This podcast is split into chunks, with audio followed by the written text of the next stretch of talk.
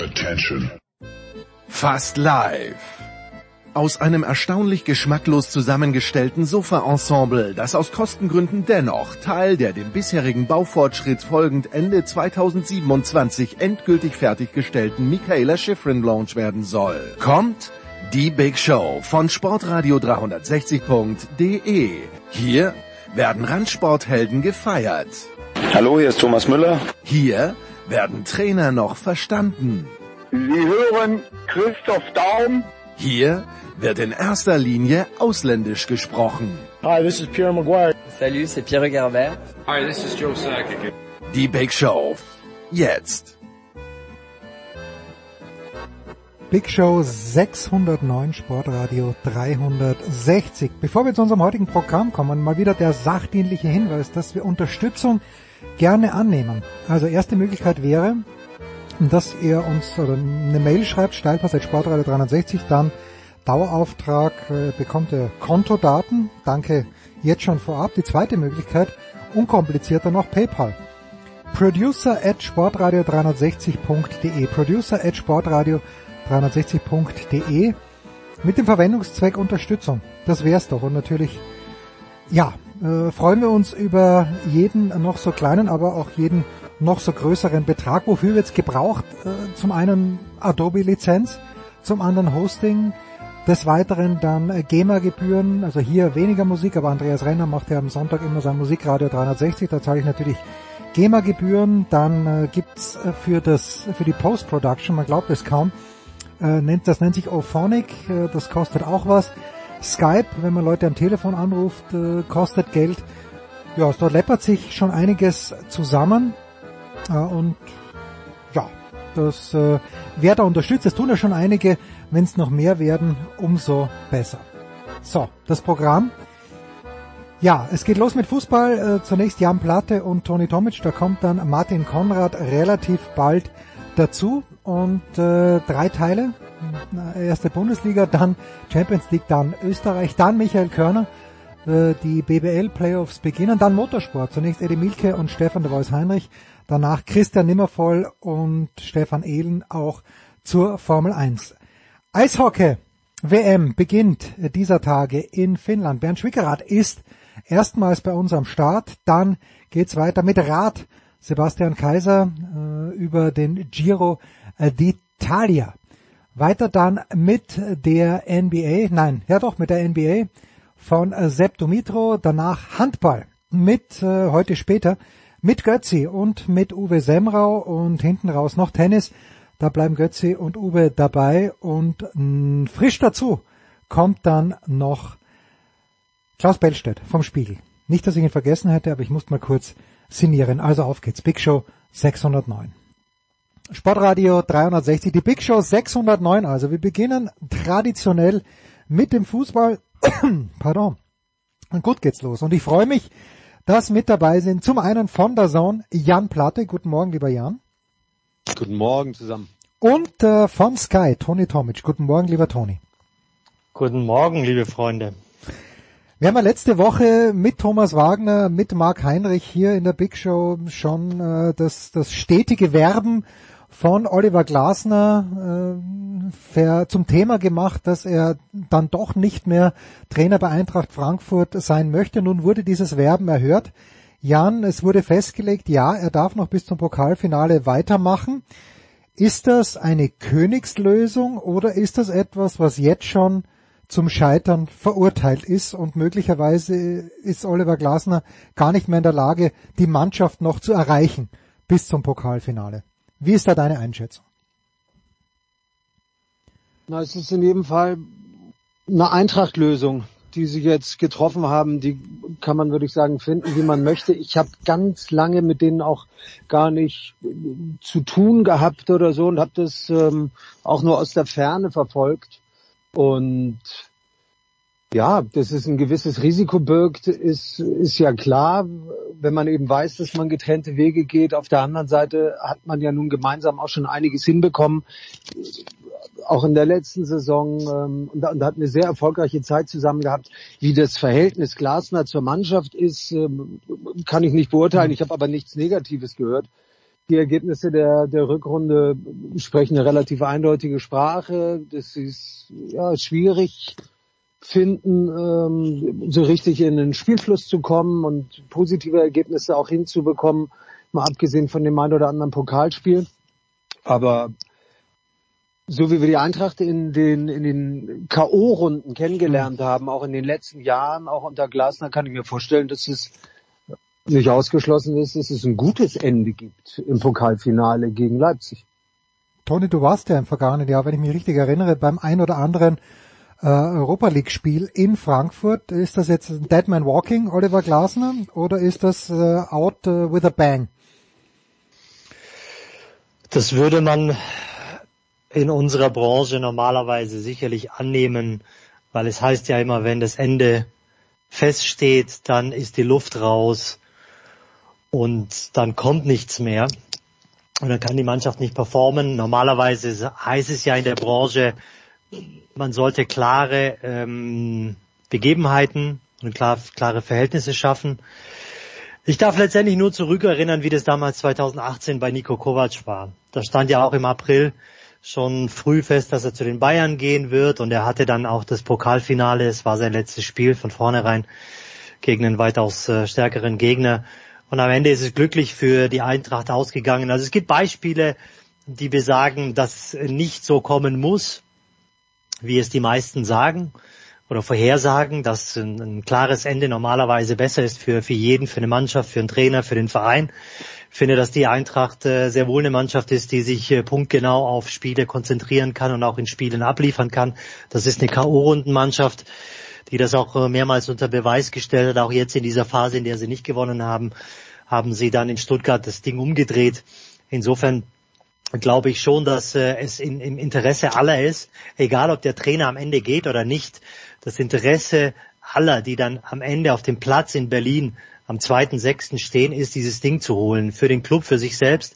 Ähm, jeder macht äh, Werbung dann letztendlich auch für sich, ob das jetzt Spieler sind, die gehen oder nicht. Aber das ist halt nochmal ein Titel, den du dir in deine Vita schreiben kannst. Und insofern finde ich nicht, dass es ein Deadman Walking ist, was die Saison angeht. Sicherlich, die ist, die ist, glaube ich, durch, aber die war sie auch in der vergangenen Saison. Da haben sie sich aber explizit darauf konzentriert, dass sie alle Coins auf die Europa League legen. In der Bundesliga haben sie mehr oder minder abgeschenkt. Das wollten sie in dieser Saison sicherlich nicht. Da waren die Ansprüche auch äh, gewachsen. Aber aber jetzt muss man natürlich zugestehen, okay, jetzt ist äh, das Kind in den Brunnen gefallen, es ist so, wie es ist man hat einen klaren Schnitt gemacht und, und äh, man wird dann ab Sommer neue Wege gehen, aber prinzipiell hat man noch ein Spiel und, und darauf wird man alles äh, setzen.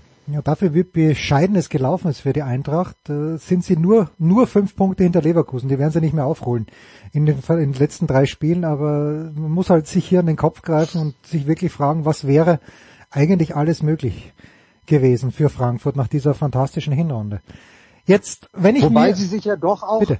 Jens, ganz kurz, dadurch, dass es ja Leipzig ist, die ja auf einem ganz guten Weg in Richtung Champions League sind in der Liga, dann ja doch eben die Aussicht gibt, sich international zu qualifizieren, für, fürs internationale Geschäft zu qualifizieren.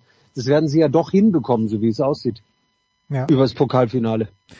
Das ist natürlich wahr, weil äh, Union und Freiburg sich jetzt an diesem Wochenende die Punkte wegnehmen werden und äh, Leipzig möglicherweise gegen Bremen einen, vielleicht sogar drei Punkte macht, äh, dann, dann wären die Aussichten für Frankfurt auch ganz gut. Und damit sind wir im Grunde genommen schon beim Thema. Äh, ich sehe den Dazon Spielplan, ich sehe nicht den Dazon Kommentatorenplan. Wir, wir können über alle drei Spiele, die zur Auswahl stünden, sprechen. Jan, wo darfst du deine Stimme verwenden an diesem Wochenende? Äh, eigentlich hätte ich von München aus Leipzig kommentiert am Sonntag, aber da der Kollege Max Siebald, der morgen eigentlich in Köln sein sollte, verhindert ist, ähm, bin ich jetzt Sonntag nicht in München bei Leipzig äh, gegen Werder, sondern fahre morgen früh mit dem Zug nach Köln. Und der FC spielt gegen Hertha. Sind wir schon am Sendungsende? Nein, nein, nein, nein. Aber ich, ich, ich wollte jetzt noch mal schauen. Ich weiß ja, ihr seid ja, ihr, ihr seid ja Leute, die sich richtig vorbereiten. Und das ist ja zu Köln vielleicht ein Wort. Also äh, ich, ich habe auf der einen Seite die Untergangspropheten durch dieses Transferverbot. Das, das Axel Goldmann hat mir das mal erklärt. Und wenn man mal überlegt, was großen Vereinen danach gesehen wird und dann wegen so einer Lappalie wird gegen Köln dieses Transferverbot ausgesprochen. Ich hoffe, dass das noch irgendwie revidiert wird. Das ist das eine, aber auf der anderen Seite Steffen Baumgart hat seinen Vertrag verlängert. Ich dachte, äh, Jan, das dachte ich wirklich, die Art und Weise, wie Steffen Baumgart coacht, das ist für ein, zwei Jahre unterhaltsam, aber irgendwann ist auch mal gut. Aber es scheint sehr gut zu sein in Köln. Kannst du diese Vertragsverlängerung nachvollziehen, begrüßen? Kann ich total. Er hat ja aber auch gestern gesagt, es ist eher so eine Art Absichtserklärung und er weiß ja selber, wie es in diesem Geschäft mhm. läuft. Ähm, ich muss ehrlich sagen, dass ich finde, man könnte die Saison fast schon ein bisschen höher hängen beim ersten FC Köln als die vergangene, als sie sich dann ja fürs internationale Geschäft qualifiziert mhm. haben. Denn mit all den Schwierigkeiten, die sie hatten, Modest, auf dem letzten Drücker noch nach Dortmund haben ziehen lassen müssen, wo Sally Özcan schon hingegangen war. Marc Uth hat mehr oder weniger kein Spiel gemacht. Du hattest immer wieder Verletzungsprobleme drin. Dann kamen Kerle rein wie Florian Dietz, der in Haching nicht mal eine große Rolle hm. gespielt hat, ähm, um, um dann ein paar Tore zu machen, sich dann aber das Kreuzband zu reißen. Leute kamen aus Verletzungen wie Tigges, ein Hussein Basic, ähm, von Offenbach aus der vierten Liga dahin geholt. Die ganze Gemengelage war ja wirklich dazu eigentlich äh, gemacht, um zu sagen, boah, ihr spielt die ganze Zeit gegen den Abstieg.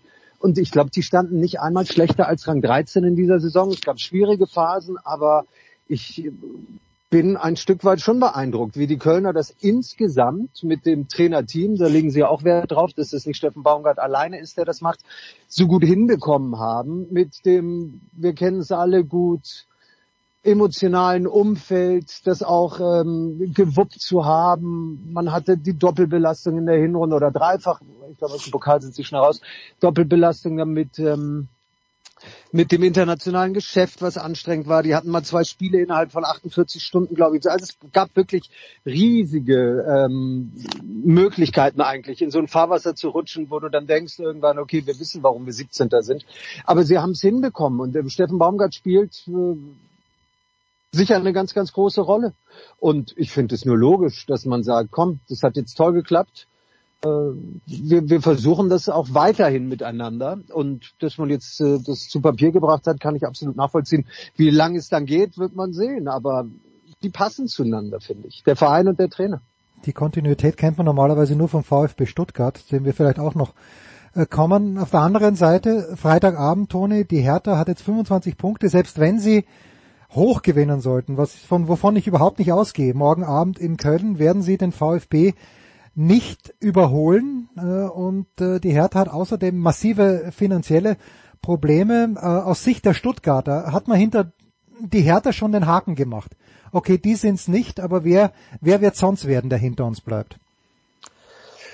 Boah, ich glaube, dass man generell jetzt unten noch gar keinen Haken setzen kann, denn es sind noch drei Spiele zu spielen und ähm, jeder fightet letztendlich für seine Punkte. Also die Hertha hat ja von allen letztlich ein, ein relativ einfaches äh, Restprogramm ähm, zu absolvieren. Ich bin ehrlich gesagt skeptisch, ob der VfB Stuttgart sein Restprogramm dahingehend so absolvieren kann, dass er nötige Punkte sammelt.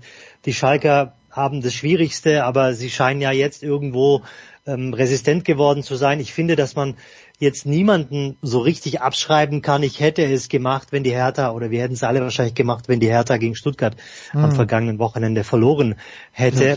Ähm, aber jetzt auch mit drei Punkten Rückstand, das kann auch noch zu einem Relegationsplatz reichen. Ich habe im, im, Abstiegskampf, ich glaube, wir hatten neulich das Thema über den VfB Stuttgart ähm, und war im, im, wann war das, äh, Ende März, Anfang April, äh, in Stuttgart, als äh, Labadia dann ähm, gegen Wolfsburg sein Spiel hatte, mit eines der, letzten.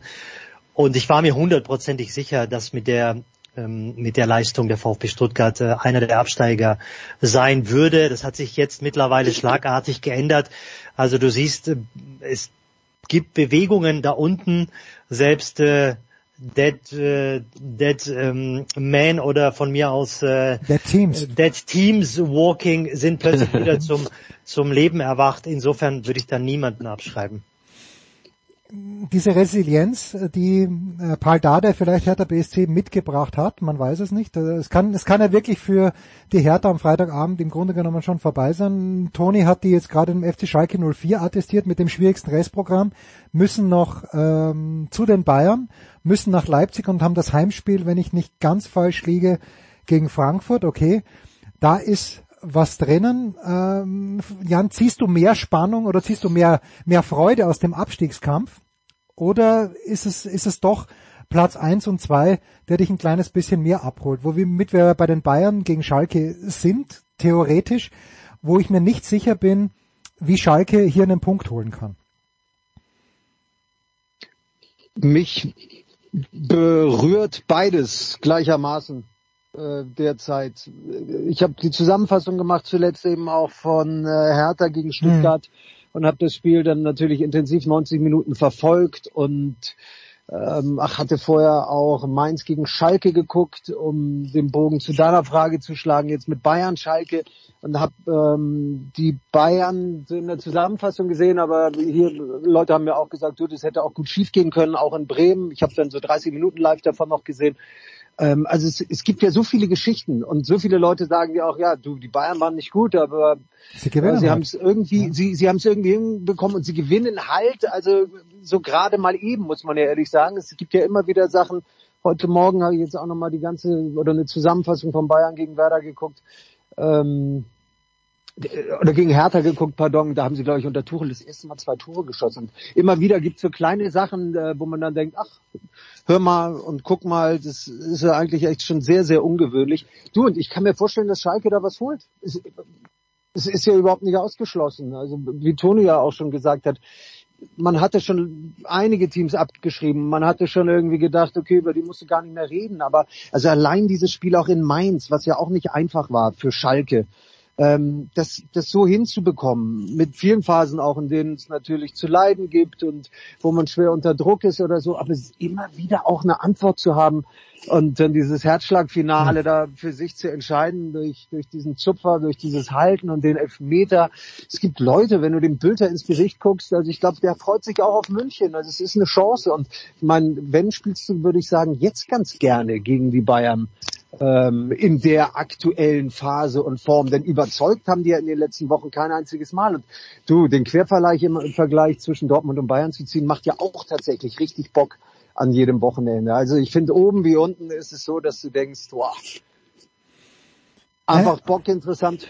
Ja. Also um eine Milchmädchenrechnung mal mach, herbeizuziehen. Mach mal, bitte, die bitte. Bayern haben in Mainz 3-1 verloren. Schalke hat in Mainz 3-2 gewonnen. okay, das heißt, äh, Moment. Also gewinnt Schalke 3-1 in München.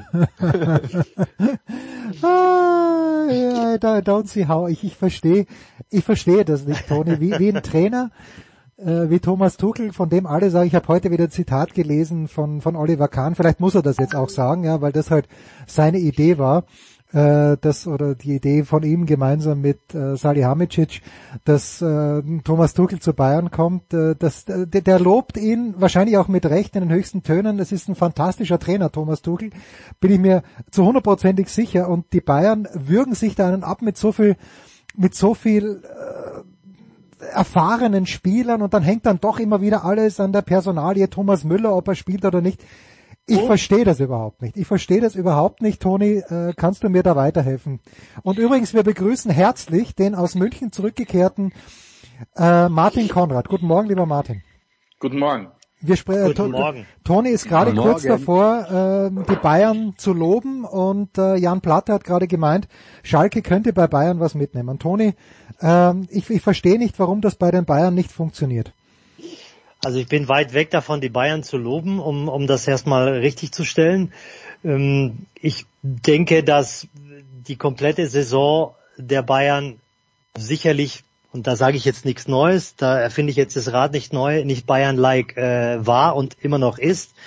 Letztendlich halte ich es mit den Worten von Thomas Tuchel, es gilt jetzt einfach nur äh, ins Ziel zu kommen, egal wie. Ähm, es gibt also die ganze Saison war sicherlich auch voller Probleme, die man eigentlich so nicht erwartet hätte, weil man dachte, ja super, äh, man hat jetzt nochmal Geld in die Hand genommen, man hat äh, hochkarätige Transfers getätigt, die sich dann im Nachhinein doch nicht als hochkarätig herausgestellt haben. Ich will jetzt auch gar nicht klugscheißen, aber ich hätte von vornherein, habe ich von vornherein gesagt, dass Sadio Mané nicht äh, so funktionieren würde. Also sagen wir mal so, aufgrund der Schwäche der Bundesliga vielleicht schon eher als in der Premier League. Aber ich habe Sadio Mané die letzten zwei Jahre in, in Liverpool gesehen und bis auf die Rückrunde der vergangenen Saison, als er auf eine andere Position geschoben wurde, war es nicht der Sadio Mane, den man kannte aus den äh, ähm, Lobliedern ähm, damals noch äh, in diesem in diesem Dreigestirn vorne. Insofern, äh, also ob jetzt äh, irgendwelche Trips nach Paris oder oder Verletzungen von von Schlüsselspielern, ähm, Trainerentlassungen, es ging irgendwann mal wirklich komplett den Bach hinunter und man konnte diesen Karren dann einfach auch nicht mehr einfangen. Man dachte, okay, super, jetzt ist natürlich der, der Super Coup ähm, gelandet worden mit, äh, mit Thomas Tuchel, jetzt wird alles normal und jetzt wird alles gut. Und am Ende hat sich herausgestellt, doch nicht alles gut geworden, weil halt einfach tiefgreifende Probleme in der Mannschaft sind und die auch ein, ein Spitzentrainer wie der Thomas Tuchel nicht einfach auf Knopfdruck lösen kann, weil er selbst gesagt hat, diese Mannschaft ist ja irgendwo auch physisch und mental ausgelaugt, so wie er es nicht kennt. Also insofern ähm, es gilt einfach jetzt nur irgendwie die drei Spiele zu gewinnen, wobei ich ehrlich gesagt nicht davon überzeugt bin, dass sie alle drei Spiele gewinnen werden. Aber Jan, jetzt ganz ehrlich, also ich, ich bin alt und habe eine ganz, ganz schlechte Erinnerung, aber waren die letzten Spiele unter Julian Nagelsmann wirklich so, so viel schlechter, dass, dass äh, als die, die jetzt äh, die Mannschaft unter Thomas Tuchel abliefert. Ich hatte nämlich gerade in der Champions League, ich meine gegen PSG, PSG hatte ja, okay, natürlich Mbappé kann vielleicht das eine oder andere Tor machen und dann diese Aktion von De Licht, wo er das 0-1 verhindert. Aber ich hatte überhaupt nie den Eindruck, dass äh, da, da muss so viel intern vorgefallen sein. Ich, ich verstehe die Notwendigkeit immer noch nicht für diesen Super-Coup, wie es Tony gerade ausges äh, tituliert hat. Nee, also ich, ich erinnere mich auch nicht dran, dass die Spiele schlechter gewesen wären als jetzt unter Thomas Tuchel, überhaupt nicht. Und ich meine, es ist ja auch, diese, die, die Zahlen zeigen, dass es so gewesen, dass Julian Nagelsmann mit den Bayern kein einziges Champions League Spiel verloren hat in dieser Saison, sogar andersrum alle gewonnen hatte und die Gegner waren mit Inter, mit Barca, auch mit PSG jetzt äh, nicht die allerschlechtesten. Nein, es ist definitiv nicht besser, sondern eher schlechter geworden, würde ich auch sagen, von den Auftritten. Aber das passt ja auch zu dem, was Toni gesagt hat. Also es ist ja mit Anlauf so ein bisschen gekommen, dass man in so eine, in so eine Richtung gegangen ist, auch unter Nagelsmann schon, wo es auch Spiele gab, die merkwürdig waren, hm. Auftritte waren, die er ja auch ganz klar als nicht Bayern-like bezeichnet hat. Er hat so hier und da auch die, die Qualität, vielleicht ist es das falsche Wort, die, die, die Einstellung seiner Mannschaft in Frage gestellt, hat er selber auch gesagt nach Spielen, wir hatten es eigentlich anders besprochen, also da hörtest du schon, Mensch, da spricht viel Unzufriedenheit dann auch aus Julian Nagelsmann, weil der dann seine Art und Weise, die er auf dem Platz sehen möchte und was er den Jungs auch mitgegeben hatte, nicht umgesetzt gesehen hat. Dass dann nicht alles super war, ist ja völlig logisch. Ähm, und ja, ich, ich habe den Zeitpunkt weiterhin auch nicht richtig oder nicht für gut befunden. Ähm, aber das ist ja nur eine, eine Entscheidung von Kahn und Salihamidzic gewesen. Aber es hat sich definitiv nichts verbessert. Also zumindest auch im Fußball nicht. Überhaupt nicht. Also welches Spiel unter Thomas Tuchel war, war wirklich überzeugend und dass man sich dann dafür feiert, äh, das äh, auch hervorhebt, dass man mehr Ballbesitz hat gegen Manchester City oder so, ist natürlich das eine. Aber wenn du 0-3 verlierst und dann zu Hause mit Ach und Krach 1-1 spielst, dann, dann hilft dir das natürlich auch überhaupt gar nichts. Es ist dann so ein bisschen so ein, so ein, so ein Schein, den man dann wahrt, würde ich sagen, um, um sich irgendwie auch einzureden, wir haben es gut gemacht und es war ja auch gar nicht fatal schlecht oder so, aber, aber guter Fußball, also richtig bayerischer FC Bayern Fußball, den haben wir unter Tuchel noch nicht gesehen. Abschließend in diesem Segment, denn gleich sprechen wir über die Champions League. Apropos Manchester City, brauchen wir jetzt die Einschätzung vom immer neutralen Martin Konrad im herrlichen Graz wo es hoffentlich weniger regnet als im ansonsten eigentlich auch recht herrlichen München. Martin, wer wird deutscher Meister ähm, und warum? Also mit anderen Worten, wo verlieren die Bayern noch Punkte, falls du jetzt Dortmund sagst? Nein, ich, ich sage euch, weil wir gestern auch darüber gesprochen haben mit dem einen oder anderen, der sich für Fußball interessiert, ähm, da haben alle gemeint, die Bayern werden tatsächlich Punkte liegen lassen, zum Beispiel gegen Leipzig. Also dem ähm, ist aus nie angenehm, gegen Schalke zu spielen. Aber auch die Dortmunder werden Punkte gelassen und deswegen haben, haben viele gemeint, ähm, es wird sozusagen, wie sagt man, ein Schneckenrennen im Kampf um den Titel, aber die Bayern werden es schaffen.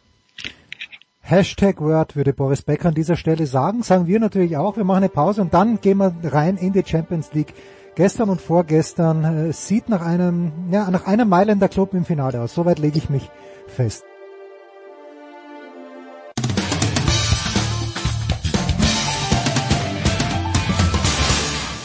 Hallo Freund von Sportradio 360. Hier ist Roberto. Servus. So, Herrschaften, jetzt geht's weiter mit der Champions League in der Big Show 609. Martin Konrad, der aus München zurückgeflogen ist. Dann äh, Toni Tomic, der immer noch in München ist und Jan Platte ebenso. Äh, und am Dienstagabend, Martin, ich fange mit dir gerne an, äh, hatte ich irgendwann, also die erste Viertelstunde hat mir extrem gut gefallen von Manchester City. Dachte ich mir, warum in Gottes Namen stellt sich Real Madrid so weit hinten rein? Toni Groß hat nach dem Spiel ja auch gemeint, na, so ganz so geplant war das ja nicht. Und dann schießt Vini Junior dieses Tor, wo ich mich frage, hätte Neuer den gefangen oder hätte er ihn nur abgewehrt? Aber es ist eine andere Diskussion und dachte, here we go again. Hast du dir das auch gedacht, mein lieber Martin, dass Real Madrid einfach in solchen Spielen unfassbar effizient ist, abgebrüht und es einfach wieder schafft? Ähm, beim Tor von De Bruyne haben wir gedacht, na vielleicht doch nicht. Wie ist deine Einschätzung des ersten Spiels, Martin? Zunächst, zunächst möchte ich mal sagen, dass die beiden Tore wunderschön waren und ich glaube, lassen wir mal diese neue Diskussion. Also ich finde, Ederson ist ein hervorragender Torhüter und der war eben nicht zu halten und umgekehrt gab es auch keine Abwehrmöglichkeit bei De Bruyne Schuss für Courtois. Ähm, ja, Real überrascht immer wieder geht zwar nicht so weit, wie ich gestern auch gehört und gelesen habe von spanischen Kommentatoren, die gemeint haben, Real hat City lebend entkommen lassen. Das äh, finde ich jetzt dann doch etwas übertrieben. Auch David Alaba hat im Interview bei uns gemeint, wir waren dem 2 zu 0 näher als dem 1 zu 1. Also ganz habe ich es nicht gesehen. Ich finde vor allem die ersten 20, 25 Minuten war City äh, sehr, sehr tonangebend. Aber wie so oft kommt ihm dann nicht immer äh, das Ergebnis, das man sich wünscht. Also Tore fallen nicht. Und ich finde, das war ihm dann in der zweiten Hälfte entgegen den Spielverlauf zwar vielleicht der Ausgleich, aber alles in allem, glaube ich, war es ein sehr gerechtes Unentschieden. Also ich habe ein Spiel auf sehr, sehr hohem Niveau gesehen. Ähm, viel Intensität. Ich finde, es war eigentlich alles dabei und ähm, beim Rückspiel ist auch noch alles möglich. Und das sieht man schon, wie real ähm, auch in so einem Spiel gegen wahrscheinlich aktuell die, der besten Mannschaft, gegen die beste Mannschaft Europas und trotzdem diese, diese, dieses Spiel noch ähm, zeigen kann, das ist schon bewundernswert, wie die in der Offensive spielen, wie auch Groß Modric immer wieder es verstehen, Tempo rauszunehmen. Auf der anderen Seite machen die Jungs dann viel für sich und auch und zu guter Letzt Alaba und Rüdiger gegen Haaland auch große Klasse. Also ich würde sagen, es ist top spannend, aber trotzdem wird es nur einer schaffen. Du hast nämlich recht, es wird eine Mannschaft aus Mailand der Gegner sein im Finale. Ich widerspreche dem geschätzten Kollegen Martin Konrad sehr, sehr ungerne, aber ich sehe es komplett anders. Ich sehe es ganz genauso, wie die spanische Presse es äh, gesagt hat oder geschrieben hat. Für mich, ich bin bei dir, die ersten 15, 20 Minuten war City sicherlich das bessere Team, aber in der kompletten zweiten Hälfte hat Real Madrid das äh, Ganze unter Kontrolle gehalten und dieser eine Ball, den Kamavinga nie ins, äh, in die Mitte spielen darf, das war dann halt der Fehler und aus dem hat äh, City dann das, äh, das Tor gemacht. Aber ansonsten war, finde ich, äh, Real das bessere Team, war dem 2 zu 0 näher und ähm, hat letztendlich City gezeigt, dass auf diesem hohen Niveau sind beide wirklich, haben großartig Fußball gespielt. Ich finde auch, dass es ein technisch-taktisch äh, ho hochrangiges Spiel war, aber trotzdem einfach nochmal eine Klasse besser, eine, eine leichte Klasse, eine Prise besser war als, als Manchester City. Jan, jetzt bist du derjenige, der, der hier... Äh, der die, schlichten muss. Nein, nicht schlichten, aber äh, der, die, die Waage beschweren, auf welcher Seite auch immer. Du kommentierst für der Zone ja auch La Liga. Was für dich die erwartete Leistung, weil es im Champions League ist von Real Madrid, oder haben die dich schon auch positiv überrascht? Und äh, weil, weil Martin jetzt auch mal David Alaba anspricht, der diese wunderbare Grätsche in der ersten, erste Halbzeit war es, glaube ich, gegen Haaland, ne, zweite Halbzeit was gegen Haaland gezeigt hat, ähm, der aber auch viel gefehlt hat in diesem Jahr. Also auf der einen Seite warst du überrascht und äh, wie, wie siehst du die Abwehrarbeit von Alaba im Speziellen, aber auch dann auch von Toni Rüdiger an diesem Abend?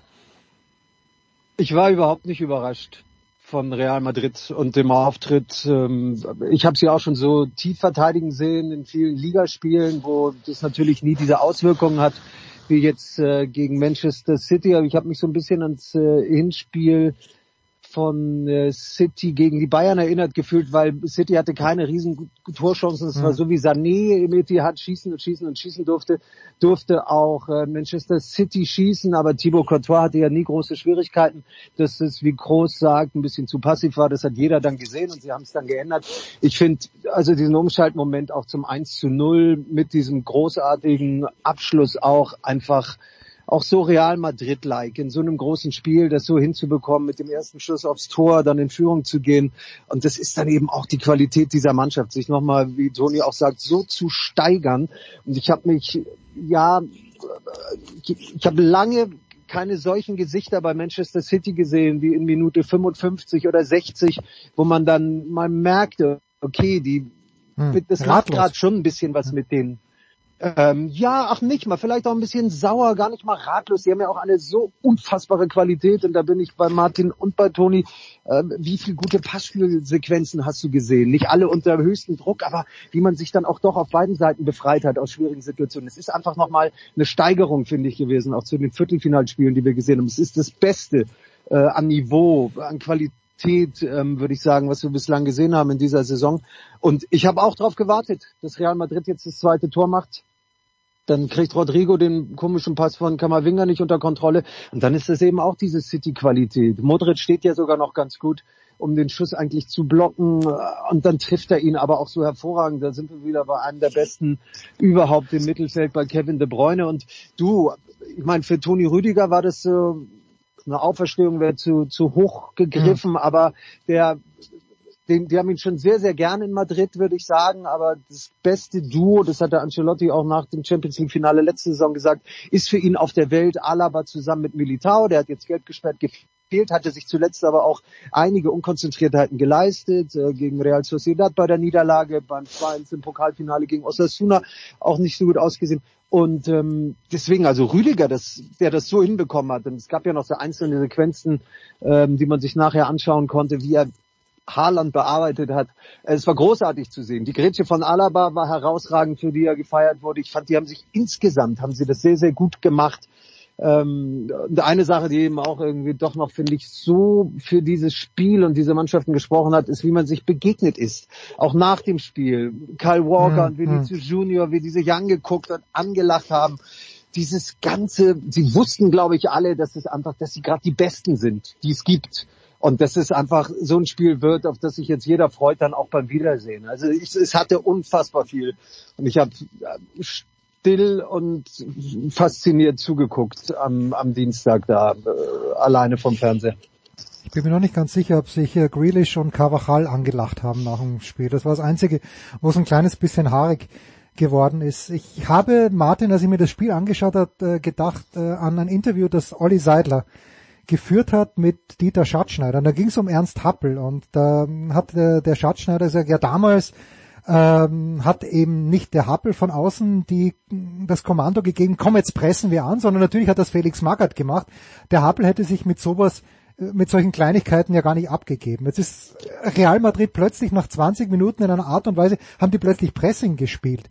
Denkst du, Martin, kommt das aus der Mannschaft heraus oder kommt da der Impuls von draußen? Oder ist das dann ein Modric, ist das ein Groß, die sagen, okay Burschen, wir sind so weit hinten drin, jetzt gehen wir mal vorne drauf? Ja, also ich glaube, gerade bei diesen beiden Mannschaften und Trainertypen sieht man natürlich schon Unterschiede. Wenn so etwas zutrifft, was du jetzt gerade geschildert hast, ähm, da würde ich jetzt nicht Happel hernehmen, weil das war wirklich noch Steinzeit und das war mhm. ganz was anderes, ähm, bei all den Verdiensten, die damals eben auch erreicht wurden. Aber es hat sich doch auch ein wenig verändert, auch, auch in der Gesellschaft überhaupt, wie, wie kritisch alle Teilnehmer sind, nicht nur wir Medien, sondern auch die Spieler einem, einem Vorgesetzten gegenüber, ähm, glaube ich, dass ähm, bei Real Madrid, bei Angelotti ist natürlich mit diesen Spielern, die dort auch ähm, mit ihrer Erfahrung alle Möglichkeiten haben und die sie auch ausschöpfen können, dass dort schon auch intern sehr vieles erledigt und gemacht wird. Und diesen Eindruck erweckt man, das hört man auch, wenn man mit Menschen spricht, die mit Angelotti arbeiten, dass er eben eine, ihnen eine gewisse Freiheit gibt. Und auf der anderen Seite hast du einen Trainer, wo man den Eindruck hat, der entscheidet ja praktisch jeden Schritt für jeden Spieler. Nicht? Wird jetzt einmal ein Kollege gesagt von uns, es ist wie auf der Playstation, am liebsten mit einem Joystick würde er jeden Spieler dorthin bringen und diesen Laufweg vorgeben und so weiter. Also ich glaube, wenn du diese Frage so stellst, dann, dann kann man sagen, ja, dann wird es wahrscheinlich bei Real Madrid eher der Fall sein als bei Manchester City. Toni, darf dieses erste Tor einer Mannschaft wie Manchester City überhaupt passieren, wo jemand 50 Meter mit der Kugel aus der eigenen äh, Hälfte rüber in die andere Hälfte? Da muss da, muss da ein Foul kommen? Ich glaube, du kannst, du, ja, man hätte vielleicht Kammerwinger sicherlich nochmal taktisch faulen können, aber ähm, ist die Frage natürlich dann an den Spieler, überlegt er sich, macht das, äh, macht er dieses Foul? Wahrscheinlich denkt er, okay, die Viererkette wird es dann noch richten. Es sah ja jetzt nicht im ersten Moment so gefährlich aus, als es in den 3 gegen 2 Situationen war, sondern ich meine, es war eine 4 gegen 4 oder eine 5 gegen 5 Situation. Hm, ich glaube nicht, dass man in der Premier League so häufig solche Tore sieht, weil halt einfach Mannschaften nicht so in dieser Brillanz und mhm. in dieser Genialität von hinten herausspielen können. Das war ja ein ganz, ganz simpler, einfacher Doppelpass, genau, aber wenn ja. Modric den Ball halt über den über den Außenriss nicht so laufen lässt. Ähm, man kann jetzt natürlich über die Staffelung reden, ne? Ist, waren sie da äh, sinnvoll und, und richtig gestaffelt? Aber letztendlich ist es, äh, solche Spiele werden dann halt einfach auch von der Genialität von, von gewissen Spielern dann auch entschieden.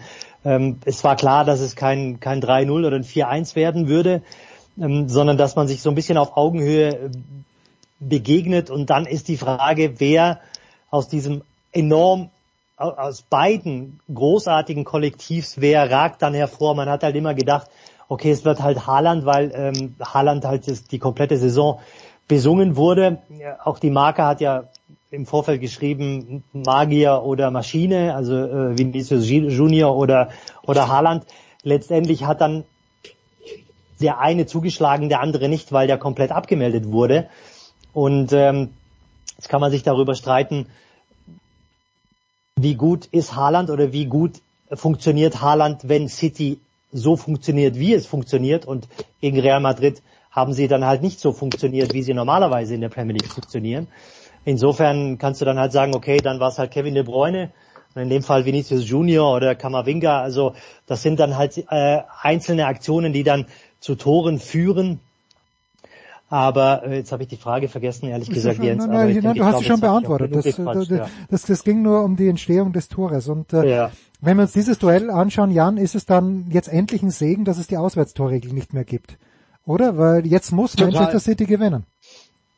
Na, sie müssen beide gewinnen. Ja. Also das gilt ja für den einen wie für den anderen. Ähm, aber ja, ich will noch gar nicht zum anderen Spiel kommen, aber gestern habe ich das auch gedacht beim Mailänder Derby dann. Also hey, so what, gut, dass es diese Auswärtstorregelung nicht mehr gibt, da wäre es ja noch komischer, wenn man im selben Stadion mhm. spielt, aber irgendwie noch was aufzuholen hat. Ähm, ja, aber das ist, das ist super ähm, jetzt, auch die Konstellation. Und ich muss auch sagen, ich habe mich durch diesen kurzen Kontakt, um nochmal auf dieses Tor zu kommen, weil es einfach wirklich so herausragend war. Und ja, Bernardo Silva das taktische Foul nicht macht. Aber dieser kurze Kontakt hat mich so ein bisschen an das 2-0 im WM-Finale erinnert, als Lionel Messi äh, den Ball auch auf so unglaubliche Art und Weise an der Mittellinie weiterleitet. Und wenn man jetzt nochmal sieht, was Luka Modric damit kurz mit dem Außenriss macht und es ist einfach ein, eine Entstehung in Perfektion. Und das sind eben, das ist das Tolle dann ja doch auch an so einem Spiel, dass, dass diese Jungs da sind und das und das auch hinbekommen in, bei der Größe dieser dieses Spiels der der ganzen Bedeutung. Nicht, dass es für die was wahnsinnig Besonderes wäre, aber ich finde auch solche Spiele, und äh, Martin hat es ja auch eingangs schon gesagt, es sind einfach zwei unfassbar tolle Tore gewesen. Ähm, und ich, ja, es, es war, jetzt, jetzt bin ich gespannt, welche es dann im Rückspiel gibt. äh, wobei ich ehrlich gesagt Manchester City leicht favorisiert sehe. Ähm, auch wenn das da komplett pari jetzt ins Rückspiel geht. Als äh, glühender Anhänger des FC Barcelona schlage ich mich hier aber zu 100 Prozent auf deine Seite. Ja, das, das, das aber, das, das aber. nicht durch, da, damit kommst du nicht durch. Ja, nein, nein, es ist, ich, du, du passt lieber auf, dass du keine Punkteabzüge in Spanien bekommst für die finanziellen Punkte. ja, oder für meine, für meine zu guten Kontakte mit den Schiedsrichtern, was weiß man schon.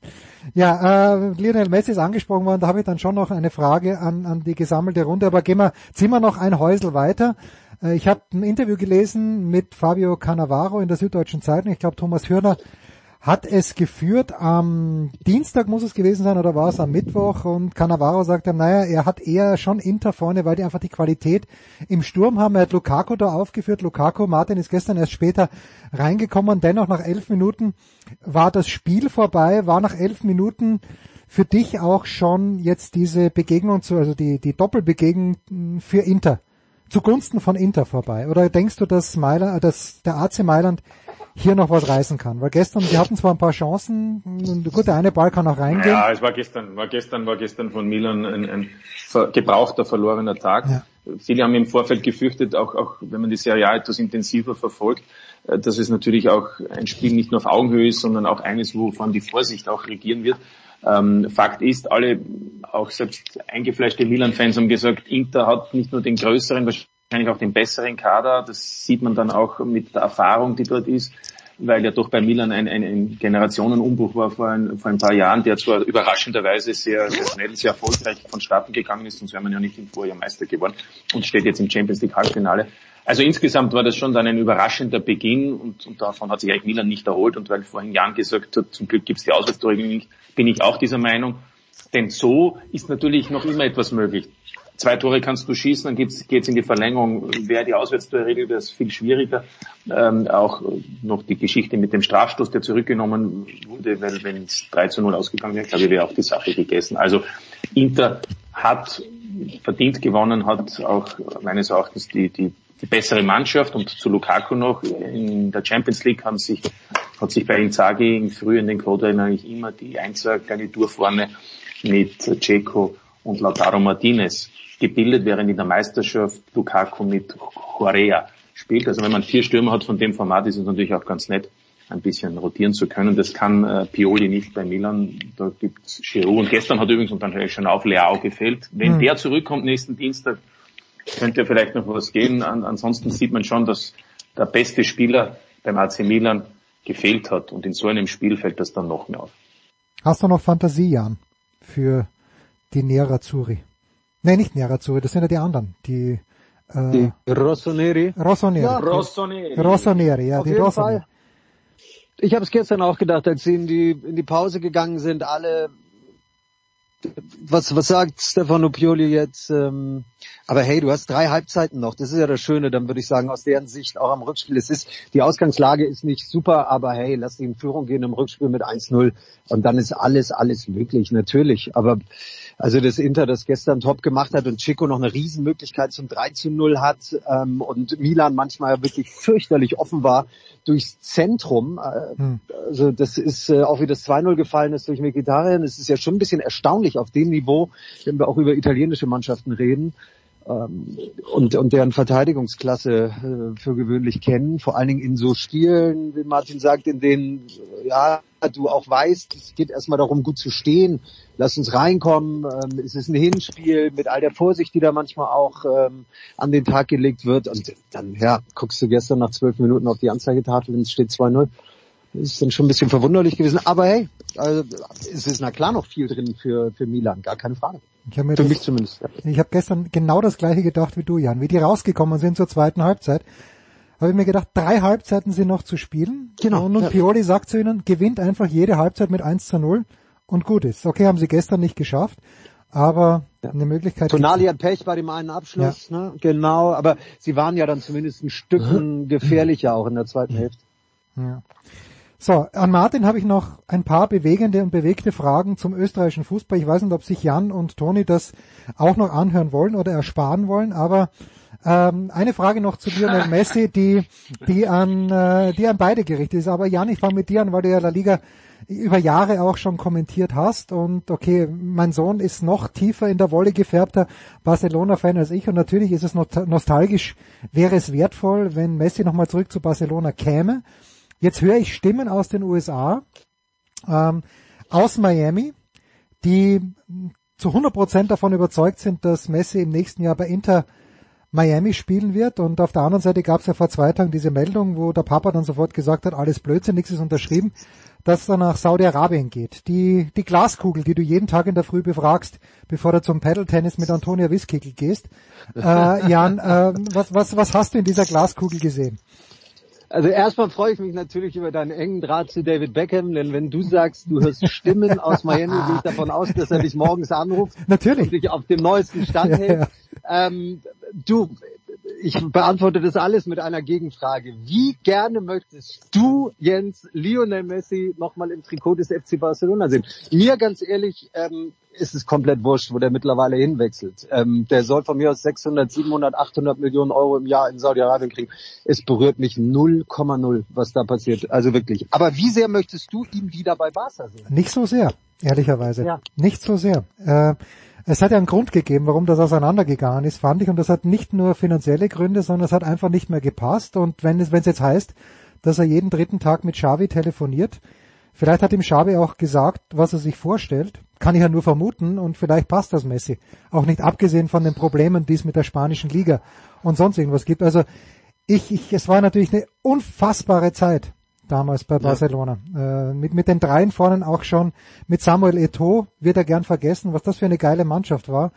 Aber also ich, ich brauche es nicht mehr ganz so dringend. Mir ist es mittlerweile auch wurscht. Also diese ganze Saudi-Arabien-Connection, das ist einfach, das ist, ja, das ist, das ist mir zu mühsam.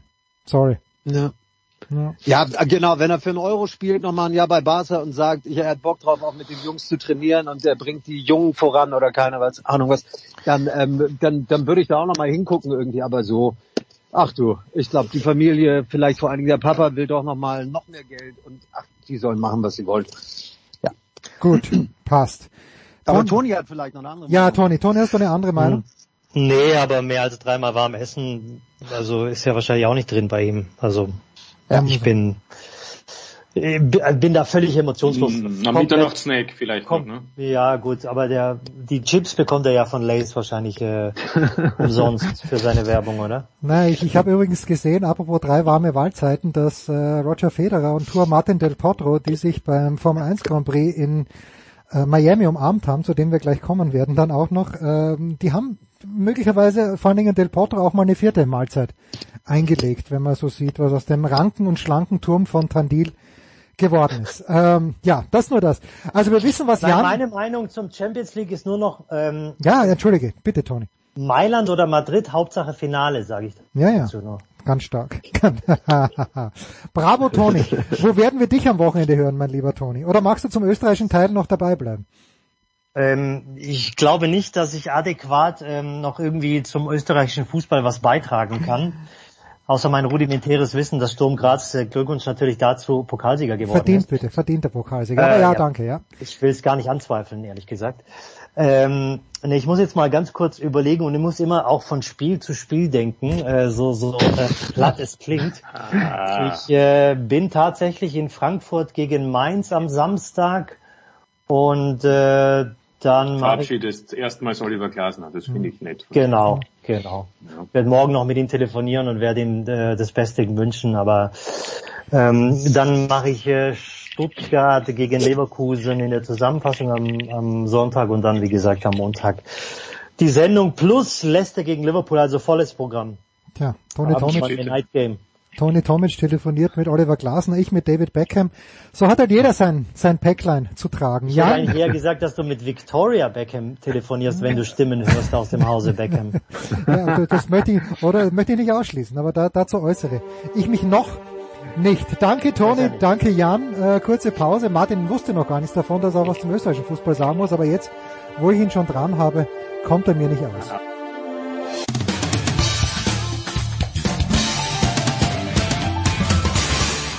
Ja, hallo, ist Marcel Sieben. Ähm, willkommen zu Sportradio 360.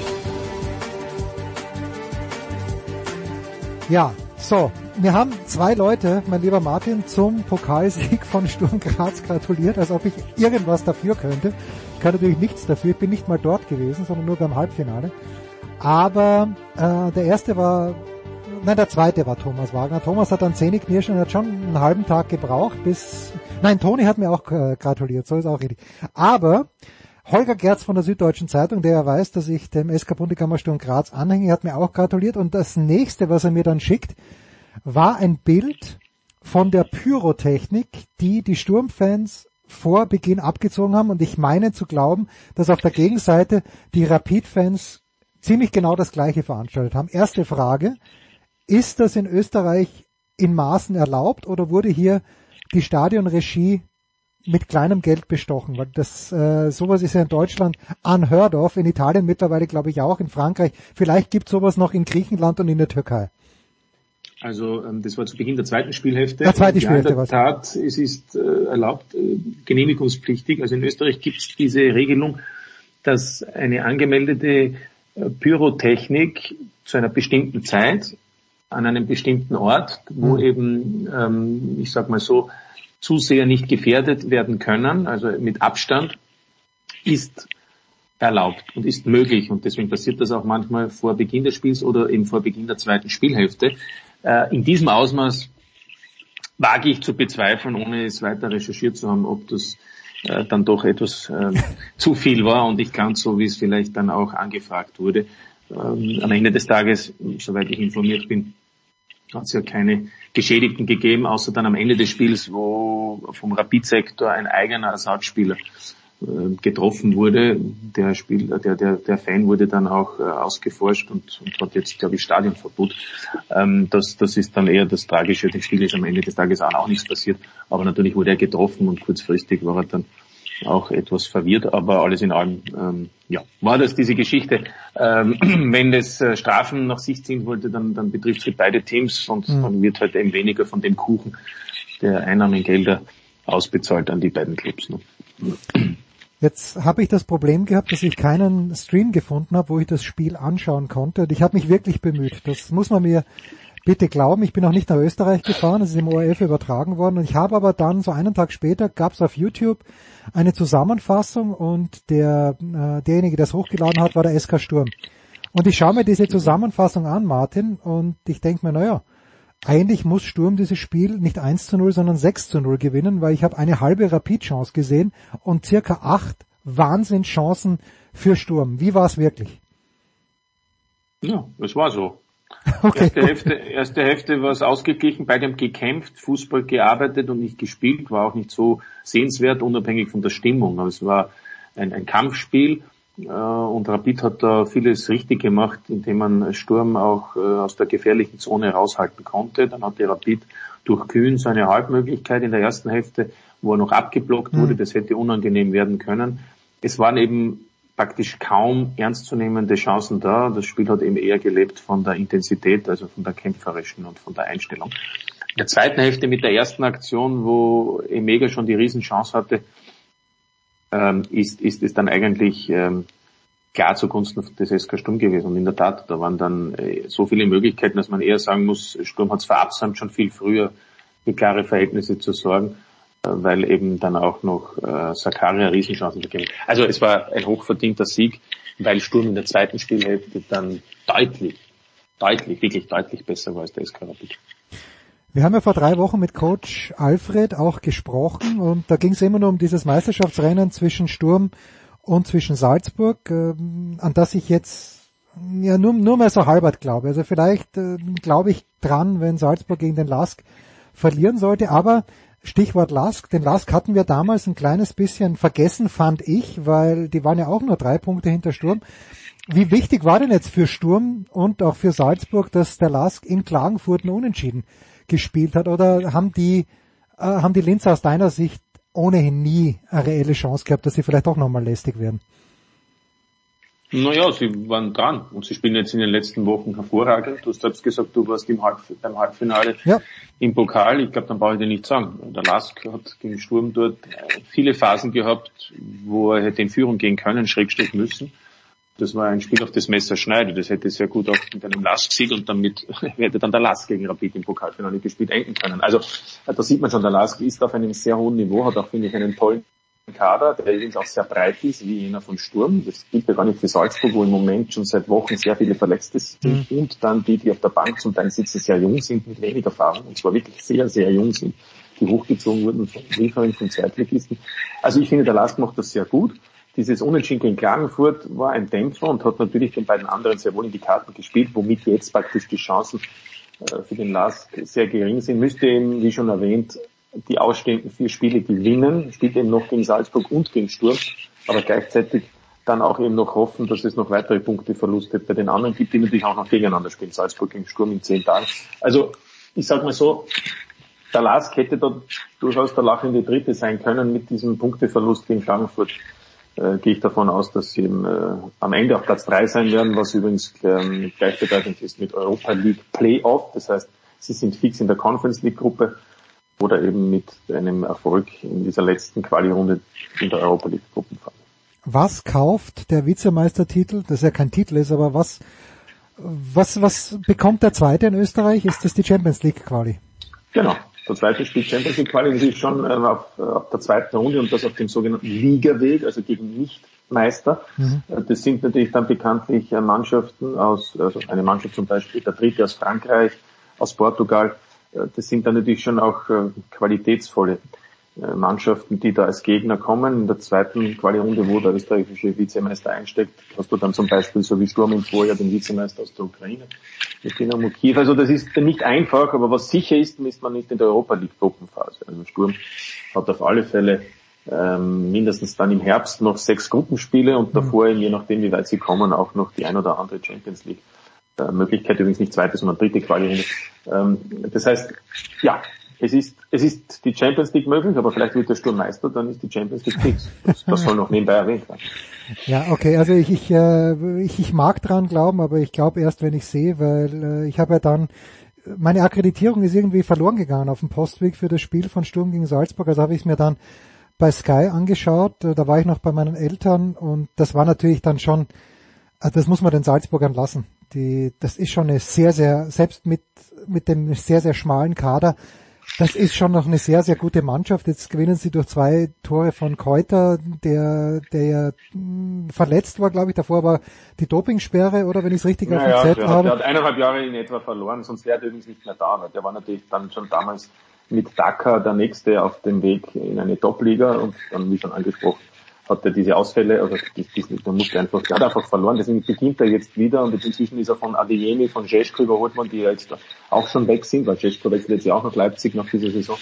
Ähm, und dann ist er im Kreuter äh, für Salzburg hoffentlich dann wieder zur Stelle, denn, denn man braucht natürlich in der kommenden Saison auch den einen oder anderen Stürmer, nachdem Okafor verletzt ist und dessen Zukunft auch noch offen ist, ähm, will man wieder halbwegs äh, erfolgreich sein. Und Salzburg hatte die Ansprüche immer, auch in Österreich, die zwei Bewerbe zu gewinnen. Heuer ist es äh, eh nicht mehr möglich, maximal einer. Und in der Champions League auch immer das Ziel, zumindest Dritt in der Gruppe zu werden, um zu überwintern. Also Salzburg hat ja auch wie jedes Jahr im Sommer einen Umbruch und Kreuz ist da schon ganz wichtig und das war auch übrigens ja den Sturm ein verdienter Sieg gegen Rapid war es auch aufgrund des Eigenverschuldens Ausschluss Cabaldo dann am Ende auch etwas knapper. Mhm. Aber natürlich hat Salzburg den großen Vorteil, dass man es aus eigener Kraft schaffen kann. Nicht zu vergessen, Salzburg hat auch noch ein Sternchen, das heißt Punktegleichheit, ja. weil ja zuvor abgerundet wurde und Salzburg eine ungerade Punktezahl hatte. Also bei Punktegleichheit wird Salzburg auf jeden Fall vorgereicht. Aber die haben sowieso auch das beste Torverhältnis, also wäre es ohnehin egal. Aber ich will damit nur sagen, ähm, selbst bei, wenn Salzburg und Sturm alle Spiele gewinnen und im direkten Teil Sturm gewinnen sollte, ist Salzburg aufgrund äh, dieses Sternchens Meister. Zwei Trainerfragen hätte ich noch. Ich habe äh, ein Interview gehört von Guido Burgstaller nach dem Pokalfinale und da sagte er, naja, also Sturm macht halt einfach keinen Blödsinn. Die sind so gut eingestellt, dass die hinten ähm, genau wissen, was sie tun und okay, vorne haben sie halt auch mit Emega jemanden, der manchmal ein bisschen ungeschickt wirkt, wenn ich mir diese Frechheit erlauben darf, aber natürlich unfassbar schnell ist äh, und unfassbar viele Chancen auch vergibt. Das, das muss man schon auch sagen. Aber die Mannschaft ist A gut komponiert, weil viele Leute da sind, du sprichst den breiten Kader an, aber weil sie eben offenbar auch einen Trainer haben mit Christian Ilzer, der wunderbar passt zu dieser Mannschaft, der aber auch Begehrlichkeiten weckt, äh, sind wir uns sicher, dass Christian Ilzer im kommenden Jahr im Herbst noch Coach bei Sturm Graz sein wird oder glaubst du, dass es so attraktive Angebote geben wird? Wir haben das mit Alfred ja auch schon kurz angesprochen, aber dass so attraktive Angebote kommen, dass Sturm und Ilzer sagen, Christian versucht woanders. Ich glaube nicht, dass Sturm sagen wird, bitte Christian versuch's woanders, sondern ich glaube, wenn der Fall eintritt, dass Christian Ilzer ein Angebot bekommt, das ihn interessiert, und da geht es zum einen äh, vor allem um die sportliche Situation, also sprich sage jetzt einmal, einen deutschsprachigen Club vielleicht, ich glaube nicht, dass Saudi-Arabien ihn jetzt so interessiert, aber einen deutschsprachigen Club, äh, bekommt, also Deutschland, Schweiz, wo er sagt, da kann er etwas ähm, bewirken. Und dann ist es natürlich auch das dreifache Gehalt vielleicht äh, im Vergleich zum SK Sturm. Dann kann ich mir vorstellen, dass er sagen wird, er würde das gern machen. Also davon gehe ich sogar aus. Und dann wird Sturm sagen, was bekommen wir noch von dem Club? Und dann wird man sich einigen oder eben nicht. Also das ist ein, ein, ein normaler Vorgang, wie er ja tausendfach in, ähm, in europäischen oder was heißt im europäischen, im internationalen Fußball ja. vor sich geht, dass erfolgreiche Spieler und Trainer auch Begehrlichkeiten erwecken. Wenn dieses Angebot nicht kommen sollte, dann wird Christian Ilzer beim SK Sturm bleiben. Und ich würde sagen, es gibt Schlimmeres. Traue dieser Mannschaft ja auch zu, egal was jetzt passiert. Ja. Wenn jetzt schon vielleicht die Meisterschaft passiert und man spielt Champions League, dann mag es sein, dass das vielleicht dann noch eher die Wahrscheinlichkeit gegeben ist, dass er hundertprozentig bleibt, 99 Prozent, da muss wirklich schon ein Top, Top, Top Angebot sein. Aber wenn, wenn denn nicht der Fall ist, traue ich es ihm trotzdem zu und er sagt, okay, ich bleibe jetzt hier, dass er einen erfolgreichen Herbst hat. Und ähm, weil wir vorhin Salzburg angesprochen haben, Salzburg, Scheschko geht weg, Seiwald geht weg. Es ist fraglich, was mit Okafor ist. Es ist fraglich, was mit Köhn ist. Auch Pavlovic könnte möglicherweise äh, den Verein verlassen, auch wenn Salzburg sehr daran interessiert ist, diese Innenverteidigung zu behalten.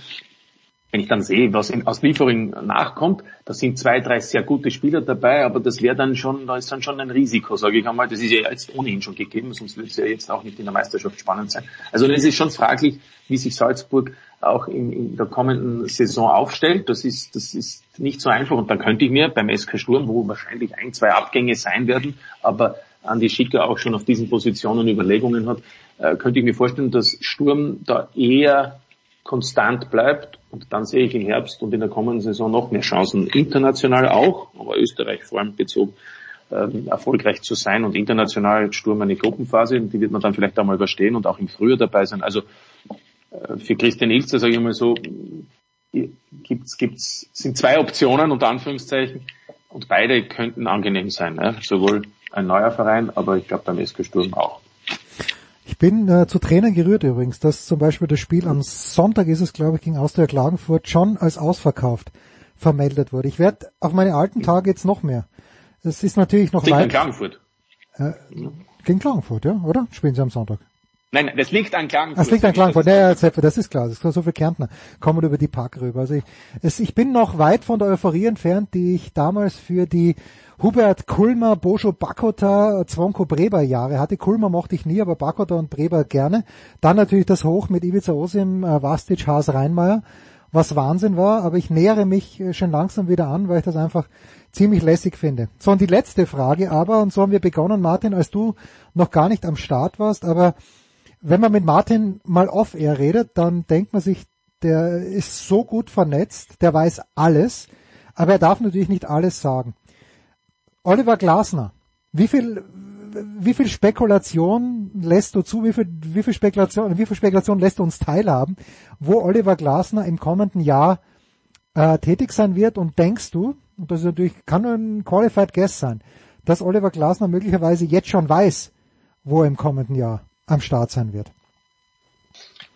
Also, das kann sein. Ich, soweit kann ich es nicht beurteilen. Was ich mir sehr wohl auch ähm, erkennen kann oder was ich mir auch dadurch auch zurechtlegen kann, ist die Argumentation, die, die folgen kann, die du da hier aufstellst, nämlich, dass es natürlich Optionen gibt für einen Trainer, der sowohl bei Wolfsburg als auch bei Frankfurt erfolgreich gearbeitet hat und deswegen mit Sicherheit für ihn Möglichkeiten sich und Türe und Toren, Tore und Türen öffnen.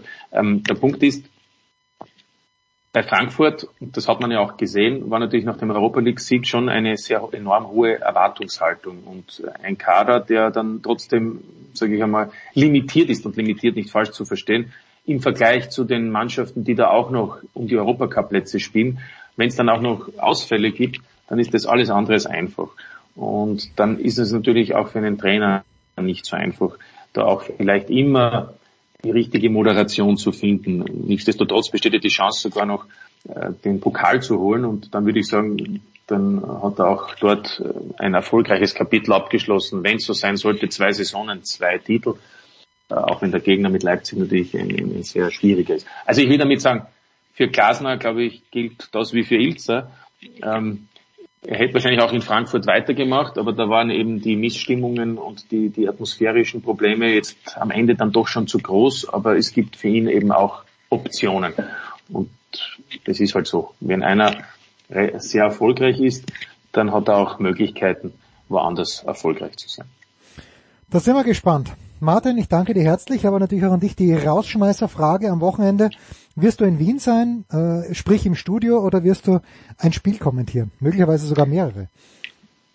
Nein, ich bin noch, ähm, bin noch ähm, am Wochenende in der Vorbereitung, weil nächste Woche Mailand, äh, Rückspiel Milan gegen, nein, Inter mhm. gegen Milan, so heißt es dann. Also Kommentator vor Ort und am Mittwoch Champions League Moderation Manchester City gegen Real Madrid. Also das sind meine nächsten Aufgaben.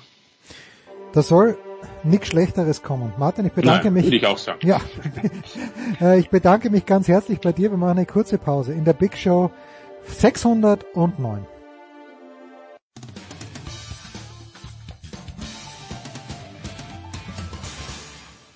Hi, hier ist Carlo Trainer und äh, Sportradio 360 muss ich ablesen, weil ich kenne den Sender nicht so gut. Aber ja, viel Spaß beim Hören, was auch immer. Und das hat Spaß gemacht mit dir, Jens. Liebe Grüße.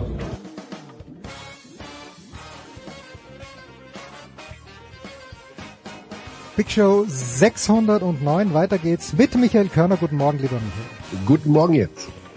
Ich habe im SED Newsfeed gelesen, Frankfurt hofft nicht auf eine Wildcard, sondern plant für Liga 2, oder nein, so, so war es, glaube ich, geschrieben, spekuliert nicht mit einer Wildcard, sondern plant für mhm. äh, die Pro A. Äh, A, glaubst du das? B, äh, ist es sicher, dass Frankfurt absteigt? Wer steigt auf? Fill us in, please. Ja, Frankfurt steigt ab, Bayreuth steigt ab. Das sind die beiden ähm, sportlichen Absteiger aus der BBL. Hm, die Sache mit der Wildcard wird sich in dieser Saison ähm, nicht so darstellen wie in den vergangenen Jahren immer wieder mal, da wir genügend Anwärter haben aus der zweiten Liga, der sogenannten Pro A, äh, die aufsteigen wollen. Da haben allein sieben Teams okay. ihr Interesse angemeldet und äh, Lizenzunterlagen ähm, eingereicht. Genau.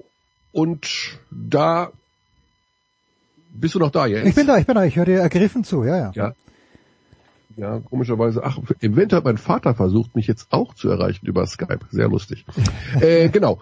Und es gibt mehrere Teams, die da äh, Anwartschaften haben. Äh, da laufen gerade die äh, Playoffs, die Aufstiegsplayoffs, ist man ist im Viertelfinale. Äh, Teams, die gute Chancen haben aufzusteigen. Rasta Fechter, ja, ähm, alte Bekannte ja, aus der BWL. Äh, die Tigers aus Tübingen sind da im Rennen ähm, Gießen, dann auch die ähm, auch von früher noch bekannten Artland Dragons aus Quakenbrück.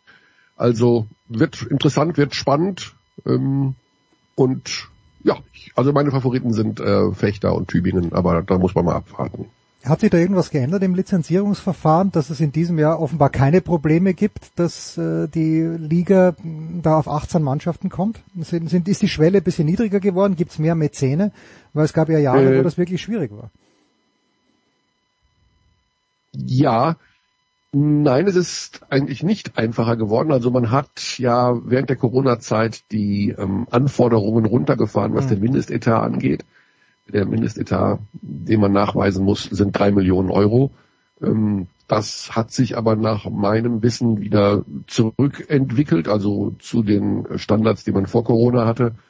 Ähm, eigentlich ist es schwieriger geworden für die Vereine, weil die wirtschaftliche Situation sich doch etwas anders darstellt. Es ist äh, ja, es sind sehr viele positive Tendenzen da, was die Zuschauerzahlen angeht. Da hatten wir dann auch nach Corona äh, so ein paar Schwierigkeiten, die Hallen generell in vielen Sportarten äh, wieder voll zu kriegen, ähm, weil die Leute sich es ja so ein bisschen bequemer gemacht haben einfach ne? und von zu Hause geschaut haben und dann doch nicht mehr gingen oder beziehungsweise auch äh, aufgrund von ein persönlichen Sparmaßnahmen, ähm, Thema Heizkrise, äh, Inflation, dann doch vielleicht mal an der einen oder anderen Eintrittskarte gespart haben.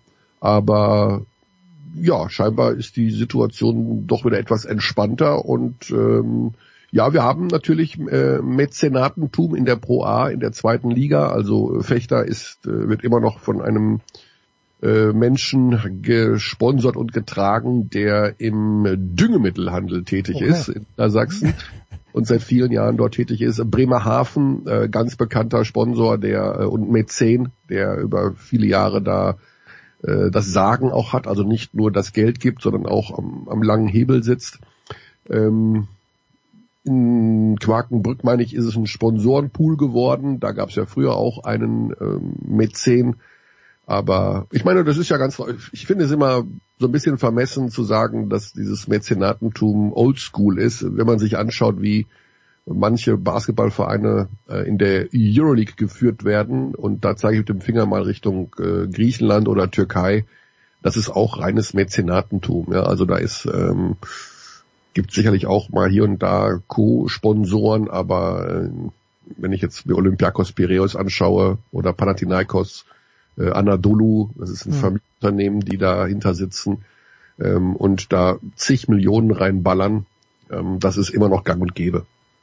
Wenn ich an Atlant denke, an die Atlant Dragons, denke ich an zwei Personen. Natürlich an Stefan Koch. Natürlich. Natürlich und an David Holston. und, an die, äh, und an den einsamsten Bahnhof der Welt. Also Ich, wenn man da sonntags morgens um 8 Uhr äh, vom Hotel zum Bahnhof läuft, hat man das Gefühl, also diese Erde ist doch nicht überall besiedelt. also es ist der einsamste Bahnhof, den man sich vorstellen kann, ist in Quakenbrück an einem, an einem Sonntagmorgen um acht. Wobei ich dir sagen muss, ich bin, glaube ich, an einem Donnerstagabend in Trier angekommen, so ungefähr 22 Uhr zum Davis Cup. Und Trier ist ja eine schöne Stadt, also bevor ich da hingefahren bin. Ich, mhm. ich kannte das nicht, aber zehn Leute haben mir gesagt, älteste Stadt Deutschlands. Okay, ist ja eine schöne Stadt, aber ich komme dann um 22 Uhr an und dachte echt, wo bin ich hier? Weil es, es war, natürlich stehen dort Häuser, aber es war keine Sau auf der Straße. Zu Fuß schon gar nicht. Hier und da mal ein Auto vom, äh, auf dem Weg vom Bahnhof zum Hotel. Ich, I, I feel you, Michael, I feel you. Ja. Es geht am Sonntag los. Du sagst, die Leute sind bequem geworden, haben sich von zu Hause angeschaut. Magenta Sport am Sonntag ab 15 Uhr. Michael, es geht los mit Alba gegen Ulm und äh, ist es die Headline dieser Playoffs dass es eben kein Finale zwischen den beiden immer noch besten Mannschaften Alba und Bayern geben wird? Oder ist Bonn mittlerweile die beste Mannschaft? Ja, also nach, man muss momentan sagen, dass Bonn die beste Mannschaft ist. Ähm, das hat jetzt die reguläre Saison doch beeindruckend äh, gezeigt. Die Mannschaft hat 32 von 34 Spielen gewonnen, äh, zu Hause kein einziges Spiel verloren. Sie stehen im Final Four der Basketball, Basketball Champions League, äh, wo sie jetzt am kommenden Wochenende den Titel holen können ähm, diese, ich sag mal, sie haben sich auch gegen die Top-Clubs sehr, sehr gut verkauft und gewonnen. Ähm, da kann man jetzt nicht sagen, nur weil Bayern und äh, Berlin Euroleague spielen, äh, dass die besser sind als Bonn.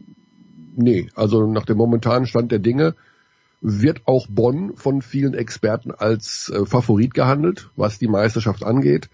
Sie haben keine Einbrüche, sie haben ähm, Verletzungsprobleme her herausragend aufgefangen. Die Mannschaft spielt wie auf einer Mission, also ähm, wahnsinnig feste Teamchemie, super homogen, ein extrem erfolgreicher Spielstil. Der MVP kommt äh, aus dem Team, der Trainer des Jahres kommt aus der Mannschaft. Also die muss man wirklich ganz oben auf der Liste haben. Und tatsächlich, ja, sie werden, ähm, also Bayern und Berlin für den Fall, dass sie weiterkommen, werden im Halbfinale aufeinandertreffen. Hm. Und äh, damit kann Bonn erst im Finale auf eins der beiden Teams treffen, hätte Heimvorteil in einem möglichen fünften Spiel. Wie gesagt, haben zu Hause noch keine einzige Partie verloren ähm, in dieser Saison. Also damit muss man in jedem Fall rechnen. Äh, Thomas Isalo, du sprichst den an, den Coach. War ja letztes Jahr, glaube ich, auch Coach des Jahres. Ja. Warum ist er mhm. immer noch in Bonn? Und haben die Bayern schon die Fühler ausgestreckt? Weil es wäre so ein typischer Bayern-Move, oder? Du meinst ja auch, dass Trinkieri wahrscheinlich nicht mehr weitermachen wird und dann wird auch jemand wie Isalo genau das Beuteschema der Bayern. Ja, da muss ich dir den Wind aus dem äh, aus den Segeln nein, nehmen. Nein, bleibt Trinkieri, bleibt er. Nein, nein, Trinkieri geht und der neue Trainer steht auch schon fest, das ist Pablo Lasso. Okay. Der äh, bis zum letzten Frühjahr äh, Real Madrid gecoacht hat, über, über viele Jahre, weit über zehn Jahre der Head Coach war von Real Madrid. Der ist dann Ende der letzten Saison aus gesundheitlichen Gründen erstmal zurückgetreten. Er hat es kurzzeitig an der Pumpe, ist aber wieder fit. Mhm. Ähm, ja, und eine ganz spannende Geschichte, weil ähm, eigentlich passt ein spanischer Coach, der noch nie außerhalb von Spanien äh, gecoacht hat und eigentlich so, so extrem für Real Madrid steht, hm. äh, gar nicht in das Profil der Bayern, die sich ja eher am, an anderen Basketballstilen immer orientiert haben, also mehr aus dem, äh, der alten jugoslawischen Basketballschule. Ähm, ja, aber scheinbar gibt es da eine Überlegung, dass es in den letzten Jahren generell in Europa und auch in Deutschland, die Berliner spielen eher die spanische Variante, haben mit Aito und äh, González ja ganz klar auch hm. in den letzten Jahren spanische Trainer gehabt, ähm, den erfolgreicheren Basketball. Und äh, da versucht man es mal auf die Art und Weise. Also finde ich, finde ich super überraschend, aber gut, äh, zeigt, dass die Herrschaften dort, ähm, ja, ich will nicht sagen dazugelernt haben, das wäre jetzt ein bisschen vermessen, aber einfach mal die andere Richtung gehen wollen. Äh, Isalo selber, warum er noch in Bonn ist, das ist eine sehr, sehr gute Frage. Also ähm, er wird sicherlich im Visier haben, dass er auch mal Richtung Euroleague äh, gucken wird, aber zum einen ist er noch relativ jung hm. Und zum anderen ähm, Happy Wife, Happy Life. Äh, er ist verheiratet mit drei Kindern, die Frau und die Kinder fühlen sich wohl extrem wohl in, in Bonn. In, Wahnsinn. In Bonn, ja. Wie tief ähm, müssen die Ansprüche sein? Nein, das habe ich jetzt nicht gesagt. Ja, das im Rheinland kann man schon, kann man schon nett wohnen. Ähm, er spielt international, das sicherlich ist äh, ihm sehr wichtig. Also er hat ja dieses Jahr ne, mit Bonn die Champions League mhm. gespielt und spielt sie immer noch. Ähm, ich glaube nicht, dass er den gehetzten Schritt unbedingt jetzt direkt machen muss. So Fenster für Teams, die Euroleague spielen, das tut sich ja auch nicht mal so eben auf. Äh, das ist begrenzt auf 18 Mannschaften. Ähm, und da musst du dir schon mal erstmal ein gewisses Profil auch erarbeitet haben. Wenn er jetzt die Champions League gewinnt, hat er natürlich äh, eine Sache in seiner Vita stehen, mit der er ähm, perfekt vor die Tür gehen kann. Nach meinen Infos bleibt er aber nächstes Jahr noch in Bonn und ähm, geht mit den Bonnern da noch den nächsten Schritt. Ich finde das natürlich super. Also er ist sicherlich mit der Hauptverantwortliche für den Umschwung in Bonn. Er steht ja auch für einen äh, besonderen Spielstil, also das, was Isalo äh, macht, das machen mittlerweile auch mehrere, das ist jetzt auch kein, der hat das auch nicht erfunden, hm. aber ähm, mit eben mit den kleinen Guards super schnell äh, Basketball zu spielen, viel Ballbewegung, äh, viel Rennerei, so würde ich es mal einfach nennen. ähm, das ist so ein bisschen alles auf seinem Mist gewachsen in den letzten zwei, drei, vier, fünf Jahren in, in der BBL. Und äh, ja, wie gesagt, also der ist ja, ist, der ist ja noch jung, also der in zehn Jahren wird er sicherlich äh, mal irgendwo Euroleague coachen.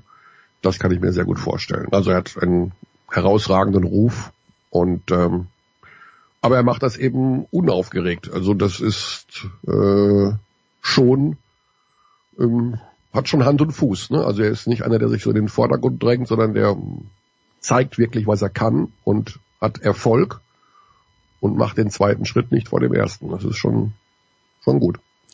Welchen Schritt macht Trinkieri? Weiß man das schon? Weißt du, du weißt das schon? Äh, es wird spekuliert, dass er zu Bologna geht, Virtus Bologna, mhm. ähm, nach Italien. Er war auch bei Real Madrid im Gespräch, aber da soll wohl der jetzige Trainer von äh, Bologna, äh, Sergio Scariolo, der ähm, Trainer auch der spanischen Nationalmannschaft, also Europameister, ähm, hingehen zu Real, dann wäre der Posten in Bologna frei. Bologna ist in Italien, ähm, Trinkieri ist Italiener.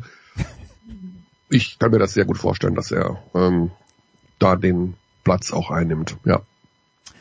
Also Alba spielt gegen Ulm, äh, Oldenburg mhm. spielt gegen äh, Ludwigsburg, die Bayern spielen gegen Göttingen und äh, Bonn spielt gegen Chemnitz von der Idee her müsste ja Oldenburg gegen Ludwigsburg, glaube ich, das spannendste Matchup sein. Du freust dich auf alle vier oder gibt es eines, wo du sagst, okay, äh, Aufmerksamkeit bitte, alle, die äh, interessiert? Nee, also Playoffs, also ich glaube nicht, dass es jemals schon eine Playoff-Runde gab, wo ich gesagt habe, oh, das ist aber ein blödes Duell. Also es geht bei Null los, äh, wenn Bonn das erste Spiel, also Bonn spielt jetzt am Wochenende, wie gesagt, in Malaga ähm, das Final Four wäre Freitag spielen sie das Halbfinale, Sonntag spielen sie das Finale, wenn sie sich dafür qualifizieren und müssten dann am Mittwoch zu Hause gegen Chemnitz spielen. Also das musst du dann auch erstmal hinbekommen, egal wie dieses Wochenende ausgeht in Spanien, äh, ob sie es nun gewinnen oder, oder verlieren, äh, dann auch direkt wieder ready zu sein. Wenn du da Spiel 1 verlierst, hast du schon mal ein klitzekleines Problemchen. Ne? Also das, und Chemnitz war zuletzt äh, auf dem aufsteigenden Ast ähm, haben gute Spiele in der Schlussphase der Saison hingelegt.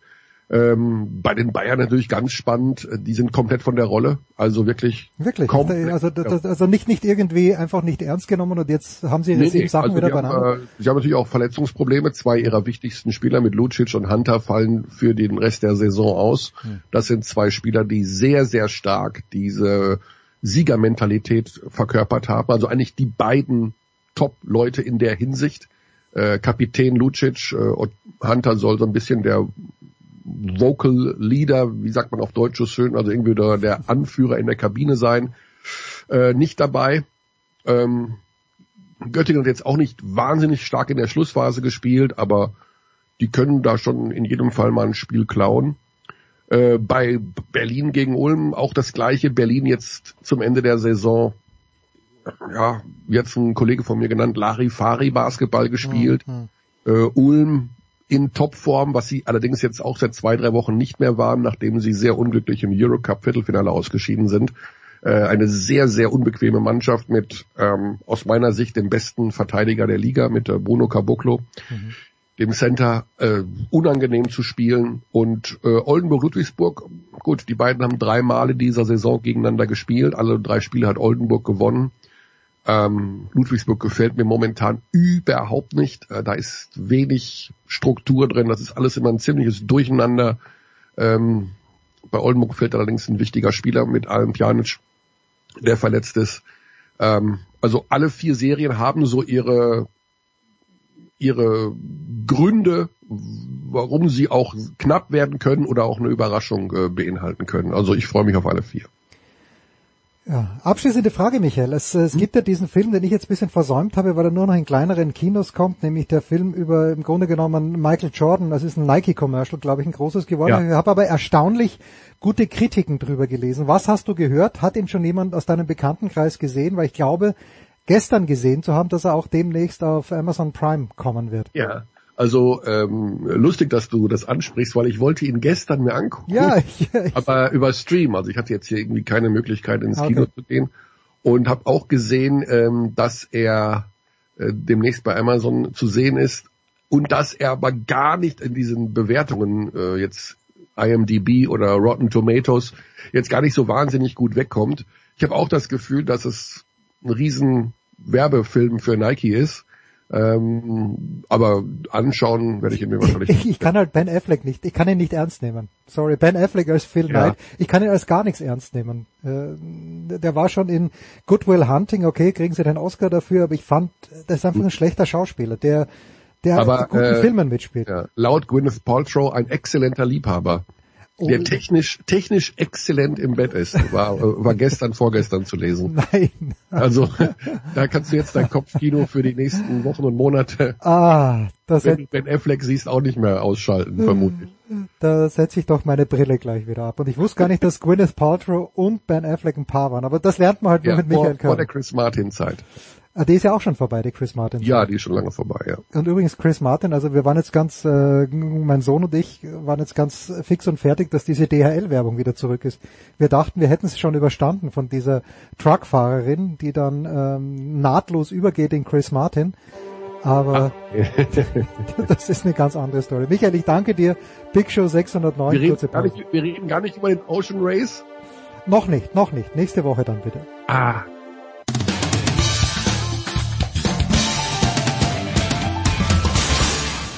Ja, hallo, hier ist der David Storer und ihr hört Sportradio 360.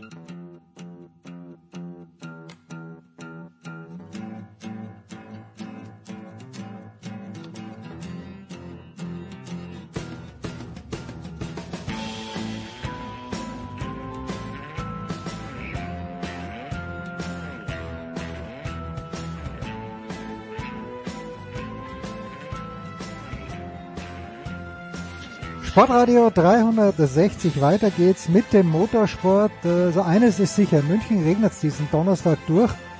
Wie ist es in Tübingen? Ja, gar nicht so weit weg entfernt von München, Stefan der Voice Heinrich. Es ist, äh, glaube ich, dieselbe äh, geografische Höhe. Insofern äh, ist es bei uns ähnlich Mist. Ähm, und leider nicht so schön wie am vergangenen Wochenende für Eddie in Monaco. Das erstens und B, wie ist die die Lage in Bremen. Eddie, hast du wenigstens ein bisschen, wenigstens die Möglichkeit, hättest du die Möglichkeit, mit dem Motorrad rauszufahren? Ja, die Möglichkeit hätte ich. Ähm, ich war heute Morgen auch schon mit dem Fahrrad unterwegs, denn Stark. Äh, heute Morgen war Sonnenschein, im Moment ist es allerdings bedeckt, aber äh, kein Regen. Ähm, ich bin mal gespannt, ob sich das, wenn ich gleich losfahre, ähm, so weiterhält, denn am Wochenende steht die IDM am Sachsenring mit dem Saisonauftakt an. IDM Saisonstart mit unserem Stream, freue ich mich sehr drauf. Sachsenring war ich auch länger nicht, freue ich mich auch drauf, bin mal gespannt. Ja, also irgendwie habe ich den Eindruck, und wir kommen gleich zur Formel E, aber der Voice, ich habe den Eindruck, alle starten nur die DTM nicht. Ich weiß, es geht, glaube ich, am 24. los, aber mhm. äh, es ist zu spät, der Voice, wenn ich mal eine konstruktive Kritik anbringen darf, oder nicht? Nein, glaube ich nicht, denn man muss die Umstände sehen, ja. dadurch, dass tatsächlich äh, Gerhard Berge ja erst Ende äh, November letzten Jahres tatsächlich äh, Konkurs angemeldet hat oder Insolvenz, um genauer zu sein, für die ITR äh, und ADAC das übernehmen musste, plus die Neuverhandlung sämtlicher Verträge mit Veranstaltern, mit Fernsehsendern, mit Sponsoren, äh, war völlig klar, man braucht bisschen Zeit. Man muss den Teams Zeit geben zur Vorbereitung, äh, man muss den Sponsoren Zeit geben. Ähm, inzwischen ist alles in trockenen Tüchern. Wir haben ein super Starterfeld. Äh, es war richtig, das äh, Ende Mai auf Ende Mai okay. zu verschieben, denn jetzt sind wir tatsächlich sortiert. Äh, es wird ein sehr, sehr gutes Feld sein. Wir wissen, wer die Fernsehübertragung macht. Eddie wird wieder mit dabei sein mit seinem Sender. Insofern hat man wirklich die Zeit dringend gebraucht. Aber du hast recht, in den nächsten Jahren wird es sicherlich früher losgehen. Ja, Okay, vielleicht kommen wir noch zur DTM zurück, aber zunächst mal nach Monaco und Eddie, wenn man sich das Podium ansieht, es war eine extrem englischsprachige Angelegenheit. Nick Cassidy vor Mitch Evans und Jake Dennis. Ähm, wie wie, wie war es vor Ort? Wie hat's dir gefallen? Was war das Highlight also aus persönlicher Sicht? Ich war längere Zeit nicht in Monaco und äh, persönliches Highlight war, äh, dass mir dann sehr schnell wieder einfiel, dass Monaco halt auch zum Arbeiten für TV-Journalisten das Rennen der langen Wege ist, laut dem Tracker von unserem Produktionsleiter Kai Salzmann sind wir innerhalb von drei Tagen 52 Kilometer gelaufen, um von A nach B zu kommen. Äh, das liegt halt auch daran, weil eben halt öffentliche Straßen gesperrt werden und man nicht über den kürzesten Weg nehmen kann, der normalerweise äh, anstehen würde. Äh, nein, Highlight war ähm, definitiv diese neuseeländische Dominanz. Das ist ja jetzt nicht das erste Mal. Äh, da sind wirklich Nick Cassidy und Mitch Evans die Männer der Stunde. Äh, also ich will das jetzt noch mal ein bisschen runterbrechen von dem britischen Podest. Die, die Neuseeländer, die neuseeländischen Motorsportfans, ich weiß gar nicht genau, wie populär die Formel E da ist, die haben große Wochen. So oft hintereinander weg habe ich die neuseeländische Hymne äh, noch gar nicht gehört. Ja, und das Highlight an sich war definitiv Monaco, der Stadtkurs. Äh, Saint-Devot, Mirabeau, äh, Schwimmbadkurve, ähm, Raskas, äh, diese Geschichten zu spüren, zu erleben, darüber zu laufen, beim Trackwalk im öffentlichen Straßenverkehr und dann das einmalige Flair äh, von Monaco, das ist schon was ganz, ganz Besonderes und ich hatte das Gefühl, auch auf den Rängen, die Tribünen waren voll, viele Prominente waren da, von Alexander Zverev über die Geissens, äh, bis hin zu diversen Fußballstars. Ähm, das ist eben Monaco und ich glaube, die Formel E passt da sehr, sehr gut hin. Und letztendlich haben wir auch wieder mal ein Rennen gehabt, wo wieder mal, obwohl man ja in Monaco eigentlich kaum überholen kann, sehr, sehr viel überholt wurde und äh, dass es am Ende dann hinterm Safety Car zu Ende ging. Ja, das war so ein bisschen dem Pech der Deutschen auch geschuldet. Also Maximilian Günther mhm. ähm, ist dann den Tick hinten drauf gefahren. Das war sicherlich auch sein Fehler. Aber gar nicht lief es das gesamte Wochenende für den bis Monaco WM-führenden Pascal Wehrlein. Äh, der hat zwar am Ende noch einen Punkt bekommen für Platz 10, aber auch nur, weil Sam Bird bestraft worden ist. Besonders leid tat es mir für Nico Müller, der mit ramponiertem Abt Cupra das Kunststück fertiggebracht hatte, in den Top 10 zu liegen. Ja, und der ist dann in der Saint-Devot, also in Kurve 1 äh, von Sam Bird äh, aus meiner Sicht äh, ziemlich dämlich abgeschossen worden und da war es dann leider nichts mit Punkten für Abcupra. Aber insgesamt Highlight einfach Monaco. Das ist einfach einmalig, das gibt's nur einmal auf der Welt. Ist das wichtig und richtig, äh, The Voice, dass man äh, eben auch die eigenen Strecken entwickelt für die Formel E, aber dass man eben in Monaco auch fährt, was ja ja, mit allem, was Eddie beschrieben hat, mit diesem ganzen Flair, schon irgendwie noch das, vielleicht nicht das beste, aber das wichtigste Rennen, auch in der Formel 1 ist.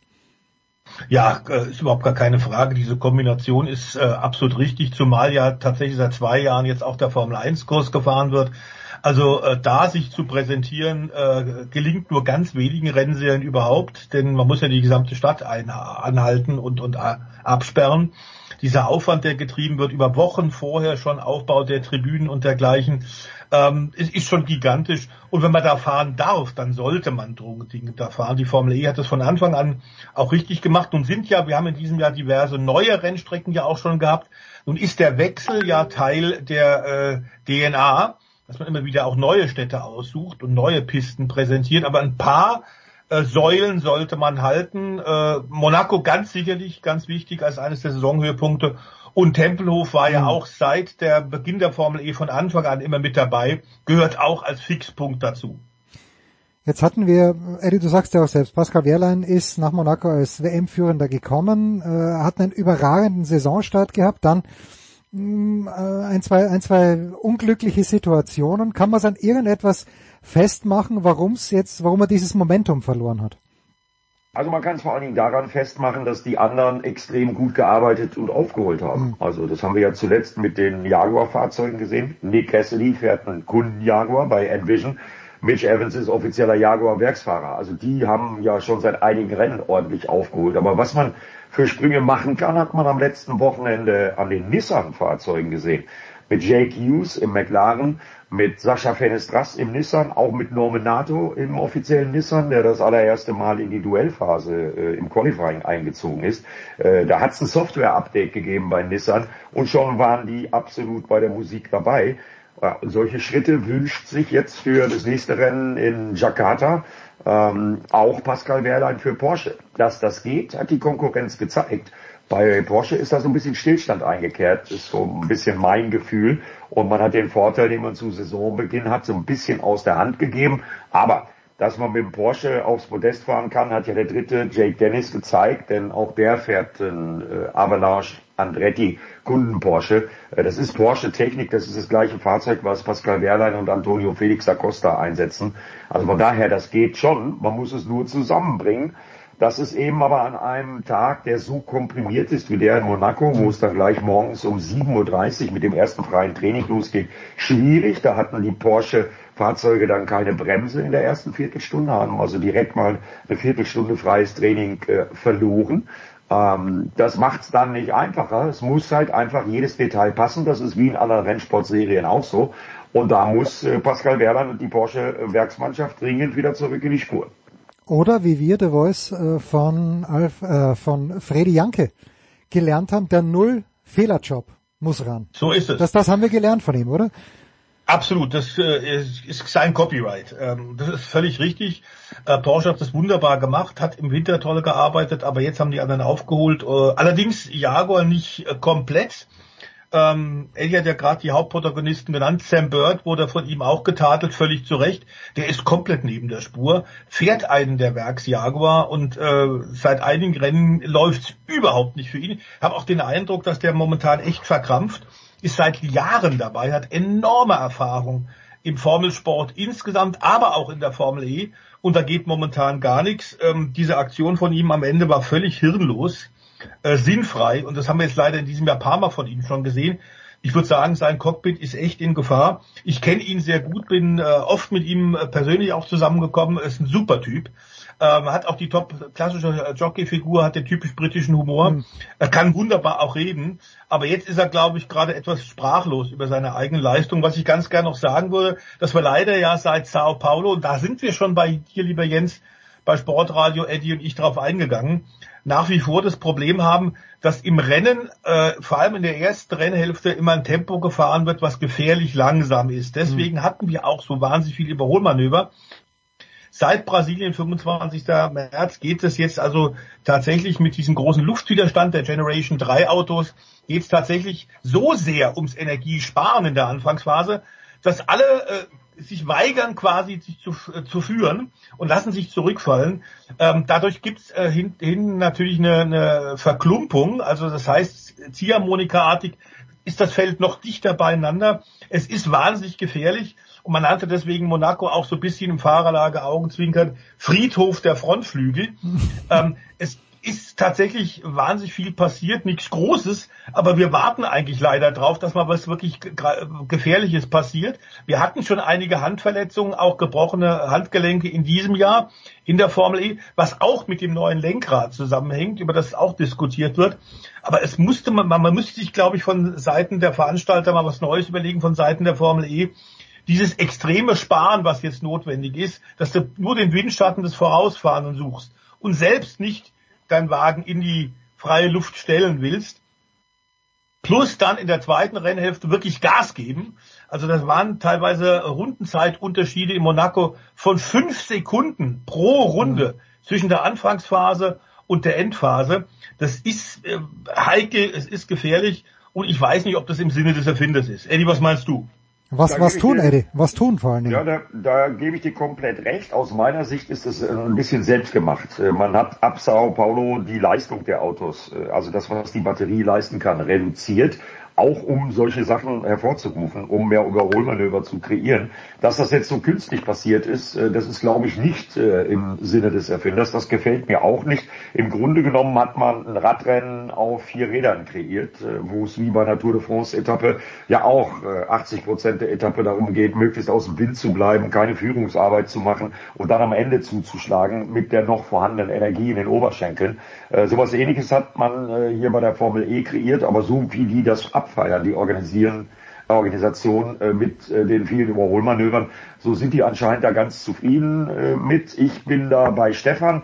Das ist nicht im eigentlichen Rennsport-Sinne, äh, dass man da nicht freiwillig führen will, wenn man zum Beispiel von der Pole aus ins Rennen geht. Auch die Tatsache, dass ja äh, zuletzt äh, in unglaublich vielen Rennen der Polesetter keine große Rolle im Kampf ums Podest gespielt hat, spricht ein bisschen dafür. Da sollte man vielleicht nochmal neu drüber nachdenken und sich überlegen, wie man diesen Charakter doch wieder mehr in Richtung Racing bekommt. Das wäre mein großer Wunsch. Wir gehen noch äh, schnell eins weiter, vielleicht auch ein bisschen länger, nämlich zu den Zweirädern. The Voice äh, am Wochenende Le Mans, noch nicht die 24 mhm. Stunden, sondern die MotoGP dort zu Gast und mit am Start ist Marc Marquez und da äh, kommt dann so eine so nebenbei eine kleine Meldung, naja, Marc Marquez, seine Strafe hat er eigentlich jetzt ja abgesessen. Ja, so so ein bisschen äh, dünkt mich so ein bisschen wie in einen imaginären Bad reingemurmelt, eine Hauptsache er ist dabei und äh, regt euch mal nicht so auf. Äh, ist Marc Marquez zu Recht dabei und was erwartest du von ihm? Wir wissen ja um die Probleme der Honda, die sind ja auch leidlich besprochen hier an dieser Stelle die letzten Monate schon ja eigentlich sogar die letzten Jahre, ähm, dass er trotzdem der Überirdische nach wie vor äh, dieses Image hat, ist gar keine Frage. Ich hoffe, er wird sich nicht gleich wieder verletzen. Er kommt zurück, dass die Rennleitung da einen Riesenfehler gemacht hat und schon mehrfach äh, nicht mit äh, auch Transparenz und, und vor allem einer Regelmäßigkeit bei der Bewertung von ähnlichen Vergehen geglänzt hat. Da haben wir das ja im Grunde Vergleich mit der Formel 1, aber da haben wir tatsächlich auch die FIM und äh, die, die Motorrad-WM-Rennleitung schon ein paar Mal kritisiert, das auch völlig zu Recht. Deswegen, weil sie einen Fehler gemacht haben, ist die Strafe aufgehoben. Das wird allerdings Marc Marquez jetzt nicht äh, verärgern. Das Thema ist virulent. Jetzt in Le Mans, wo wir das in 1000. Motorrad-Grand Prix mhm. haben, also großes Jubiläum mit einer großen Fahrerparade, auch mit über 2000 äh, Motorrädern, gestern schon eingeläutet worden. Fabio Quattararo ähm, ist da unter anderem mit Johann Sarko tatsächlich auch schon durch die Stadt Le Mans mit ihm, mit den jeweiligen Rennmotorrädern gefahren, äh, begleitet von Polizisten und vielen, vielen, vielen Fans. Das wird ein äh, tolles Jubiläumsrennen. Wir gehen wieder davon aus, dass es ausverkaufte Hütte sein wird auf dem Circuit Bugatti. Es ist ja nicht die 24 Stunden Rennstrecke, denn da werden Landstraßen äh, hm. für gesperrt. Das ist die permanente Rennstrecke, deswegen auch der Name Circuit Bugatti. Wir freuen uns, dass er wieder mit dabei ist, mm, aber ich hoffe, dass der Marc Marquez so langsam erst reinkommt. Was in der Tat aktuell passiert, der Stefan Bradler hat das Kalex-Chassis jetzt wohl schon ausführlich getestet. Es wird noch weiter getestet. Solange das nicht da ist und die ersten Rückmeldungen sind tatsächlich auch von den Technikern von Honda so, dass das neue Honda-Kalex-Chassis tatsächlich eine bessere Rückmeldung gibt. Vor allem was den Vorderreifen angeht äh, was das Vorderrad angeht, das Hauptproblem aktuell für alle Teilnehmer in der MotoGP, dass du das Gefühl für ein Vorderrad entwickeln musst. Und das musst du richtig spüren. Da haben eine Menge, Menge Fahrer echt Probleme mit. Deswegen auch so viele Stürze schon in diesem Jahr. Ähm, das Problem der Honda ist also noch nicht gelöst, deswegen sollte Marc Marquez das la relativ langsam angehen lassen, aber das ist eine relative Aussage. Äh, Yamaha strauchelt auch. Stefan, ja, das ist eine relative Aussage. Ich sag direkt mal, Marc Marquez, ähm, die Streckencharakteristik in Le Mans könnte die Honda-Probleme so ein bisschen überspielen. Das mhm. ist ja eher so ein Stop-and-Go-Kurs. Ähm, da kommt dann wieder das Fahrerische zum Tragen. Also ich behaupte mal, dass Marc Marquez direkt in die Top Ten fahren wird und sich da auch das gesamte Wochenende über aufhalten wird. Dann gib uns noch. Klare Aussage. Ja. Also wir hoffen, dass, dass, dass er auf jeden Fall unverletzbar. Wir haben unter anderem dann auch mit dabei, weil es ja immer noch einige Fahrer gibt, anders als Marc, die noch nicht startfähig sind. Wir haben auch, und es freut mich auch sehr, weil er einfach ein super Typ ist, den Danilo Petrucci wieder mal mit mhm. dabei, der aktuell ja für Barney eine Superbike-WM fährt, ähm, der inzwischen Dakar gefahren ist für KTM, der die äh, amerikanische Superbike-Meisterschaft gefahren ist seit seinem Abschied äh, aus äh, der MotoGP Ende 2021, damals das letzte Rennen Valencia. Der hat den Frankreich Grand Prix schon mal gewonnen. Jetzt äh, tatsächlich äh, ist er mit dabei äh, und wird eine Werks Ducati fahren. Er wird da einfach auch nur Spaß haben wollen. Guter Typ, super mit dabei. Aber wir werden, glaube ich, gerade in Le Mans äh, Eddie ein bisschen mit Fabio Quattararo oder für Fabio Quattararo die Daumen halten. Das ist eine seiner Lieblingsstrecken.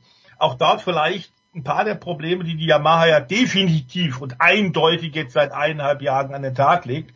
Vielleicht wird die aufgrund des Kurs, der Kurscharakteristik auch nicht ganz so wild sein, aber eigentlich hat er keine Chance. Und wir haben so ein bisschen den Eindruck, glaube ich, äh, einige der Experten, dass der Reihenmotoren, Yamaha ist nach dem Rückzug von Suzuki die einzige Firma, die in der MotoGP noch einen Vierzylinder Reihenmotor einsetzt, dass die am Entwicklungsende ist und dass die da was ändern müssen.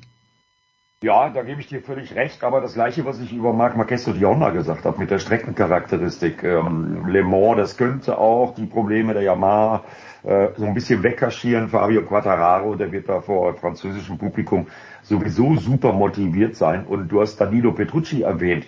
Le Mans, da fallen mir natürlich sofort Regenrennen ein. Äh, und mhm. der Wetterbericht ist auch fürs kommende Wochenende sehr, sehr gemischt. Äh, nicht nur bei mir am Sachsenring, bei der IDM Superbike, sondern äh, auch in Le Mans. Und da fallen mir sofort direkt mal drei Protagonisten ein, die sich darüber freuen. Alles Liebhaber der Strecke in Le Mans.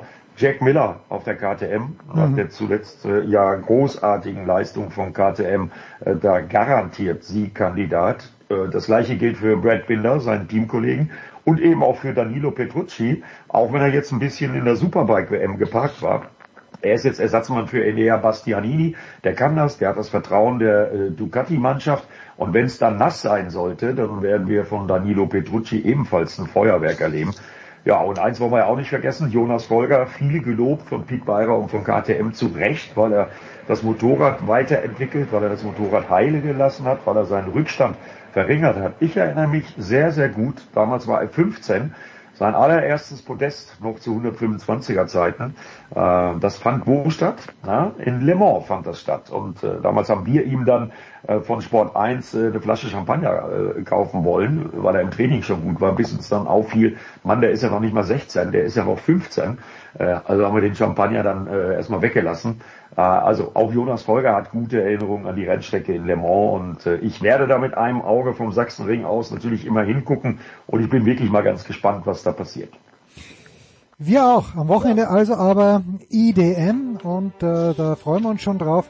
Eddie wird den Stream kommentieren. Wir machen eine kurze Pause. Danke Eddie und dann geht's weiter hier mit der Formel 1.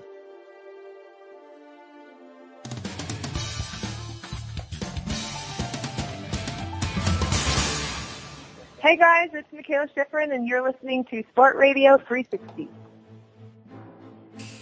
Big Show 609, der Formel 1 Teil steht an und es gibt einiges zu diskutieren nach dieser zweiten Austragung eines Formel 1 Rennens in Miami und die Runde ist groß, der Voice ist dabei geblieben, dazugekommen sind von Formel1.de, motorsport.com zum einen Stefan Ehlen, Servus Stefan.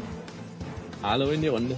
Und der Chefredakteur von Formel1.de, Christian Nimmervoll. Servus Christian. Servus Jens, hallo zusammen. Der Christian hat vor einer Woche, glaube ich, und wir haben es auch diskutiert in unserer kleinen Runde hier, äh, Spannung angemahnt in der, in der Formel 1 und hat äh, sinngemäß gemeint, naja, also jetzt schon zu sagen, Max Verstappen wird garantiert Weltmeister, das wäre absolut zu früh. Dann verpasse ich das Qualifying, sehe wie Stefan Ehlen auf Facebook die ersten sechs des Trainings postet und denke mir, naja, da hat Christian immer voll recht und Stefan Ehlen gibt ihm recht mit diesen ersten sechs. Und dann äh, gewinnt Max Verstappen in einer Art und Weise diesen Grand Prix. Ähm, kann man sagen, bisschen Glück gehabt, weil er mit den harten Reifen losgefahren ist. Aber was hast du zur, zur, zur Festigung deiner These zu sagen, Christian Nimmervoll? Dass das Weltmeisterschaftsrennen doch ein spannendes werden könnte?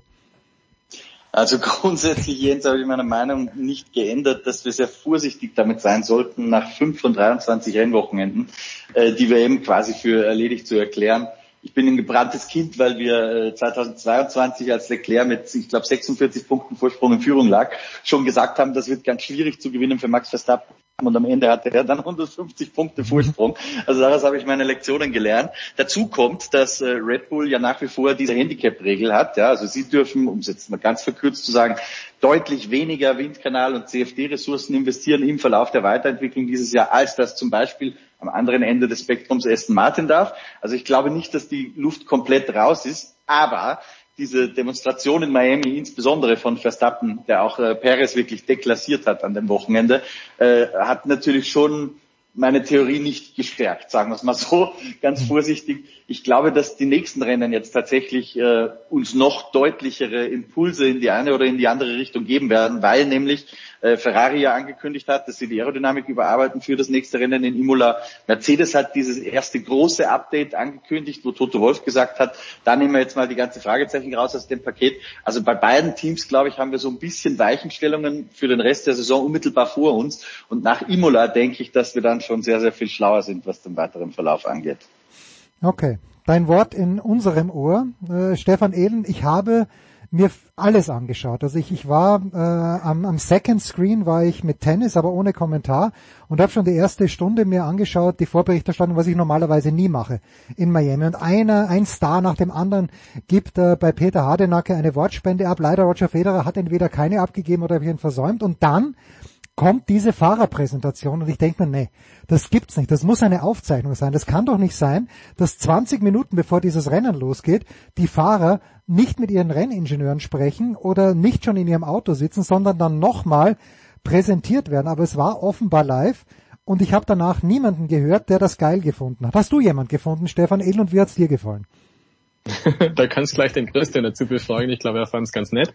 Ah, okay, ähm, gut. Ansonsten ansonsten muss ich sagen, ähm, ja, du hast es sehr schön und treffend beschrieben. Es ist kein Rennen für die, ja, wie soll man sagen, alteingesessenen Fans, sondern das ist absolut ein Showrennen von der Formel 1. Die ganze Geschichte in Miami dient nicht unter anderem dazu, das Publikum irgendwie groß anzufüttern in dem Rest der Welt, sondern das ist einfach dazu da, um Amerika ein bisschen zu hofieren, um da die amerikanischen Promis reinzuholen, um das Produkt Formel 1 dort ein bisschen Glamour und Glitzer zu verleihen. Und man hat schon den Eindruck, es werden am Wochenende dort mehr Promis geladen als anderswo. Also man will da sicherlich auch Monaco so ein bisschen ausstechen. Und äh, ja, es trudeln auch bei uns mehr Fotos von irgendwelchen Prominenten ein als von aktiven Rennfahrern. Insofern passt es natürlich schon perfekt, dass man da auch ein bisschen was anderes macht im Ablauf. Tatsächlich muss man dazu sagen, da hat die Formel 1 das Rad nicht neu erfunden, sondern das machen die amerikanischen Rennserien generell. Mhm. Also beim Indianapolis 500 der IndyCar-Serie oder beim Daytona 500 der NASCAR da werden solche Fahrerpräsentationen gemacht, aber, und das ist der entscheidende Punkt, den ich als Kritikpunkt sehe, sie werden gescheit gemacht und nicht irgendwie so Larifari. Da ist dem Moderator übrigens auch ein kleiner Fauxpas unterlaufen. Er hätte beinahe den Claim vom Indy 500 hier so kopiert. Äh, die nennen sich ja das Greatest Spectacle in Racing und äh, das hat er auch so ein bisschen anklingen lassen. Also das ist dann zum Beispiel was, wo man dann denkt, ja, gut gemeint ist halt vielleicht nicht gut gemacht, weil das fällt dann bei den amerikanischen Fans vielleicht auch eher dann auf taube Ohren. Und an der, an der Resonanz vom Publikum vor Ort hat man auch schon ein bisschen entnehmen können, irgendwie, naja, die Fahrer sind da so rausspaziert, aber es war jetzt nicht groß Applaus oder so. Also es kam mir nicht so vor, als würde diese Präsentation angenommen werden vom Publikum. Und wenn man dann die sozialen Netzwerke dazu gesehen hat, äh, was da kommentiert wurde, rauf und runter, äh, die Kritik daran war vernichtend. Also da waren wenige dabei, die haben gesagt, ja, ist ganz nett, aber die meisten haben gesagt, um Gottes Willen.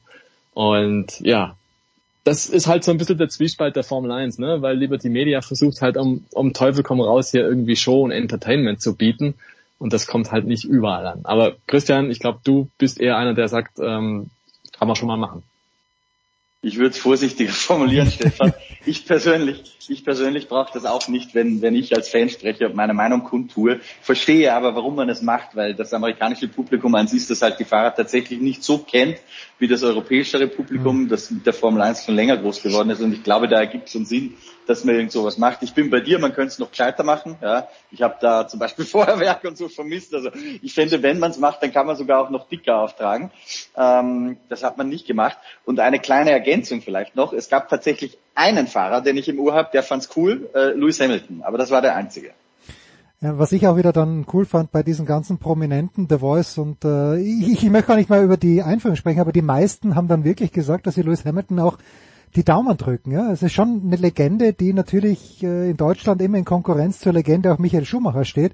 Aber was äh, Lewis Hamilton erreicht hat, natürlich in einem sehr sehr starken Auto, das ist schon bemerkenswert. Mir hat bei der Einführung nur, also bei der Präsentation der Fahrer nur auch dieses diese Streicher gefallen ich, also wenn die live gespielt haben, dann, dann spendiere ich jedem Einzelnen einen Flascherl Almduder. Das kann nicht sein, dass die live gespielt haben. Die müssen dort einfach nur gesessen sein und gefiedelt haben. So.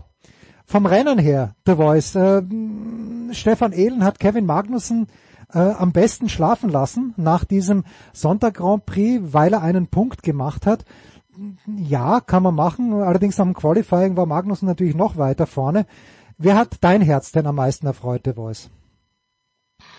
Ja, ich muss schon sagen, dass der Max Verstappen äh, fabelhaft gefahren ist, dass es so schnell gehen würde, dass er vorne mit dabei ist, war nicht zu erwarten. Vielleicht haben wir tatsächlich die meisten, äh, wie ich auch, äh, auch ein Safety Car in der Anfangsphase erwartet. Das Niveau war insgesamt sehr hoch. Sie haben sich kaum Fehler geleistet. Es gab am Ende keinen Ausfall. Auch das eher ungewöhnlich in der Formel 1, wobei wir seit vielen Jahren natürlich schon eine besondere Zuverlässigkeit haben im Vergleich zu den 80er und 90er Jahren. Ähm, es war ein sehr, sehr gutes Rennen, fand ich, äh, sehr spannend. Baku äh, im Vergleich dazu äh, eher müde, was aber natürlich natürlich auch damit zusammenhing, dass tatsächlich Max äh, so weit hinten starten musste. Aber mit den harten Reifen so lange und so schnell unterwegs zu sein, war schon wirklich außergewöhnlich in diesem äh, extravaganten Umfeld der Formel Hollywood. Äh, es war sehr amerikanisch insgesamt, völlig klar. Ähm, und vielleicht ist deswegen der Roger Federer auch nicht vor die deutschen Mikrofone von den Kollegen von Sky gekommen, weil tatsächlich er äh, verschleppt worden ist von Jackie Stewart, denn Martin Brundle für äh, ITV Großbritannien äh, hat den gesehen und wollte unbedingt den Federer äh, vor dem Mikrofon haben und da kam Jackie Stewart inzwischen wackere 81 Jahre alt, mhm. der dreifache Weltmeister aus Schottland und hat gesagt, do you want to speak to him? I will catch him for you. Und ist losgerannt, hat sich dann erstmal mit Bodyguards angelegt, der kleine äh, Jackie Stewart, und hat tatsächlich aber den Federer dann da abgeholt und äh, er hat dann mit Mark Brundle sich lange unterhalten. Äh, kurio, viele kuriose Geschichten am Rande, aber der Sport auf der Rennstrecke war klasse und das Magnussen ein bisschen durchatmet nach dieser Leistung, verstehe ich denn er ist am Anfang der Saison von Nico Hülkenberg doch ziemlich an die Wand gefahren worden. Ja, äh, das, das sind halt Legenden unter sich dann. Äh, 81. Emerson Fittipaldi überlege ich mir auch immer. Ich dachte, denke immer, ist er nicht schon lang gestorben? Aber so so alt ist er noch gar nicht. Eigentlich im Großen und Ganzen. Christian, wie siehst du die Gemengelage bei Mercedes im Moment? Also man kann ja gut letztes Jahr das Auto hat nicht toll funktioniert und George Russell neu im Team kann man sagen, naja, der hat einfach äh, mehr mehr Biss vielleicht mitgebracht. Aber wenn man jetzt mal so schaut, also George Russell, wenn ich Geld setzen müsste, würde ich mein Geld immer mehr auf George Russell setzen als auf Lewis Hamilton. Nagt das irgendwie an der, wie der Amerikaner so schön sagt, Legacy von Lewis Hamilton, dass er jetzt halt einen Teamkollegen hat, der mindestens gleich schnell ist wie er, wahrscheinlich sogar schneller. Ich glaube noch nicht ähm, sehe aber durchaus die Gefahr, dass es so werden könnte. Auf der anderen Seite würde ich erstmal noch ein bisschen abwarten, weil ich glaube, wir haben uns da auch gerade kürzlich in der Redaktion erst drüber unterhalten. Ich glaube, es war in der Redaktion, Stefan, korrigiere mich, wenn ich falsch liege. Aber ich erinnere mich an eine Unterhaltung, wo wir so drüber gesprochen haben, dass es äh, von diesen herausragenden Fahrerfiguren in der Geschichte der Formel 1, zu denen Lewis Hamilton ja zweifellos gehört, da gab es welche, wie Michael Schumacher zum Beispiel, die waren eigentlich immer auf absolutem Top-Niveau, auch wenn ihr Auto nicht so funktioniert hat. Lewis Hamilton ist, glaube ich, insofern ein bisschen anders, als der, wenn er ein Auto hat, mit dem er Rennen gewinnen kann und Weltmeisterschaften gewinnen kann, dann wächst er, glaube ich, komplett über sich hinaus mhm. und kann nochmal ein Niveau abrufen, was vielleicht selbst im Vergleich der ganz großen Größen andere teilweise gar nicht abrufen könnten. Also ich glaube, der Lewis Hamilton in absolut bester Form steht anderen Größen um absolut nichts nach.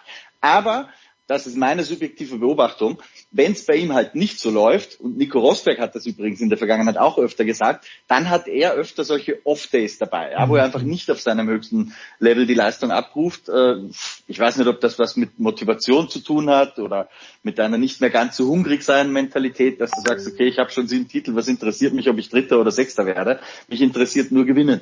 Warum auch immer, aber es ist mein Eindruck, dass Lewis Hamilton, äh, wenn das Auto nicht perfekt funktioniert, auch nicht das Letzte aus seiner Leistung abrufen kann und deswegen bin ich vorsichtig, denn sollte der Mercedes nochmal so richtig gut funktionieren, dass die wieder Rennen gewinnen können, dass die auch Red Bull äh, auf gleichem Niveau herausfordern können, dann kann ich mir schon vorstellen, dass es für George Russell im Vergleich zu Lewis Hamilton schwieriger wird, als es das jetzt ist.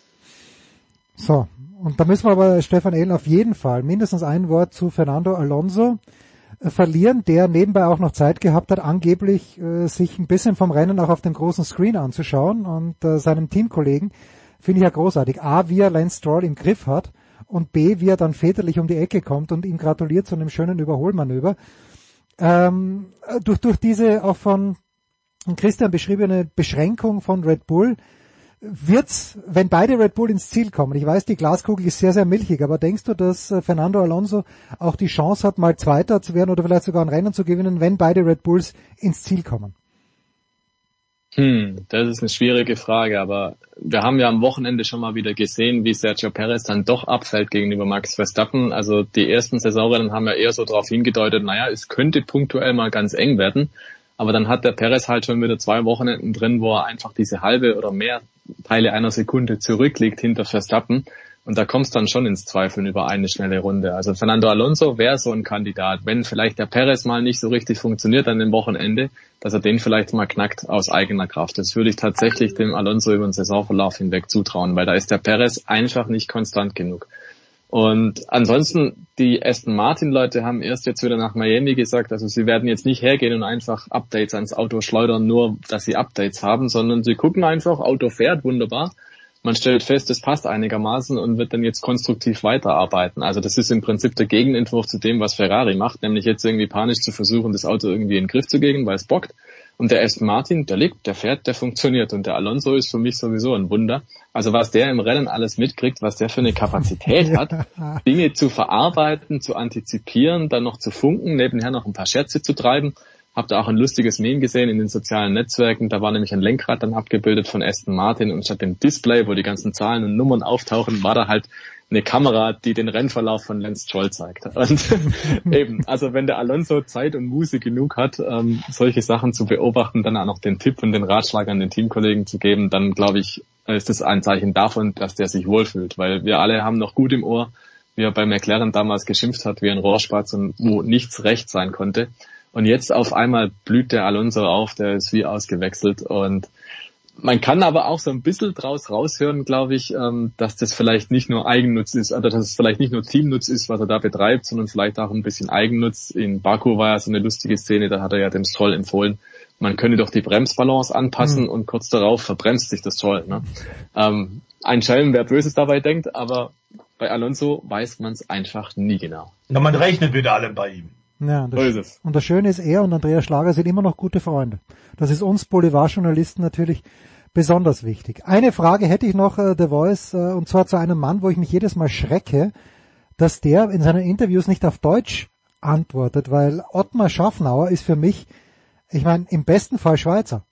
Aber äh, im, im, im, Normalfall ist das mindestens ein Südtiroler oder wenn nicht sogar ein Tiroler. Und äh, die Alpinen haben sich ja gegenseitig rausgeschossen, als ob es kein Morgen gäbe. In Australien jetzt immerhin zwei Autos äh, in den ähm, in den Punkterängen. Ich weiß nichts über den Otto. Und warum spricht er nicht Deutsch, der Voice? Klär mich bitte auf. Ähm, ich weiß gar nicht, ob er überhaupt Deutsch spricht. Ich habe mit ihm nie Deutsch gesprochen, aber äh, ich weiß, dass er momentan unter enormem Druck ist und deswegen war das, glaube ich, ein ganz wichtiges Ergebnis. Hm. Äh, es, es, wird ja momentan wahnsinnig Druck von der äh, alpine Renault-Führung gemacht auf die Mannschaft. In der Tat, und das stimmt, in den letzten Jahren wurden immer wieder drei bis fünf Jahrespläne kommuniziert, die sehr vollmundig klangen. Ähm, und klar war dann nach drei oder eben fünf Jahren äh, der Kampf um den WM-Titel. Davon ist man nach wie vor meilenweit entfernt. Es wird sehr viel Geld reingesteckt. Man hatte ja vor kurzem auch überlegt, ob man tatsächlich aufhört, hat dann aber das Renault-Team rebrandet auf die Sportmarke auf Alpine und hat dann gesagt, okay, wir nehmen wieder neues Geld in die Hand. Es geht wirklich nicht richtig voran. Äh, ihm ist jetzt tatsächlich zu wünschen, dass äh, dem Ottmar das tatsächlich das ist bisschen in richtige Gleise gerät. Ich bin mir allerdings auch über die Fahrerpaarung nicht so ganz äh, so ganz sicher. Ähm, dass die früher Probleme miteinander haben, ist, glaube ich, tatsächlich in Zeiten des Profitums und in ihrem Alter äh, zwischen äh, jetzt Gasly und, und, und Co. ist es kein Problem und Ocon, aber ich bin mir nicht sicher, ob die, die Struktur des Teams gut genug ist, um tatsächlich ernsthaft Fortschritte zu machen. Dafür ist in den letzten Jahren, da war Ottmar Snapper nicht mit dabei, äh, der ist ja erst äh, relativ neu dazugekommen, äh, aber die Struktur scheint mir nicht gut genug zu sein, um einen entscheidenden Schritt aus dem hart umkämpften Mittelfeld in Richtung Top 3 zu machen. Das sehe ich eigentlich in diesem Jahr nicht und ich weiß nicht, ob es im nächsten Jahr passieren wird. Aber der erste ganz wichtige Druck aus dem äh, Kessel ist jetzt mal weg, weil sie zwei Autos zumindest in den Punkten hatten. Das dürfte zunächst mal jetzt, glaube ich, ganz gut tun. So, also es wird irgendjemand das Typ verlangt, äh, das ist für uns auch ein Zeichen, den Motorsport-Teil zu beenden, aber nicht bevor wir Christian Nimmervoll noch ganz kurz fragen. Christian hat quasi ein, äh, ein Sabbatical unterbrochen für diese Sendung, weil du äh, es Stefan Ehlen gleich machst und auch mindestens ein Buch schreibst, Christian. Ja, so, so ist es. Aber vielleicht kurz noch kleine Trivia zu Ottmar Safnauer. Jens, äh, ist, soweit ich weiß, in Rumänien geboren, aber in mhm. Amerika aufgewachsen. Ah, deshalb. Also okay, gut. Dann ich, ich glaube, er hat tatsächlich irgendwo ein Viertel Deutschland in sich oder so, vom Vater oder von der Mutter. Irgendwas bilde ich mir ein, gab's da mal, aber ich weiß nicht, ob er tatsächlich Deutsch spricht oder Deutsch kann. Da bin ich mir nicht sicher. Ähm, ja, und zum Buch, da unterhalten wir uns ein andermal drüber. Das äh, muss erst mal fertig geschrieben werden. so ist es. Wie viele andere Bücher. Dankeschön, Christian. Danke, Stefan Ehlen. Danke, Stefan der Voice Heinrich. Das nächste Rennen, wie gesagt, in Imola. Äh, allerdings nicht an diesem Wochenende, sondern am darauffolgenden. Und darüber sprechen wir dann kommende Woche. Kurze Pause in der Big Show 609.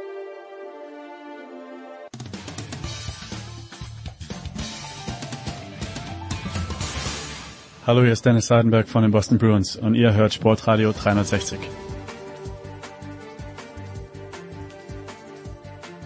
Big Show 609, Sportradio 360. So, wir schalten nach, nach Finnland auf jeden Fall. Vielleicht sogar nach Tampere.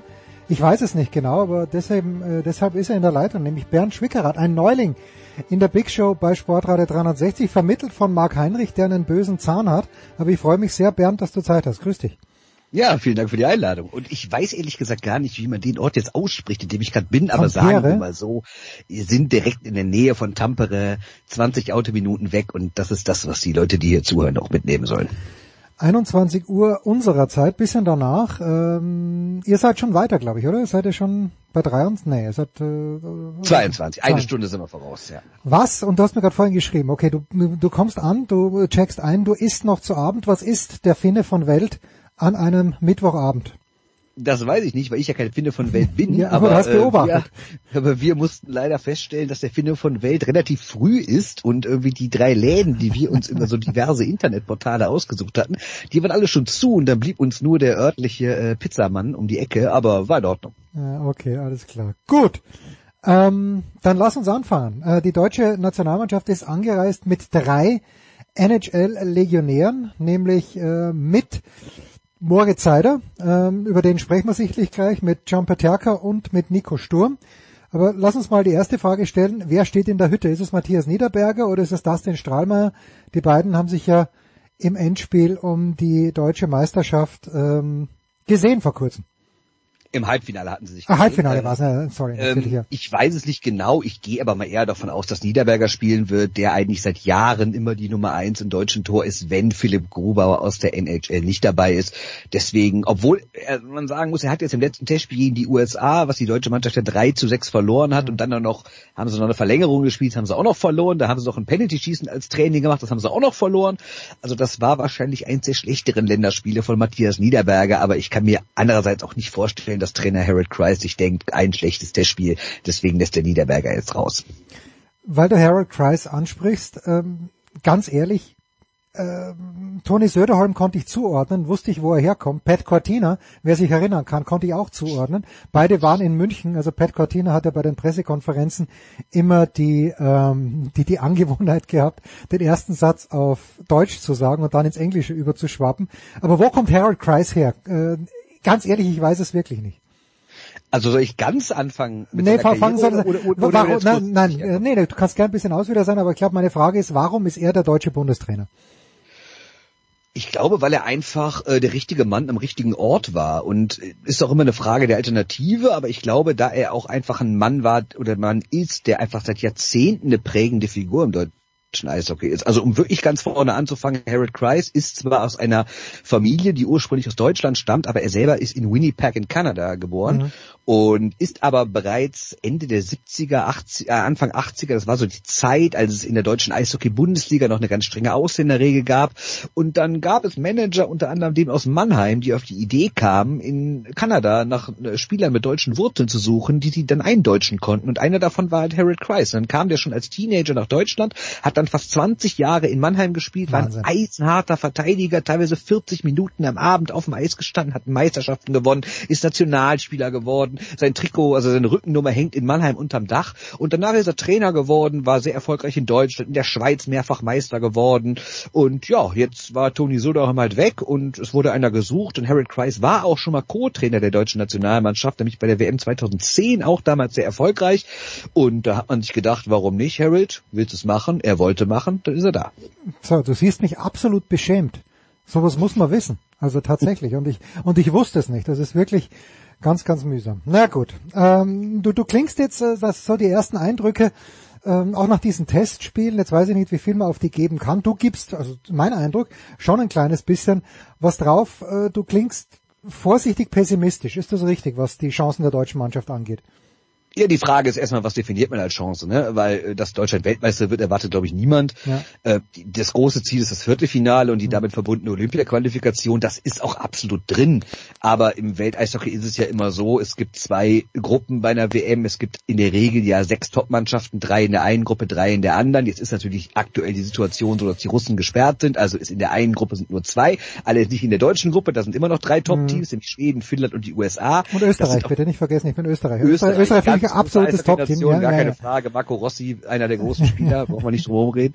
Ähm, also das wird natürlich ein ganz hartes Auftaktprogramm für die deutsche Mannschaft und das größte Problem ist aber nicht der Spielplan, das größte Problem sind halt die ganzen Absagen. Denn mhm. natürlich ist es normal bei der Eishockey-Weltmeisterschaft, dass nicht alle Topspieler dabei sind, das ist nicht wie in anderen Sportarten, weil die WM ja halt jedes Jahr ist. Ähm, aber es sind schon sehr, sehr viele Absagen, die die deutsche Mannschaft da verkraften musste. Und ganz spät auch Jasin Elis habe ich gesehen, der aus München nicht mitfahren kann. Ähm, was bringt denn, und Moritz Seider hatte sich, glaube ich, ja ursprünglich entschieden, nicht zu kommen und äh, jetzt, jetzt ist er doch da, einfach weil Not am Mann war. Was bringt der Moritz Seider mit, der in diesem Jahr in der NHL begeistert hat? Später, auch letztes Jahr schon, aber in diesem Jahr wieder. Also ich weiß gar nicht, ob er selber so definitiv abgesagt hatte. Das okay. klang damals so, äh, vor ein paar Wochen, meine ich jetzt mit damals. Ähm, wobei es aber eigentlich immer nur um seine Gesundheit ging. Er sei mhm. angeschlagen, er sei müde nach diesen zwei, drei Jahren, die er jetzt wirklich komplett durchgespielt hat mit ja mehr als 80 Spielen in der NHL und dann noch Weltmeisterschaften danach, könnte er nicht spielen. Jetzt auf einmal heißt es, diese Angeschlagenheit, diese Verletzung sei ein bisschen früher auskuriert. Er könne halt doch spielen, wobei er jetzt wahrscheinlich nicht direkt am Freitag im ersten Spiel spielen wird. Aber wenn er dann spielt, um deine Frage zu beantworten, er macht diese Mannschaft einfach in allen Belangen besser. Er ist mit Abstand der beste Spieler dieser Mannschaft, obwohl er ja auch erst Anfang 20 ist. Ähm, er ist der beste Verteidiger. Er ist gleichzeitig aber auch ein Mann, der die Offensive ankurbeln kann durch überragende Pässe. Er ist in Überzahl gefährlich. Er ist in Unterzahl gefährlich. Er ist in der Kabine der richtige Mann. Also das war wirklich die beste Nachricht, die die deutsche Eishockey-Nationalmannschaft vor diesem Turnier hätte bekommen können.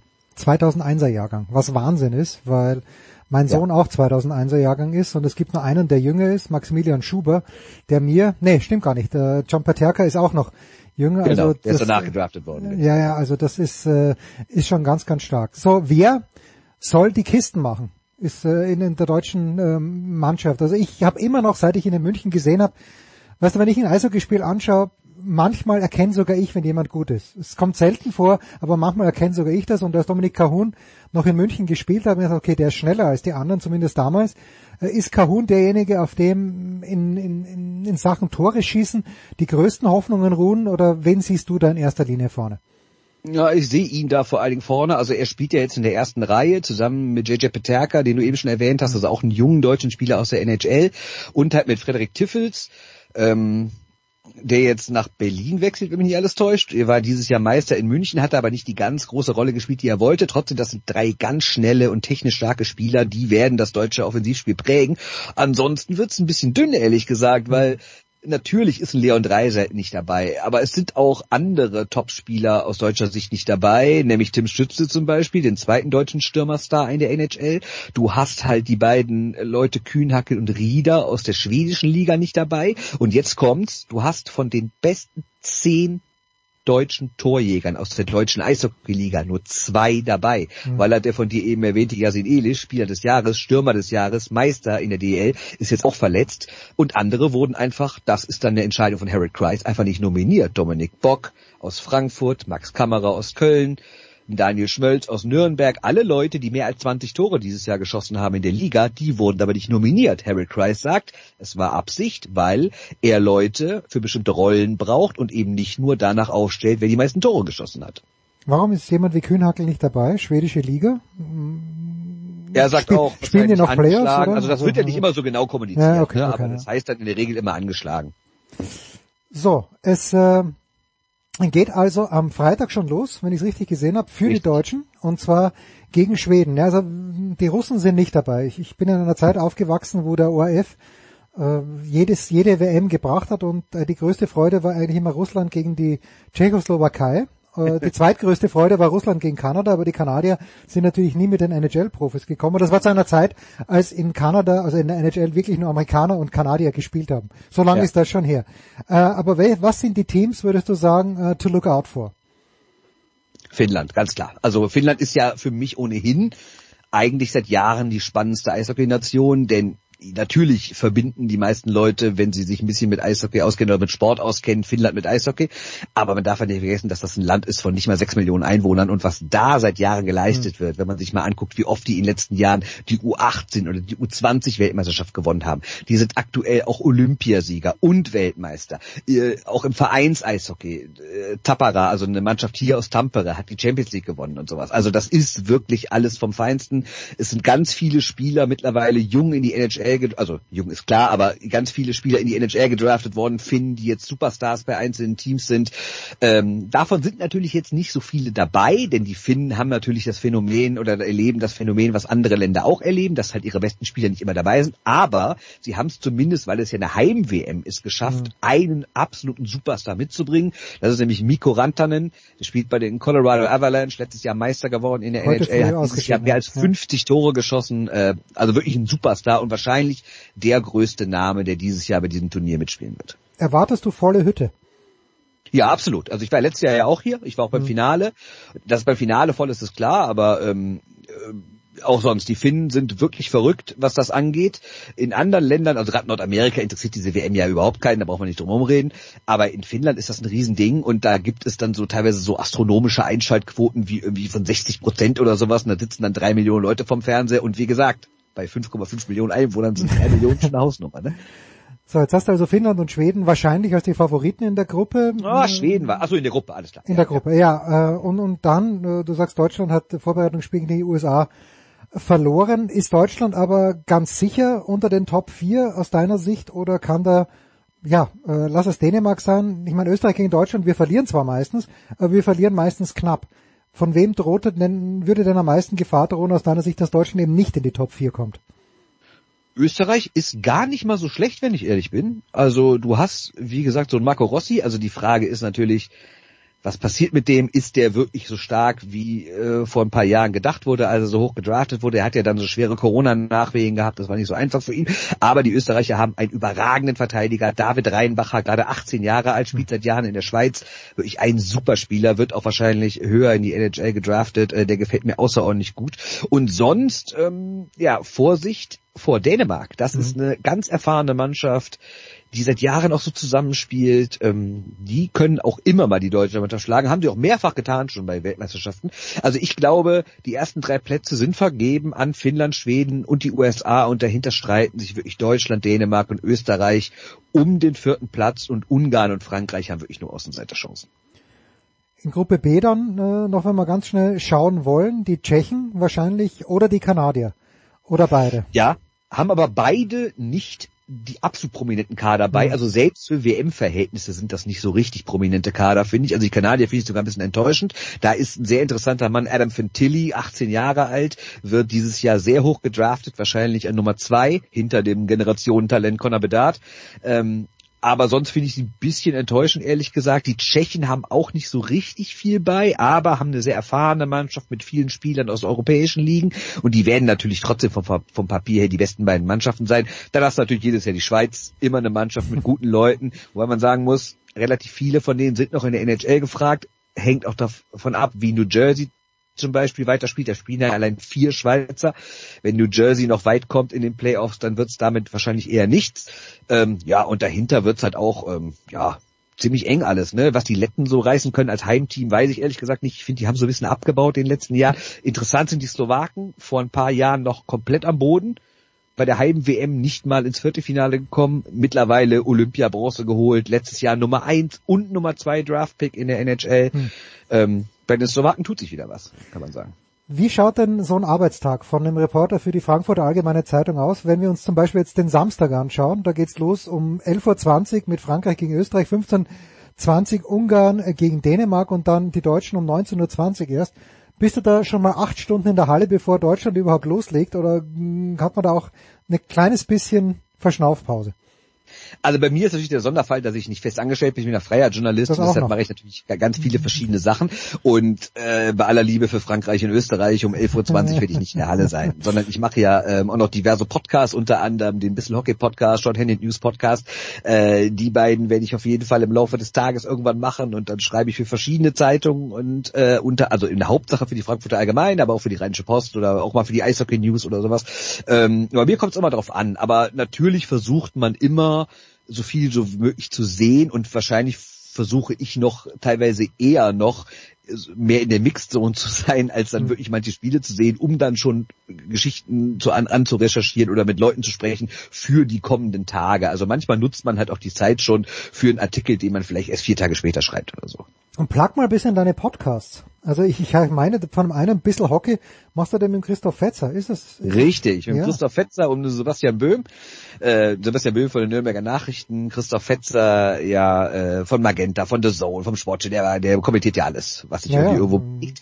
Und ja genau, also wir haben, äh, also da muss ich auch wirklich großen Dank sagen an alle unsere Hörerinnen und Hörer. Wir haben ein kleines Crowdfunding gestartet für das Turnier und da sind schon deutlich über 1000 Euro zusammengekommen in ganz kurzer Zeit. Also vielen Dank nochmal dafür. Und ja, äh, der Herr Fetzer und ich, wir planen halt vor dem Turnier und nach, am Morgen nach jedem Deutschlandspiel machen wir einen Sonderpodcast zum jeweiligen Spiel und machen dazu noch einzelne Sachen, mal zu einzelnen Spielern, äh, zu einzelnen Mannschaften, natürlich vor dem Halbfinale, vor dem Finale, ein Gesamtturnierfazit, dann kommen natürlich auch noch so sportpolitische Sachen rein. Wie geht's mit Russland im Eishockey weiter? Was ist mit der WM-Vergabe für 2027, wo sich Deutschland dafür beworben hat? Was ist hier generell in Tampere los? Weil ich habe ja eben schon mal erwähnt, Tampere hat sich krass entwickelt, was Eishockey angeht, ist mittlerweile für mich so ein bisschen so die finnische Eishockey-Hauptstadt, so vor Helsinki und Turku. Und das sind alles so Themen, die wir dann komplett beleuchten und machen sehr, sehr viele Podcasts. Also wir werden wahrscheinlich in diesen knapp 21 Tagen, die ich jetzt hier sein werde, wahrscheinlich, weiß nicht, 15, 16 Podcasts aufnehmen oder sowas. Tja, good for you und good for us, weil ich werde mich auch nochmal melden. Eine Frage noch, wie, wie schaut's in dieser Mixed Zone bei einem Eishockey-Länderspiel aus, das in Finnland stattfindet. Prügeln sich da die deutschen Reporter um Wortspenden der deutschen Spieler oder kommt da wirklich jeder vielleicht sogar ein bisschen exklusiv zu seinem Recht? Nur exklusiv nicht, aber äh, sag mal, es, ist, es sind schon so zwei Dutzend deutsche Reporter da, so ist mhm. nicht. Ähm, Bander, aber Bandermann, der große Bandermann ist da, habe ich gesehen, ist in den Flieger eingestiegen heute. Ja, ja sicher, der Sascha ist natürlich auch immer da, natürlich. Mhm. Aber der ist natürlich als als Rights Holder steht er nicht bei uns bei uns schreiben. Um Gottes Willen, natürlich nicht. Ja. Was, was soll das der Bandermann bei der schreibenden Zunft machen? Aber du kriegst dann schon, du kriegst dann schon das, was du möchtest. Ja, ja, absolut. Und man muss auch sagen, die meisten sind auch sehr dankbar. Äh, also jetzt nicht dankbar uns gegenüber, sondern wir sind dankbar, dass die Leute reden können. Äh, das ist jetzt, klar gibt's auch mal das typische Phrasengestammel, da braucht man jetzt nicht drum reden. Aber ähm, es gibt auch schon Leute, die wirklich Klartext reden, sei es jetzt nach Siegen, sei es nach Niederlagen. Also da kriegt man meistens schon ganz ordentliche Zitate, muss man sagen. Und was ganz schön ist, weil ja so gut wie gar keine Reporter aus Nordamerika da sind, mhm. kann man da auch mal wirklich länger mit Leuten reden, die man sonst halt nicht kriegt. Also natürlich war ich auch schon mal in der NHL, also ich war auch schon mal in Nordamerika oder wenn die NHL in Europa spielt, da bin ich auch da, sei es in Prag, in Stockholm, wo auch immer, ne, dann fahre ich da auch hin. Aber Natürlich ist es was anderes, bei der Weltmeisterschaft mal wirklich zwei, drei Minuten oder vielleicht sogar länger komplett alleine mhm. mit einem nordamerikanischen NHL-Star quatschen zu können und dann eben nicht nur, wie war die Szene im zweiten Drittel, sondern auch so ein bisschen allgemein darüber reden. Wie läuft's bei dir? Wie läuft's generell? Wie siehst du internationales Eishockey? Was und sowas. Das ist dann ganz interessant. Das sind dann auch so diese Geschichten, die dann vielleicht gar nicht erst am nächsten Tag in der Zeitung landen, aber einfach mal für den Hinterkopf sind und vielleicht ein halbes Jahr später bei irgendwas verwendet werden. Tja, mit diesen Gedanken fahre ich immer zu den Grand Slam Turnieren beim Tennis und denke mir, okay, Medvedev mal fünf Minuten für mich allein. Genau. Es, pass es, passiert halt nur nie. Weil mittlerweile, mein Medvedev ist äh, zu prominent. Ähm, ich weiß gar nicht, russische Reporter sind eigentlich selten da, aber der gut, gute Junge ist zu prominent. Bernd, es war... Ja, wenn du die ganz ja, großen also sagen wir so, 2018 in Dänemark, da war zum Beispiel Conor McDavid da, der ja, ja. gemeinhin als bester Eishockeyspieler der Welt gilt. Und dass du dann mit McDavid kannst du auch nicht alleine reden, das ist klar. Da, da, da, da ist dann immer eine Traube mit Journalisten aus aller Welt da. Aber es gibt durchaus Leute, mit denen stand ich dann wirklich mal fünf Minuten alleine da, was sonst in Europa einfach gar nicht möglich wäre. Was ist der Wunschkandidat, wenn du dir jetzt jemand aussuchen dürft, von den Menschen, die da sind, mit wem möchte Bernd Schwickerath gerne mal fünf Minuten reden? Hm, also natürlich vom Namen her Mikko Rantanen, aber das wird kaum möglich sein, weil hier ganz viele finnische Journalisten sind. Ich glaube, ich fände wirklich äh, Fantilli interessant, den mhm. jungen Kanadier, weil er halt 18 Jahre ist und weil er halt so seine ganze Karriere so vor sich hat und äh, weil er halt alles gerade über dieses Ausnahmetalent Conor Bedard redet, ist es vielleicht aber ganz spannend dann zu gucken, wie es um Adam Fantilli gerade geht. Also das wäre auf jeden Fall meine Sache. So, dann muss ich da aber sagen, gucken, ja, ich irgendwie erreichen kann, weil der spielt ja leider in der Gruppe B, die ja in Riga spielt. Oh, also muss man hoffen, dass die Kanadier mindestens ins Halbfinale kommen oder ein Viertelfinale hier in Tampere spielen, dann kann ich auch mit dem sprechen. So, na, jetzt muss man sich äh, schon ein bisschen einordnen, ob ein 18-Jähriger wirklich puh, äh, viel zu sagen hat, es kommt selten ja, vor. Ich spreche ich sprech nur, sprech nur aus Tenniserfahrung, da haben auch 28-Jährige manchmal herzlich wenig zu sagen. Ja, also ich will auch nicht sagen, dass Eishockey das gelobte Reporterland ist. Ne? Auch hier gibt's langweilige Menschen, gar keine ja. Frage. Da gehörst du nicht dazu. Bernd, ich danke dir herzlich. Ich werde nochmal lästig werden im Laufe der WM. Das war's mal für heute. Für und für Eishockey zumindest. Noch nicht ganz, weil vielleicht gibt's später noch was zur NHL, aber zu Eishockey WM Bernd Schwickerath. Ladies and Gents. Ein bisschen Hockey und äh, auch in der FAZ. Lest ihn, hört ihn. Wir machen eine kurze Pause.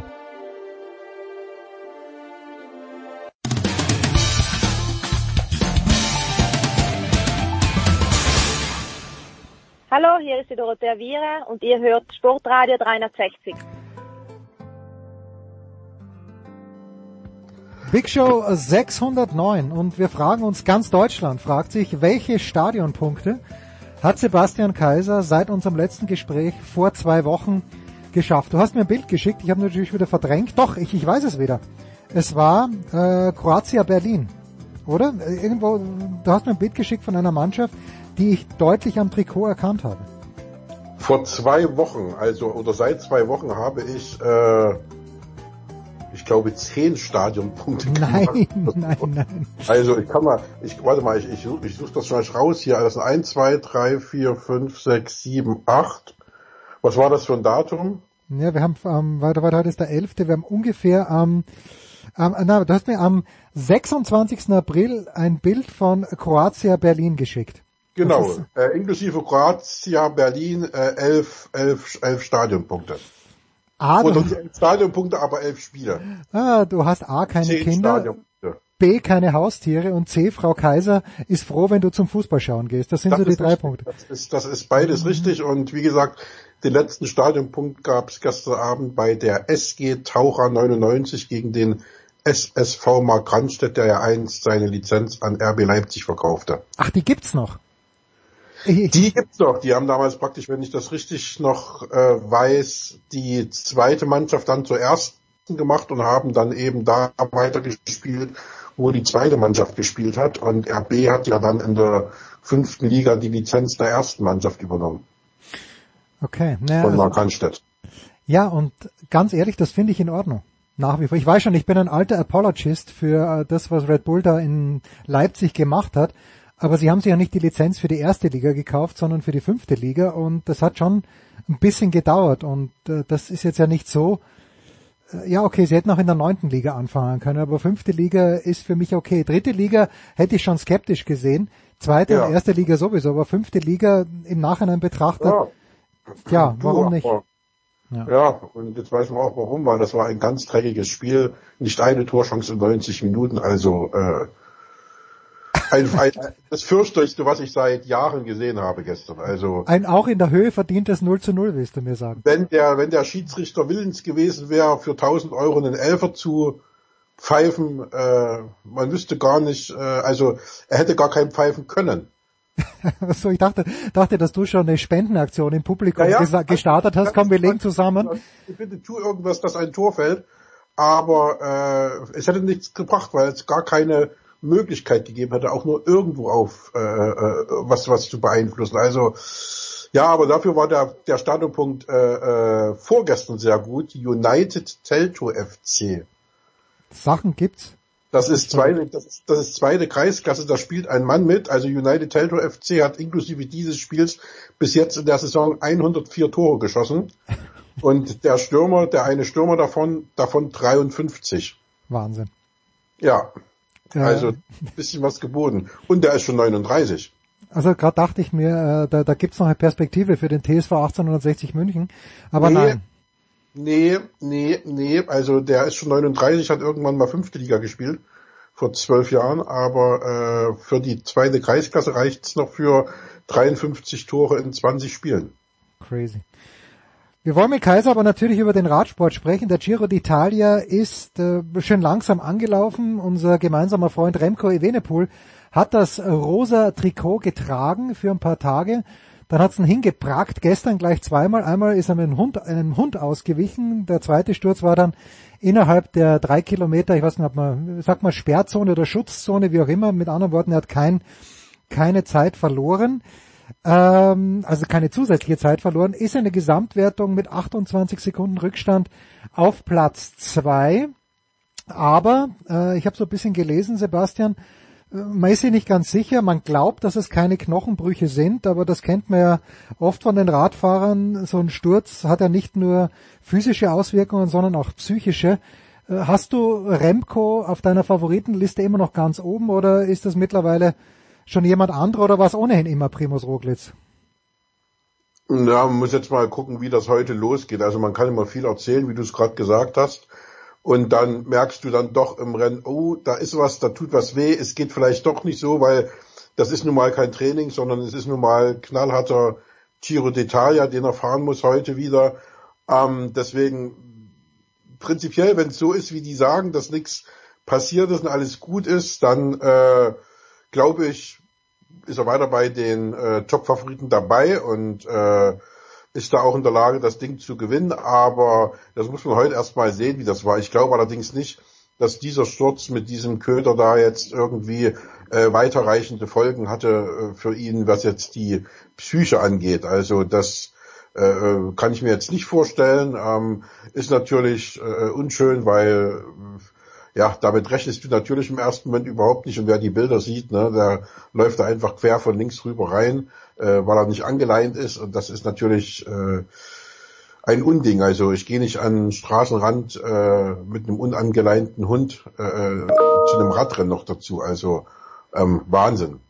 Ja, ja, das ist, es ist halt einfach auch saugefährlich. Also Evenepoel immer noch im Weltmeistertrikot unterwegs, bis er es denn verliert. Ähm, Primoz Roglic eine Minute zwölf im Moment hinter dem Spitzenreiter, zu dem du mir vielleicht dann auch noch ein paar Takte sagen kann. Andreas Lecknes habe ich noch nie gehört.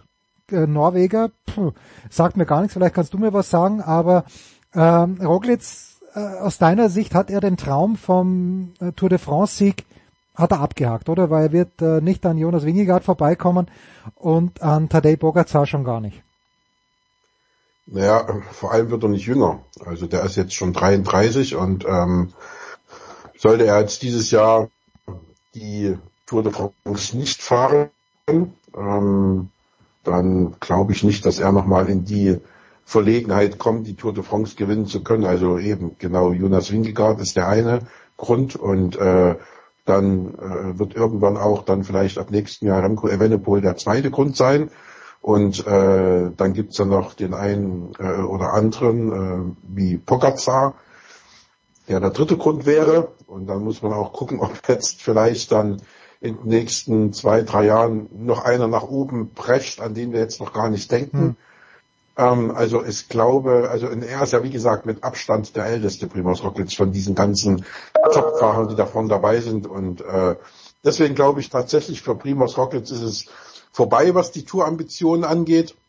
Aber ähm, ja, bei der Tour jetzt hier, bei dem Giro d'Italia, muss man sehen, das ist jetzt alles nicht so weit auseinander. Ähm, das wird in den Bergen mit Sicherheit noch schön auseinandergezogen. Da wird noch ein bisschen was passieren und dann guckt man halt, äh, ja, wie die drauf sind, weil da entscheidet sich ja wirklich erst. Aber er hat die Tuchfühlung nach, nach vorn, ist der Beste seiner Mannschaft. Also insofern glaube ich schon, warten wir mal ab, was da jetzt passiert beim Giro. Also abgeschrieben habe ich den noch nicht. Wahnsinn, wie, wie, wie ein gefragter Mann Sebastian Kaiser ist. Dauernd bing, bing, bing kommen die Mails rein. Es ist ja, verrückt. Es ist verrückt. Ja, ja, weiß ich schon. Ja, es ist, ist ja völlig okay. Es ist jetzt fast drei Jahre her, glaube ich, Sebastian, dass wir auf deine Vermittlung hin mit Ralf Denk gesprochen haben.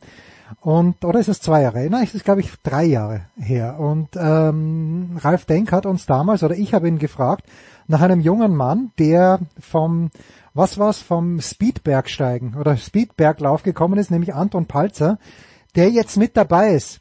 Beim Schneebergsteigen, ja, ja. Äh, bei, beim Giro, der im Team Bora Hans Grohe. Ähm, hat der die Erwartungen erfüllt? Hat er sie übertroffen? Hat er sie unterschritten? Ich meine, der, allein der Umstand, dass er jetzt beim Giro mitfährt, zeigt mir, dass er zumindest auf einem Weg ist. Ist es ein guter Weg?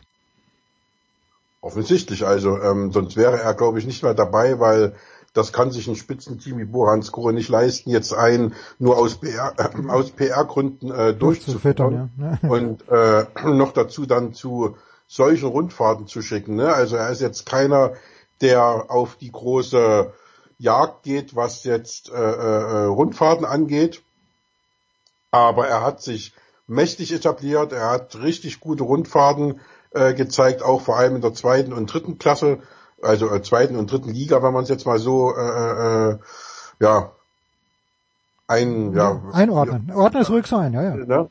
Also äh, da war er immer ein, ein, sehr, sehr zuverlässiger Helfer. Natürlich jetzt noch keine äh, äh Profisiege, aber äh, es ist eine Sache, die beiden Seiten wohl Spaß macht. Anton Palzer selbst hat ja gesagt, er hat das natürlich anfangs schon irgendwie unterschätzt, weil er mhm. sich auch nicht vorstellen konnte, wie hart das ist und was da eigentlich alles passiert und so weiter. Und äh, ja, er hat sich durchgebissen. Das musst du, glaube ich, auch, wenn du da den Berg hochkraxelst. Und äh, das ist natürlich ein großer Vorteil, dass er jetzt nicht als, keine Ahnung, als Busfahrer auf einmal Leistungssportler ist, sondern eben schon aus einem extremen Sport kam, äh, äh, wo er wirklich alles, der ihm wirklich alles abverlangt hat. Und das ist schon mal eine Grundvoraussetzung dann auch für diesen knallharten Radsport, äh, wo du ja auch bei Wind und Wetter trainieren musst. Das sind ja keine Tennisspieler, die dann beim ersten Regentropfen sofort abbrechen, äh, sondern die müssen halt dann da durch. Und das macht er gut und das macht er wahrscheinlich auch umgedreht besser, als die das vielleicht sogar erwartet haben. Also Sonst wäre er, glaube ich, nicht äh, dabei und äh, macht hier die ganzen ja, Jobrennen, die er ja schon gefahren ist mit der Krönung Giro d'Italia. Also das war ja damals, als wir gesprochen haben. Ähm, ich glaube, sowohl hier in dieser Runde als auch ich mit ihm äh, für die Bilder am Sonntag damals, glaube ich, äh, ein Ziel, irgendwann mal eine Grand Tour mhm. zu fahren.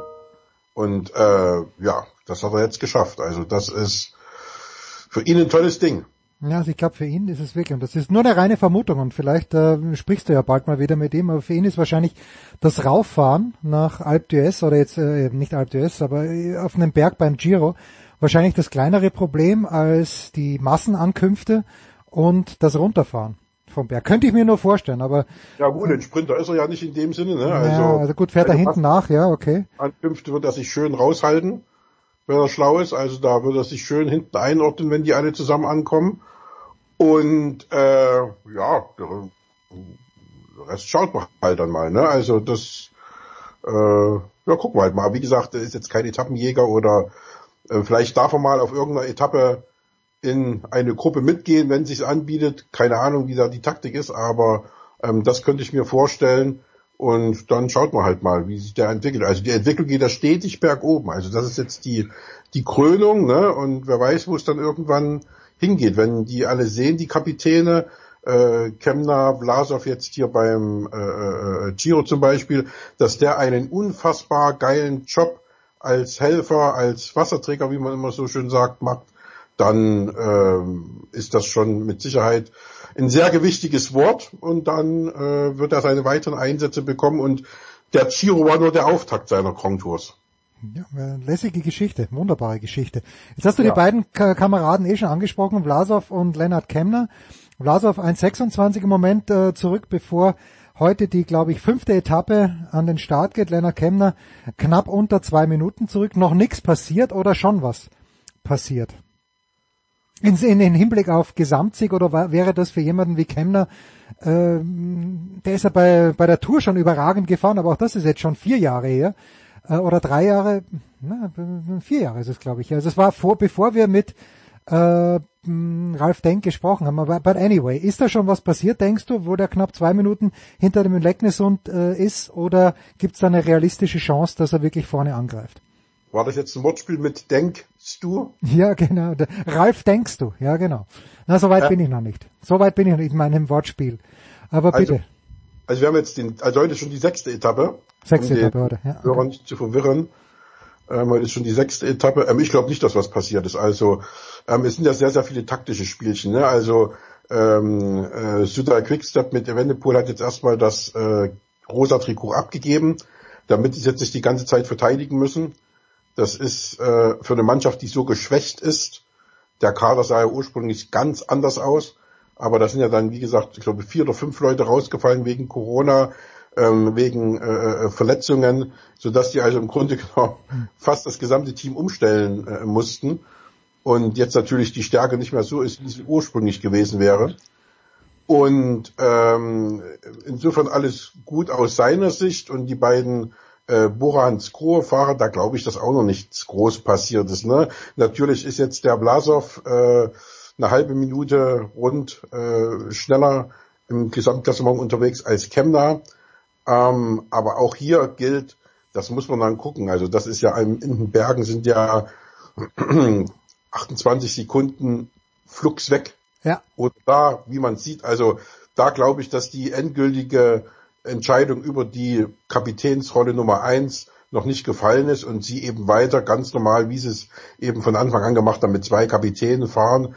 Und äh, das äh, ist bis jetzt nicht schief gegangen. Allerdings muss man natürlich auch sagen, was sollte da bis jetzt schief gehen? Das waren ja alles überschaubare Etappen, dass sich das natürlich von Anfang an äh, durch das Zeitfahren am ersten Tag äh, verschiebt und es da schon Abstände gibt. Okay, das passiert, aber ich glaube jetzt, äh, dass auch die äh, äh, 1,54, die Chemner hat, auf Evenepoel, beziehungsweise auf Evenepoel sind es ja dann auch nein, nein, nur eine halbe Minute weniger, ja, das ist 1,26. Ja. Äh, dass das jetzt, sage ich mal, noch nicht eine Vorentscheidung ist, dass Evenepoel am Ende auch unbedingt vor Kemner landen muss. Aber was eben auch äh, der Fall ist, man muss natürlich sagen, dass eben alle oder sehr viele Favoriten schon jetzt vorn mit dabei sind, schon nach fünf Etappen, obwohl es noch keine richtigen äh, Berge gab. Ne? Also du hast den Evenepoel an zwei, du hast den Almeida auf vier, du hast den Rocklitz auf fünf, äh, äh, Thomas im, im, im, im Spätherbst, fast schon im Winter seiner seiner seiner Karriere äh, ist auf auf auf sechs. Also äh, da ist schon ein bisschen was äh, los und die musst du ja alle dann irgendwann schlagen. Also ist ja nicht so, dass da jetzt Leute sind, die am Ende mit dem Gesamtklassement nichts zu tun haben werden und da ist nur einer Evenepoel und den musst du irgendwann eben diese anderthalbe Minute abnehmen, sondern das sind ja noch drei, vier andere und äh, das ist, glaube ich, eher die Schwierigkeit. Und da ist er natürlich, wenn man jetzt nur die Favoriten nimmt, an Position 5 oder 6 stehend, schon hinten dran. Man muss gucken, das wird spannend. Also ich bin da echt gespannt und hoffe, dass die nur endlich mal auch normales, richtig gutes, geiles Wetter haben. Also ich hasse das, wenn da diese Regenetappen kommen, wo du dann gar nicht mehr weißt, wer wird da jetzt eigentlich vom Hund gebissen. Also das hat man ja dann erst gesehen, als dann in die diesem dunklen äh, äh, äh, äh, Trikot da, wo dann die Regenbogenfarben durchschimmerten, am Straßenrand lag gestern. Also da, sonst hätte man das gar nicht aus dem Rennen sofort mitgekriegt, dass das Evenepoel ist. Das ist wahr und das ist immer beim Giro so, wo ich mich immer gerne auch nicht gerne, aber ungern an Schnee erinnere, der auch schon vorgekommen ist. Naja. Ja, ja, ja. Da mussten sie sogar schon Etappen abbrechen und unten lang fahren, weil sie oben nicht drüber gekommen sind. Ne, also. Crazy. Interessant. So. Oder wird interessant die nächsten Tage. Ja, ich werde ab heute sklavisch mir das anschauen bei Eurosport und mit einem Auge natürlich auch nach Madrid schauen, äh, nach Rom schauen zum Tennis, aber da ist in der ersten Woche noch nicht so massiv viel los. Sebastian, ich danke dir, mein Lieber. Wir sehen uns spätestens in Paris, aber wir hören uns schon davor. Sebastian Kaiser ist das, war das von der Bildzeitung und wir machen eine kurze Pause in der Big Show 609.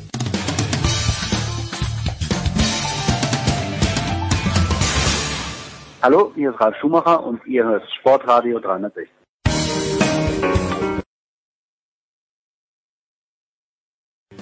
Big Show 609. Weiter geht's. Äh, großartig. Wenn beide Zeit haben an einem Donnerstag und beide, das ist zum einen Markus Götz von Sky. Servus Götzi. Grüße euch. Und äh, der große Uwe Semra. Servus Uwe. Guten Morgen zusammen. Uwe hat Mittwochabend und das äh, spricht ja für mein Phantom von Uwe Semrau. Uwe hat Mittwochabend der THW Kiel gegen PSG kommentiert und ich habe ab Minute 10 mit Kommentar geschaut. Die ersten 10 Minuten musste ich was aufnehmen, konnte ich nicht schauen. Und irgendwann in der zweiten Halbzeit, glaube ich, äh, Uwe, hast du gesagt, äh, du fängst an, dir ein kleines bisschen Sorgen zu machen um den THW Kiel. Sind die Sorgen mit diesem 27-31 Du hast am Ende, glaube ich, auch noch gesagt, es ist noch vieles drin. Ich, ich, hoffe nicht gehört zu haben, es ist noch alles drin. Aber was ist noch drin für den THW nach dieser, wie ich finde, ernüchternden Vorstellung gestern Abend? Ja, das war jetzt äh, wirklich ein Gegner mit Format, muss man ganz klar sagen.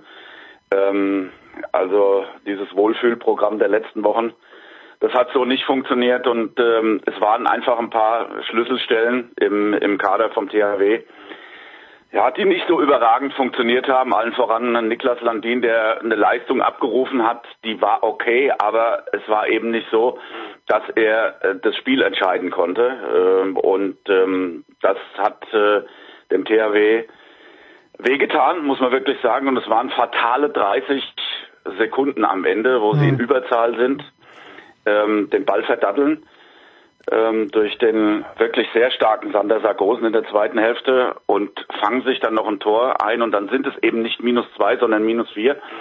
Und das ist natürlich schon ein, ein dickes Paket, vor allen Dingen vor dem Hintergrund, äh, dass Paris sehr gefestigt, sehr klar gespielt hat mit einer starken Defensive. Also der THW hat ja in den äh, letzten Wochen auch auswärts äh, echt überzeugt, wenn wir uns das Spiel bei den Löwen zum Beispiel anschauen. Es ist nicht unmöglich, aber sie müssen echt eine ganz dicke Schippe oben drauf packen, äh, wenn sie Paris in eigener Halle nochmal gefährden wollen. Das wird nicht einfach. Götze, du hast eben jenes Spiel bei den Löwen ja kommentiert, wir haben drüber gesprochen, aber wir haben ja auch schon, glaube ich, letzte Woche was gesagt, naja, ähm, rechten Rückraum, ohne Steffen Weinhold, ganz dünn besetzt, nur mit Reinkind. Äh, dann Billig hat gestern, ist erst spät reingekommen, ist ein bisschen verletzt. Der Kader mhm. ist einfach extrem dünn vom THW im Moment, oder? Ja, wird zumindest immer dünner. Erik Johansson hat sich ja verletzt, ist raus. Karl Valinius äh, nach langer Verletzungspause, von, von dem kann man nicht erwarten, dass er ankommt und dann in, in solchen Spielen die Kohlen aus dem Feuer holt. Ja, also äh, ich bin auch leider sehr skeptisch mittlerweile. Ich war voller Zuversicht äh, vor diesem äh, Duell mit PSG, aber sie haben es gestern die Franzosen wirklich auf den Punkt gebracht. Das muss man einfach auch mal anerkennen. Die Abwehr, die sie da hingestellt haben, das war vom Allerfeinsten. Da hat sich der THW, äh, also sie sind abgeprallt an mhm. dieser gewaltigen Deckung, körperlich gewaltig, aber auch was die Zusammenarbeit betrifft. Was das ist auch nichts völlig Neues, was ich dann schon auch immer mal wieder etwas bedenklich finde, dass die beste deutsche Mannschaft, also Tabellenführer in der Handball-Bundesliga, in eine solche spielerische Armut gerät wie gestern. Ja. Finde ich, darf man auch mal sagen an der Stelle. Es ist ihnen sehr wenig eingefallen. Es läuft dann alles oder fast alles aus dem Positionsangriff ist dann auf Sargosen äh, zugeschnitten. äh, der tut, was er kann, aber der hat dann natürlich bei den vielen Würfen, die er nimmt, die zum Teil auch aus schwierigen Positionen kommen, eine entsprechende Quote.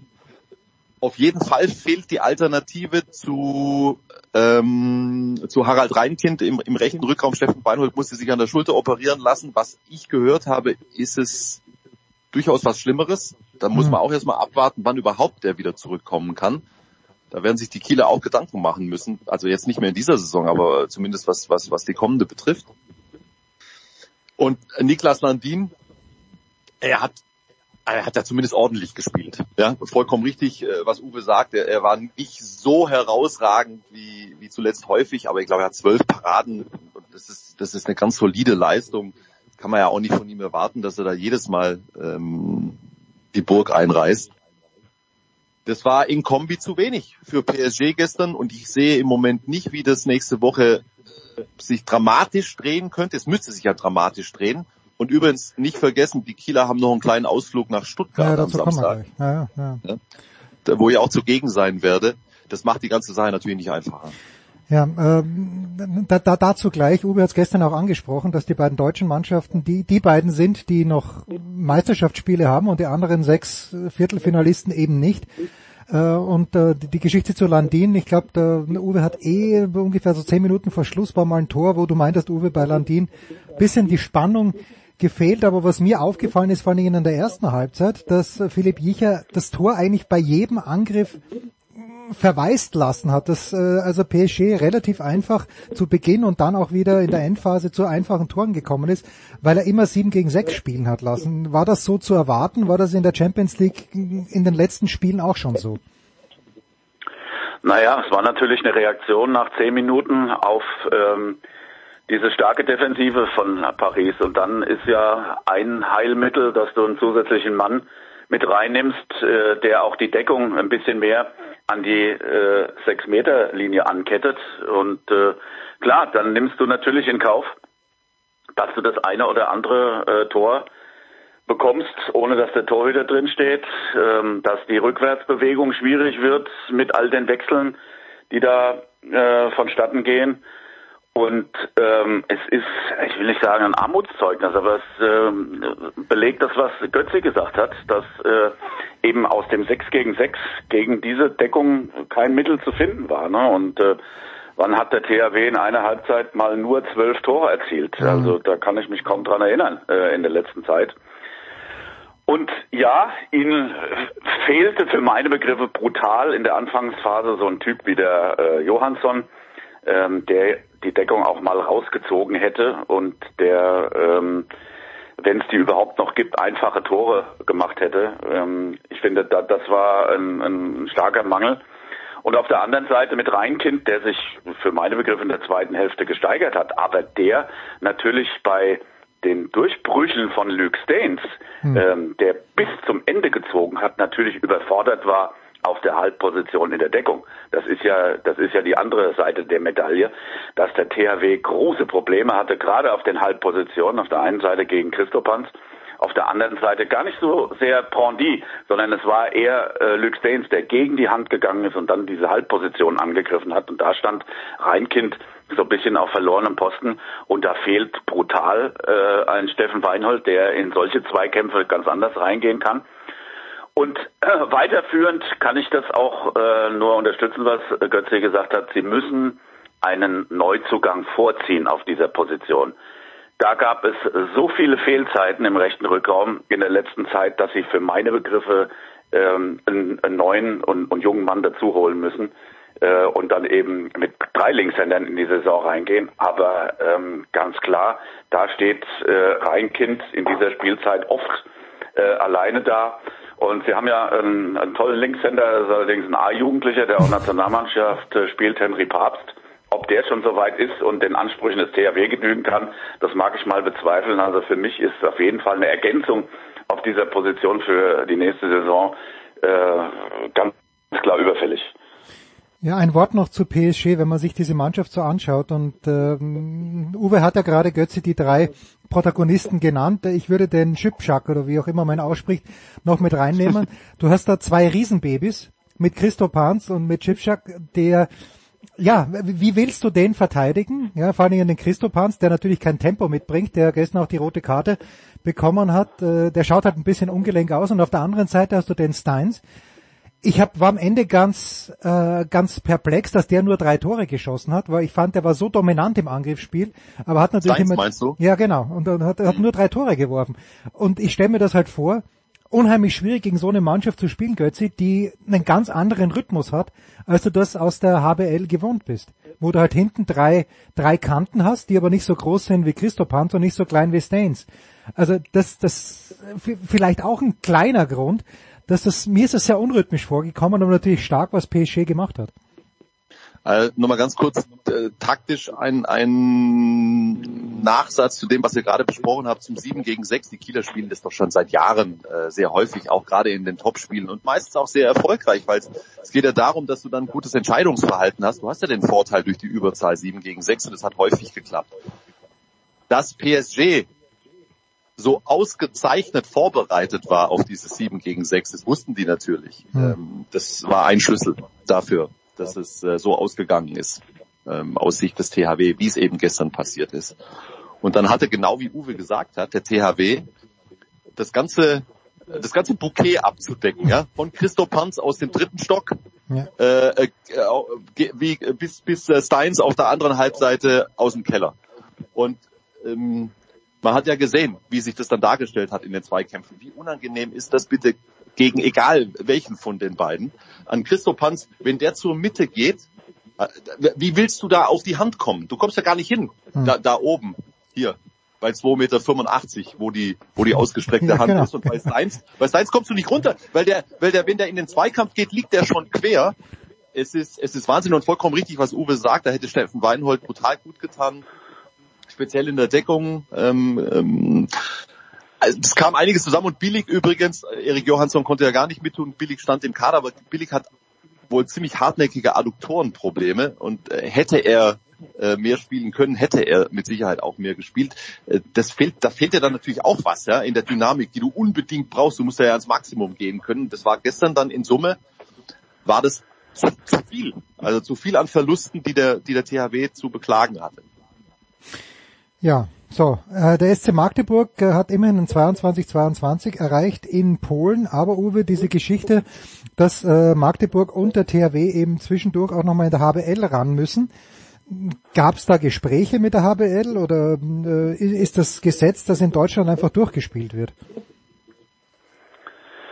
Naja, ähm, ich kann da nicht so viel dazu sagen, aber ähm, ich glaube, bei den beiden Vereinen ist man auch ein bisschen müde, sich darüber äh, zu beschweren. Und ähm, ja, man, man äh, verweist das schon ins äh, Reich der Lippenbekenntnisse, dass äh, die Liga sagt, wir helfen unseren Champions League Vereinen und dann äh, gerade in so einer entscheidenden Woche findet man dann keinen Termin, wo man es dann verlegen könnte. Also das wäre an der Stelle schon angebracht gewesen, aber das ist eine Diskussion, die ist ja viel breiter angelegt und äh, das müsste man natürlich äh, am Anfang der Saison schon mit einplanen, dass, dass da was geht. Und ähm, Termine sind rar gesät, klar. Wir haben jetzt wieder Nationalmannschaft gehabt, also der Kalender äh, entzerrt sich nicht von selbst.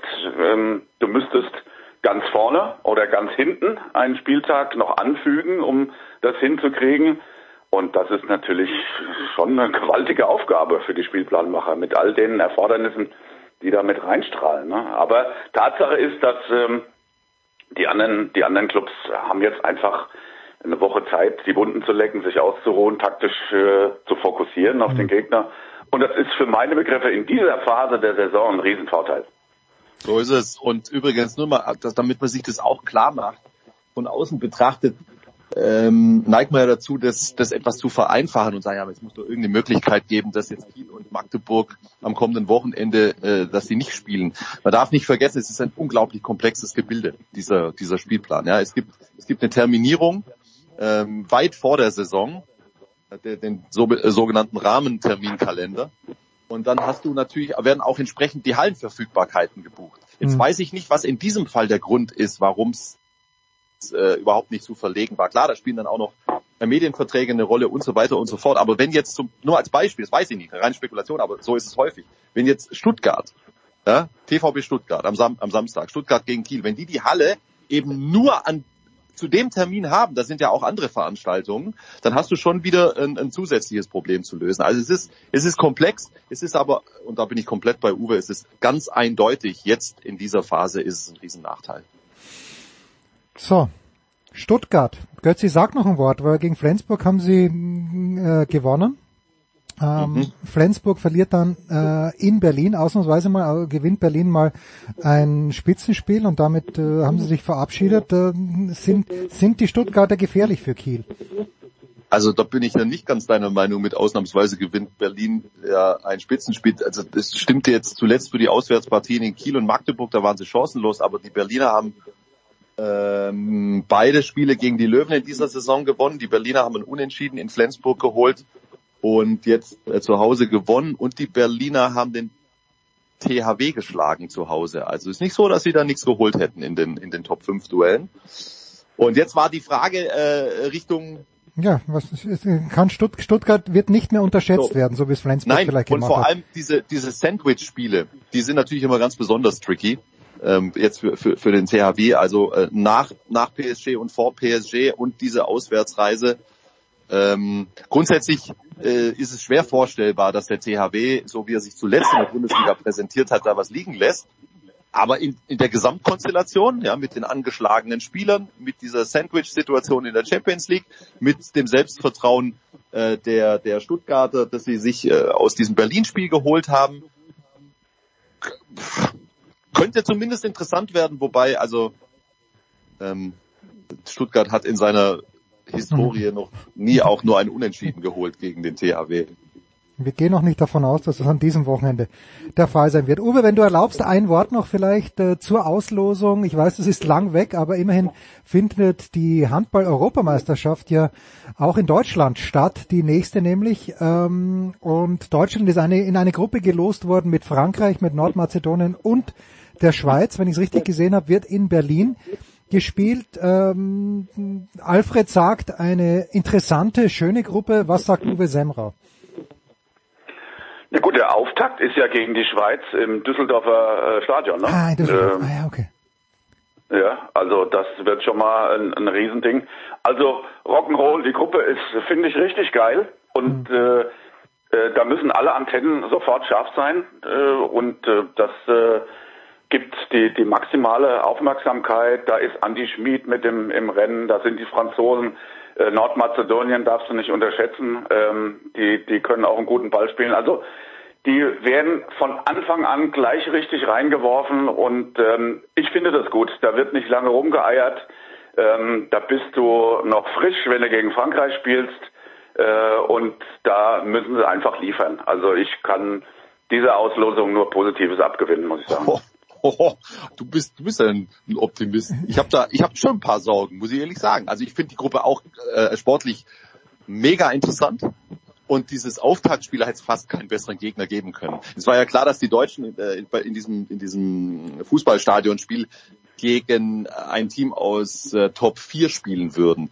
Und äh, da die Schweiz zu kriegen, den besten Gegner aus diesem Topf aus meiner Sicht, äh, und dann noch mit, mit Andy Schmid und den vielen Bundesliga-Profis, die die Schweizer da im Kader haben, ah, das wird, das wird toll. Das wird, das wird ein Handballfest. Aber der Druck ist natürlich enorm. Die Schweizer können ja, die können das genießen, dieses Spiel. Und äh, die deutsche Mannschaft äh, hat sofort von der ersten Sekunde an maximalen Druck. Es kommen nur zwei weiter aus dieser Vierergruppe dass wir die Franzosen schlagen, dann müsste einiges zusammenkommen. Ich finde es aber gut, dass wir die Franzosen schon in der Vorrunde bekommen, wo die vielleicht auch noch nicht 100% eingespielt sind, weil wir hätten sie, so war ja äh, der Auslosungsstrang, ähm, wir, hätten, wir hätten auch die Spanier bekommen äh, können in der äh, Vorrunde, hätten dann aber in der Hauptrunde auf jeden Fall gegen die Franzosen gespielt. Deswegen, ich, ich finde es besser, wir haben sie gleich. Aber du hast mit diesem Schweiz-Spiel zum Auftakt, dass du unbedingt gewinnen musst, das ist schon gleich mal eine Challenge unter diesen Voraussetzungen. Heim-EM und dann vor, was weiß ich, 40, 50.000. Hurra! Also was ich, das ist nur mein, mein kleiner Einwurf, was ich nicht verstehe von der Planung her, wie man die Österreich-Gruppe nicht in München spielen lassen kann. Das ist jetzt, ich weiß, ist ein, ich weiß, es ist ein Second World Problem, aber den Spaniern und Kroaten, weiß, die, die spielen in Mannheim, ja, auch Kroat, die Kroaten wären sicherlich lieber nach München gekommen als nach Mannheim. Das ist mir, äh, ja, schon. Aber die sind halt nicht gesetzt. Ja, äh, Also die, die, die- spielen halt die die sind halt Spanien, Spanien gesetzt. und Dänemark in Mannheim. Okay, good for them. Na, was soll ich sagen? Okay, Götzi bleibt noch zum Tennis bei uns. Äh, Uwe, ich danke dir ganz, ganz herzlich. Kurze Pause, Big Show 609.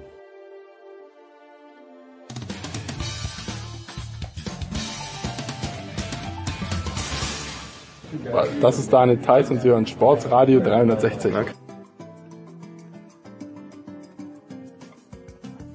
Die Big Show 609 geht, wenn schon nicht die in die entscheidende, so doch in eine sehr, sehr spannende Phase. Und zwar kommen wir jetzt zur NBA und wir tun dies mit dem NBA-Chefkoch, mit Sepp Dumitro. Moin Sepp. Hallo Jens. Eine Frage, mit der du nicht gerechnet hast zum Auftakt. Was kann Ime Udoka in Houston bewirken? Mehr als seine Vorgänger. Okay, Also, viel, aber so, schlechter. so, so tief wollen wir die Latte da nicht legen.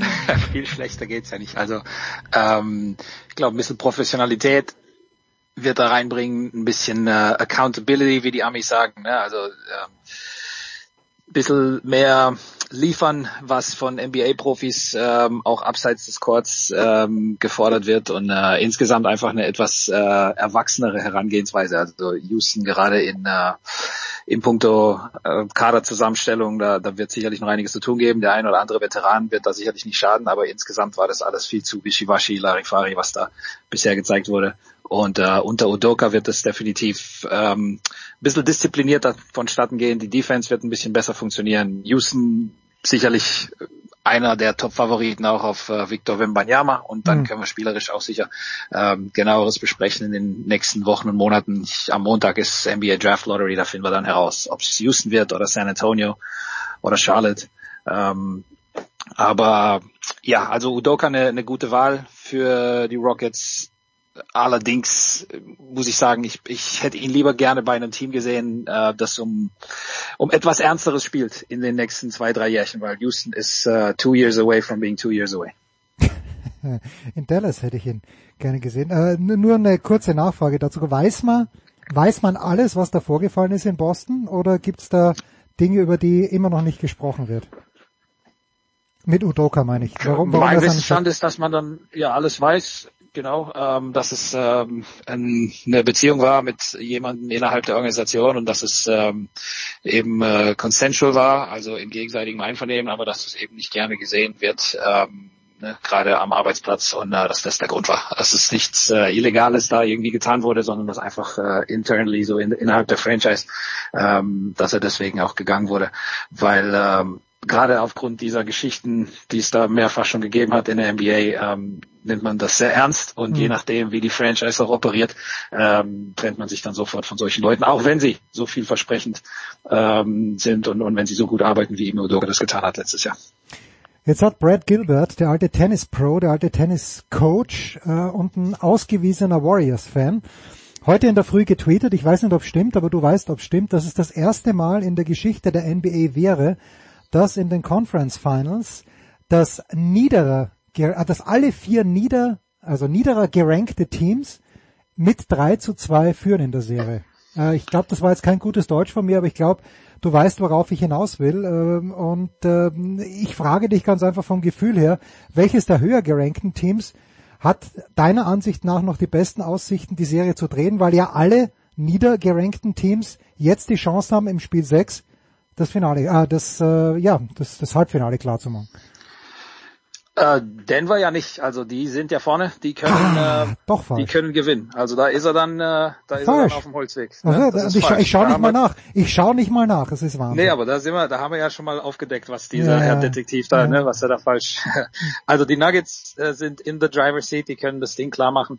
Allerdings ähm, spielt man in Phoenix und äh, Suns mit Heimvorteil, also Heimteams bisher äh, mit lupenreiner Weste in der Serie.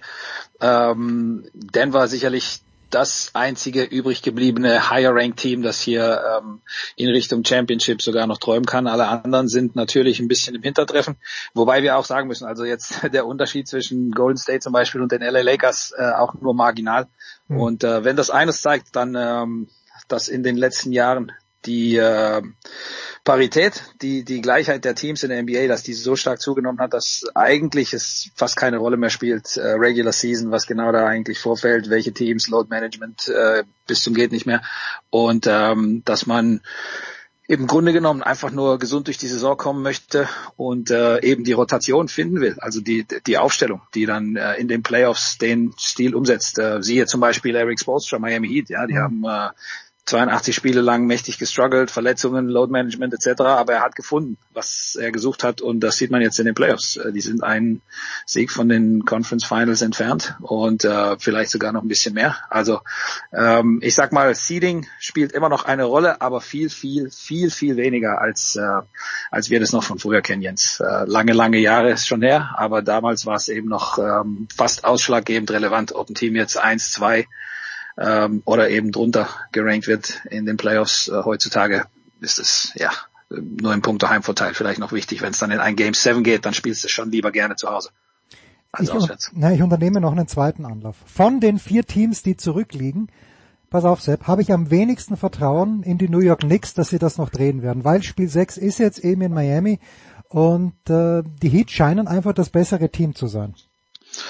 Ja, äh, Miami ist so die, dieser äh, dieser extrem unangenehme ähm, Gegner, der sich ähm, in so eine Serie hineinbeißt, egal wie lange sie dauert, und dann jede einzelne Schwäche von dir ähm, a perfekt kennenlernt und b dann immer ähm, gegen dich verwendet, wenn es am unangenehmsten ist. Mhm. Und äh, die Knicks haben schon so eine, so eine Monsterleistung gebraucht. Ne? Jalen Brunson 48 Minuten durchgespielt. Irgendwo habe ich gelesen, äh, eine Serie ist erst dann eine Serie, wenn Tom Thibodeau zwei Starter 48 Minuten lang durchspielen lässt. und, und das war jetzt soweit, oder? genau. Ähm, aber ich bin bei dir, also Miami nach wie vor jetzt mit äh, zwei Chancen immer noch äh, das Ding nach Hause zu bringen und sie spielen Spiel 6 in Miami. Also ähm, ich würde auch eher mein Geld auf Miami setzen, wenn ich ein Bettingman wäre. Was wir natürlich beide nicht sind. So, äh, genau. wie die Lakers verlieren also mit 15 heute Nacht, was im Grunde genommen wurscht ist, weil Spiel 6 jetzt zu Hause, Anthony Davis spät raus mit einer Verletzung, äh, macht man sich da Sorgen bei den Lakers, denkst du? Äh, man macht sich sicherlich Sorgen, weil solche Sachen ja äh, häufig erst äh, dann am Tag danach kommen. Äh, mhm. Direkt nach Spiel war davon die Rede, Gehirnerschütterung, danach hieß es keine Gehirnerschütterung, aber ähm, wie gesagt, ähm, abwarten, wie das, wie das heute läuft. Ohne Anthony Davis natürlich ein, eine ganz andere Hausnummer für die mhm. LA Lakers, aber auch so. Ähm, die, die Warriors gestern gezeigt, äh, wozu das Team imstande ist, wenn ähm, nicht nur Steph Curry alles alleine regeln muss. Clay Thompson war nach wie vor ein Ausfall, aber bestes Spiel von Andrew Wiggins bekommen, ähm, seitdem der ja lange, lange raus war mit den äh, persönlichen Problemen, mit dem, mit ähm, mit der Geschichte. Draymond Green, äh, ich glaube 20 erzielt, äh, sobald der bei 18 plus ist, also gewinnen die Warriors mhm. fast alles. Ich glaube 27 der letzten 29 gewonnen, wenn Draymond so viel scored. Und äh, eine Sache, die man auch nicht vergessen darf, ähm, Elimination Games, die Golden State Warriors und das Steve Kerr jetzt bei 8 zu 2. Also das ist auch immer, immer eine, eine richtig äh, harte Nuss. Und äh, 28 Playoff-Serien in Folge, mindestens einmal auf fremdem Parkett einen Sieg hm. geholt. Also okay. eigentlich wären sie fällig äh, in Spiel 6 und don't underestimate the heart of a champion, ja. Also ähm, Clay Thompson in LA, äh, da lange aufgewachsen, Lakers-Fan, ne, als Sohn eines ehemaligen Lakers-Spielers, der wird sicherlich zur Stelle sein. Steph Curry wird zur Stelle sein und die Warriors insgesamt, glaube ich, ähm, werden ja wahrscheinlich ihr bestes Spiel machen müssen in der Serie, sonst ist natürlich äh, ohnehin aus. Aber ja, wenn du die Lakers bist, dann hast du ein bisschen Druck äh, mit Davis oder ohne Davis. Denn für ein Game 7 zurück nach San Francisco du äh, auf gar keinen Fall. Unser lieber Freund Heiko Olderb, der in dieser Show, ich habe es ganz zu Beginn erwähnt, nicht am Start sein wird, weil er in Newport ist beim Ocean Race, hat sich wahrscheinlich vor Beginn der äh, NHL Playoffs und der NBA Playoffs gedacht, boah, wie werde ich meine Zeit managen, weil die Bruins und die Celtics werde ich beide im Finale sehen. Jetzt hat äh, Dre letzte Woche mir auch gesagt, äh, Dre ist ja auch kein Betting-Man, aber hat gemeint, also wenn er, dann würde er auf die Celtics setzen. Was liegt da im Argen? Weil äh, Philadelphia kann es ja heute zumachen. Philadelphia kann es zumachen, äh, zu Hause. Hm. Und ähm, ja, woran liegt's? Äh, ich glaube in allererster Linie am unerwartet guten Auftreten von James Harden, mhm, mhm, der also hier 26 Punkte im Schnitt, ähm, 8 Assists und ähm, vor allem shootingmäßig, ja, 63 Prozent True Shooting, also das ist na, so, ein, so, ein, so ein Mischwert aus äh, aus dem Feld schießen, Dreierschießen, Freiwürfe und so weiter. Das ist schon elitär gut und äh, das ist im Grunde genommen das komplette Gegenteil von dem, was wir von James Harden oft gesehen haben in den Playoffs, in vielen, vielen Jahren auch bei den Houston Rockets. Ähm, nicht wirklich immer geliefert, wenn es drauf ankam. Und Spiel 5 war eben so ein Ding. Also das äh, musst du eigentlich fast äh, gewinnen, wenn du die, die 76ers bist. Äh, also in Boston müsstest du ja eh einmal gewinnen, wenn du äh, ja, als das niedergeringte Team. Ne? Und, und ähm, der war jetzt zweimal mit absoluten Monster Games zur Stelle und eben auch in Spiel 5 zusammen mit dem MVP Joel Embiid. Äh, das ist eben die Stärke der Philadelphia 76ers, wenn ein Joel Embiid äh, mit dem Tamtam -Tam und dem Theater aufhört und eben nicht wie so ein Fußballspieler über den Platz stolpert, sondern eben vorne und hinten äh, dieser dominante äh, Monsterspieler ist und dann James Harden eben seine seine Würfe trifft und diszipliniert spielt und, und nicht den Ball wegwirft und dann haben sie Tyrus Maxey, ähm, ein paar andere Rollenspieler. Also das ist schon ein Team, das den Titel gewinnen kann. Also Philadelphia, ja, nicht von ungefähr einer der Mitfavoriten. Die Frage war immer nur, welcher James Harden? Also hat er überhaupt noch was im Tank? Ne? Und vor allem nach den ganzen Playoff Flameouts, die wir so oft gesehen haben von ihm, ähm, haben die meisten jetzt nicht nur ich oder oder ja manche Fans, sondern ich glaube so gut wie alle, die Basketball verfolgt haben in den letzten 10, 15, 20 Jahren, haben sich diese Frage gestellt. Ja, James Harden in den Playoffs, das ist nicht unbedingt eine Erfolgsgeschichte, aber naja, wir kennen das von äh, DX Dallas Mavericks, äh, die 2011 mhm. eben auch eine sehr sehr lange äh, ja, sag ich mal, Serie von Playoff-Misserfolgen mit hineingenommen haben in ihren Playoff-Run und dann kam irgendwie alles zusammen. Also vielleicht ist ja das das Jahr der 76ers, ja. Joel Embiid MVP, nachdem äh, Jokic zweimal und Janis äh, ihm das weggeschnappt haben. Äh, jetzt hat er den MVP Award und, und vielleicht ist das eben genau der Zeitpunkt äh, für die 76ers, um zu zeigen, dass ähm, das eben nicht nur gute Einzelkönner sind, die während der Regular Season performen, sondern dass manchmal äh, eben auch alles gut zusammenkommen kann. Deswegen ähm, Philly der Favorit sicherlich, weil ähm, sie zu Hause spielen und äh, so das Momentum auf ihrer Seite haben. Allerdings auch hier darf man nicht vergessen, Boston äh, gestellt durch äh, lange tiefe Playoff-Runs, die Finals letztes Jahr auch was dazu gelernt und ähm, ich würde ich würde auf jeden Fall darauf wetten, dass ein Jason Tatum zur Stelle sein mhm. wird, Jalen Brown, der gerade ins äh, in ein All-NBA-Team gewählt wurde und äh, damit sich eine viel viel lukrativere äh, Vertragsverlängerung für den Sommer verdient hat. Also die sind sicherlich top motiviert und äh, man will definitiv nicht rausfliegen. Nicht nur wegen unserem Freund Herr Olderb, sondern äh, viele Celtics-Fans wären äh, bitter enttäuscht, ne, wenn man hier so vor, vor den Conference Finals sogar schon raussegelt. Überragendes Stichwort, das du noch gegeben hast. Nur ganz kurz, ich habe nachgeschaut, also die Phillies haben 2008 die World Series gewonnen. Es müsste das letzte Championship gewesen sein für Philadelphia, weil die 76ers Ganz sicher nicht seitdem. Äh, die 2001 das letzte Mal überhaupt in den Conference Finals gewesen. Also das ja, ist jetzt okay, hier auch schon, schon Conference und, und die Flyers und die Eagles. Die Eagles waren im Super Bowl, aber ich haben die Eagles mal den Super Bowl gewonnen in den letzten Jahren. Ich passe einfach nicht genug auf, ich glaube nicht.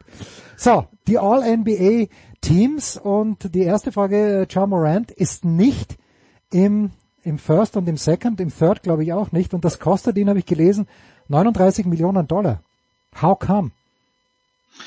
How come, dass es ihn kostet oder how come, dass er nicht dabei ist? Beides. Also, dass er nicht dabei ist, hat wahrscheinlich disziplinäre Gründe, würde ich vermuten.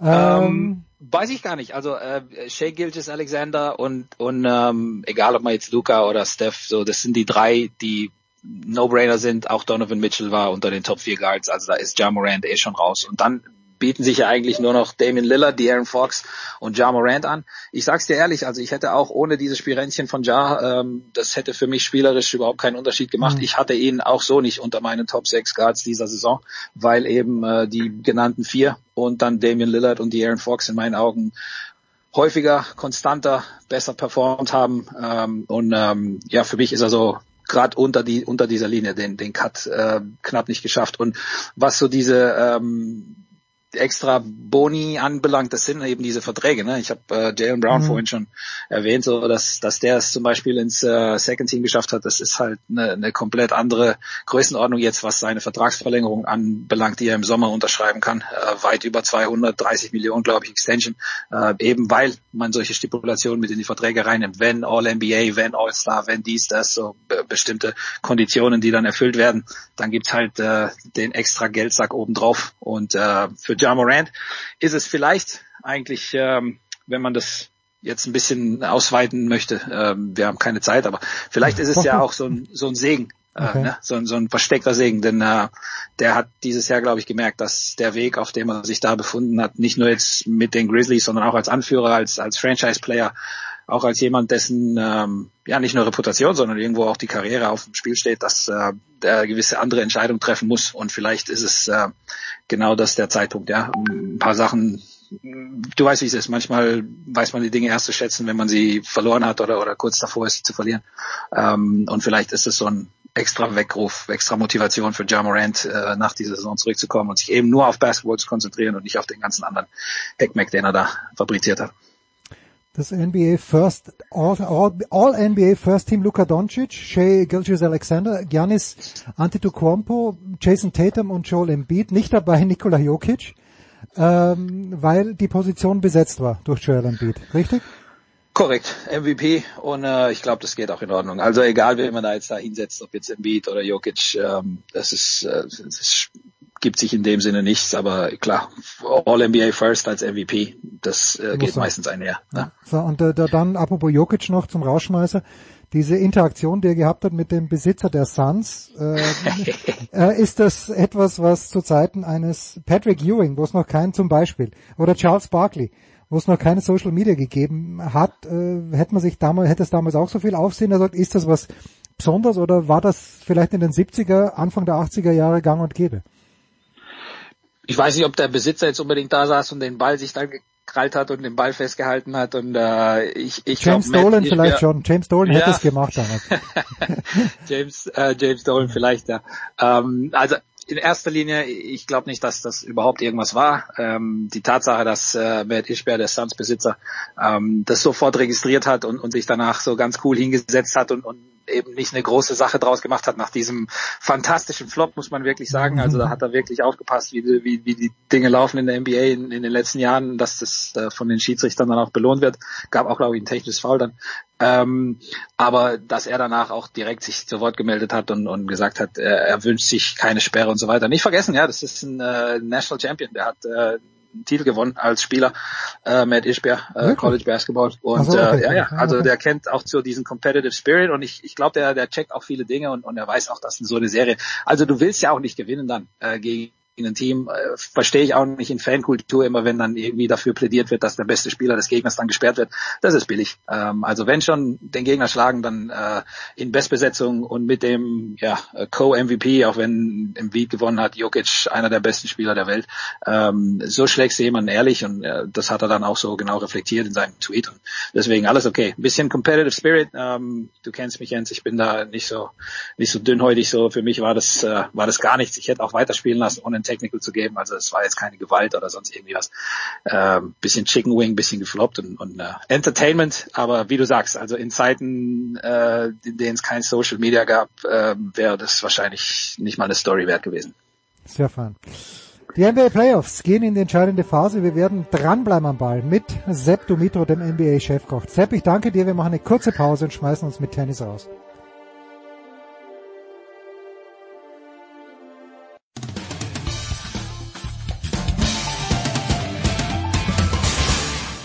Ja, grüß euch, da ist der Thomas Sikora. Ihr hört Sportradio 366. Ah, 360, ja. 366 war meine Hausnummer früher. Viel Spaß beim Sportradio 360.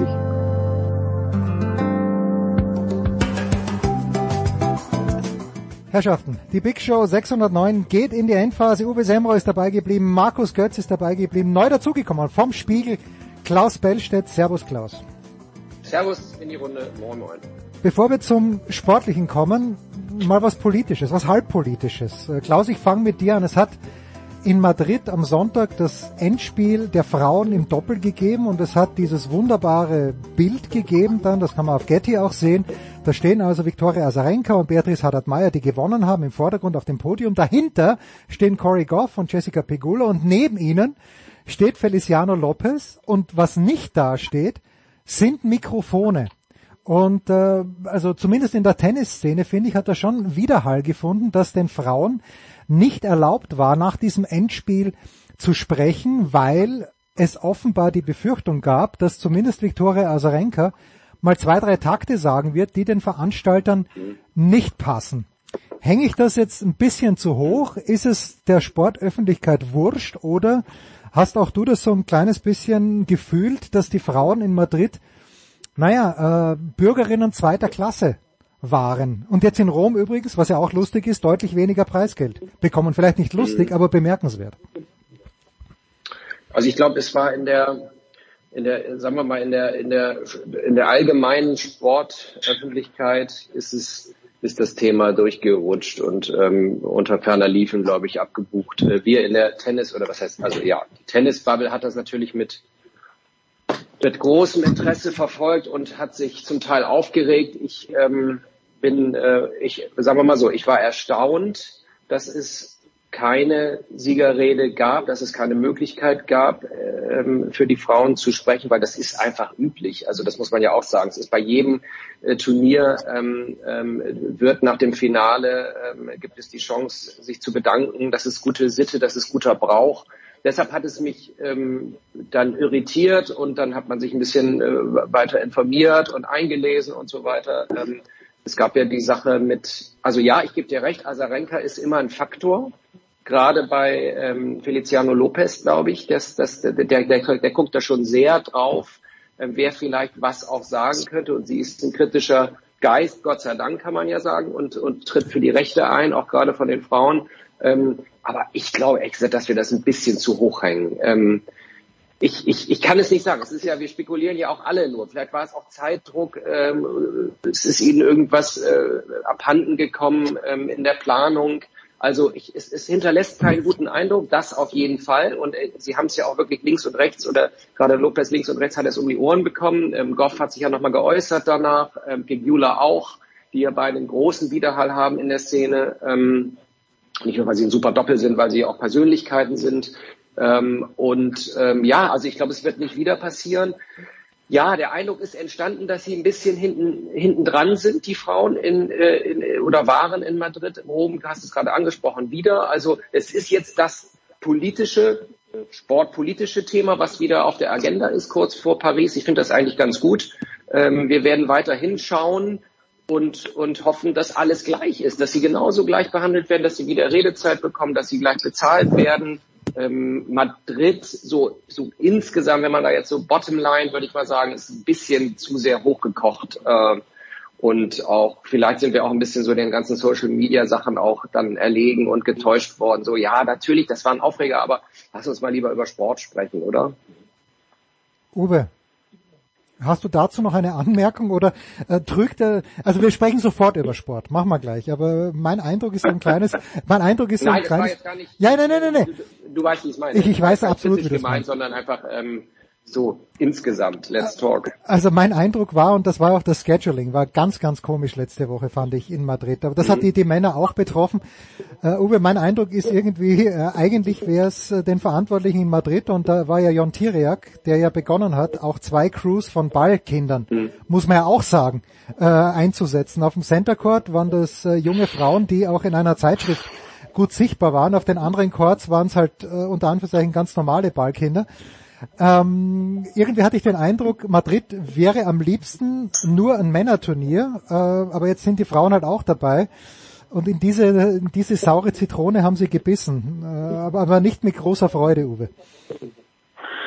Also da sind wir bei einer ganz grundsätzlichen Diskussion, ob diese vielen Zusammenlegungen der letzten Jahre von Männern und Frauen der Frauentour überhaupt äh, gut getan haben. Das äh, kann man diskutieren für meine Begriffe. Ne? Und es bringt ihnen natürlich nichts, wenn sie äh, bei einigen Turnieren nur als Anhängsel gesehen werden äh, oder als Hindernis im Spielplan.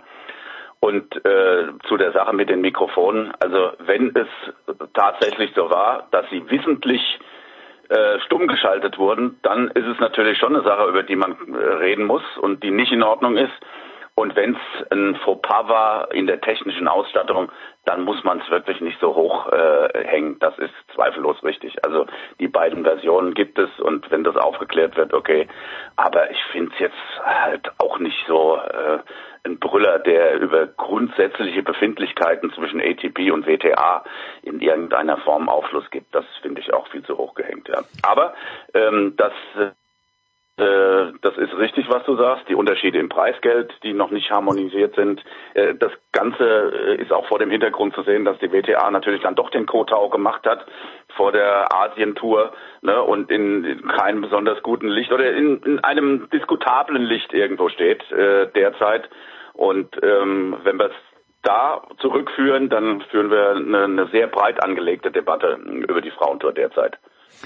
Sportlich aber, Götzi, haben wir Jan-Lennart Struff gesehen als Lucky Loser noch reingekommen, äh, bis ins Finale sich durchgespielt und er hat es nicht geschenkt bekommen, muss man sagen. Hat einen starken Lajovic geschlagen, der ja davor in Banja Luka gewonnen hat gegen Tsitsipas gewonnen im Finale, Alcaraz gefordert äh, und jetzt, wenn ich so ein bisschen lese, äh, der zweite Frühling und jetzt, jetzt geht's richtig aufwärts, dann denke ich mir, Moment, Struffi ist, ist ein total lässiger Kerl, ist aber schon weit über 30 Jahre alt.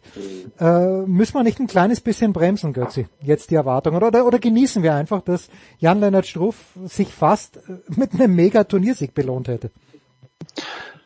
Also, ähm, was die Erwartung für die Zukunft betrifft, doch gerade gar nicht die Frage bei Strophi. Ich finde das Zweite, was du gerade gesagt hast, ist angesagt genießen und herausheben. Und ähm, um jetzt mal ganz ehrlich zu sein und auch ein bisschen kritisch, ich habe, äh, ich höre ich hör fast alles von dir, ja. äh, Jens. Bitte kritisiere äh, mich. Ich habe ich hab euer Daily zum Tennis gehört und das das, das fand ich, das, das, das hat mich fast ein bisschen traurig gemacht. Ihr habt den Struffi noch nicht mal ansatzweise so hochleben lassen, wie er es aus meiner Sicht verdient äh, hat. Nicht nur nach dieser Woche, sondern nach diesem Weg, den er gegangen ist. Der ist nach dieser Verletzung im vergangenen Jahr ähm, rausgerutscht aus den ersten 150. Ihr wisst ganz genau, wie die Systematik ist äh, mit, mit der Weltrangliste. Du kommst plötzlich in keine Hauptfelder mehr rein, du musst dir alles wieder erarbeiten von Anfang an. Und die Art und Weise, wie er das geschafft hat und wie er jetzt insgesamt auf, auf der Sandtour und, unterwegs ist, hat man ja auch schon in Monte Carlo gesehen, in, in, in welcher Verfassung er im Moment ist. Das verdient speziell in seinem Alter allerhöchste Anerkennung. Ich, äh, ich muss euch die Beispiele Team und, und Zverev, äh, die deutlich jünger sind als Jan-Lennart Struff, wie die zu strugglen haben mit ihren, mit ihren äh, Verletzungen und wie sie danach wieder eben auf die Tour gekommen sind, muss ich euch ja nicht sagen. Sie sind ja hinlänglich bekannt. Ich bin zutiefst beeindruckt von Struffi und finde, er hat eine, eine nicht minder als sensationell äh, zu bezeichnende Woche gespielt und er war tatsächlich ähm, der Einzige, der Alcaraz wirklich herausfordern konnte. Und jetzt höre ich auch da äh, äh, häufig den Nebensatz, ja, aber er hat auch nicht seinen besten Tag gehabt, Alcaraz. Ey, der hatte auch deshalb nicht seinen besten Tag, weil Struffi Dinge gemacht hat, die dem überhaupt nicht geschmeckt haben. Ja, diese offensive Return-Position, ähm, permanenter Angriffsmodus. Alcaraz ist, ist phasenweise überhaupt nicht in seinen Rhythmus reingekommen, weil Struffi ihn so attackiert hat. Und äh, das fand ich einfach nur toll und deswegen äh, alle Hände in die Höhe, Strufi, unglaublich. Ähm, das, das, das ist mir echt wichtig, weil ich fände es echt schade, wenn, wenn dieser unglaubliche Erfolg von Jan-Lennart Struff in irgendeiner Art und Weise kleingeredet werden würde.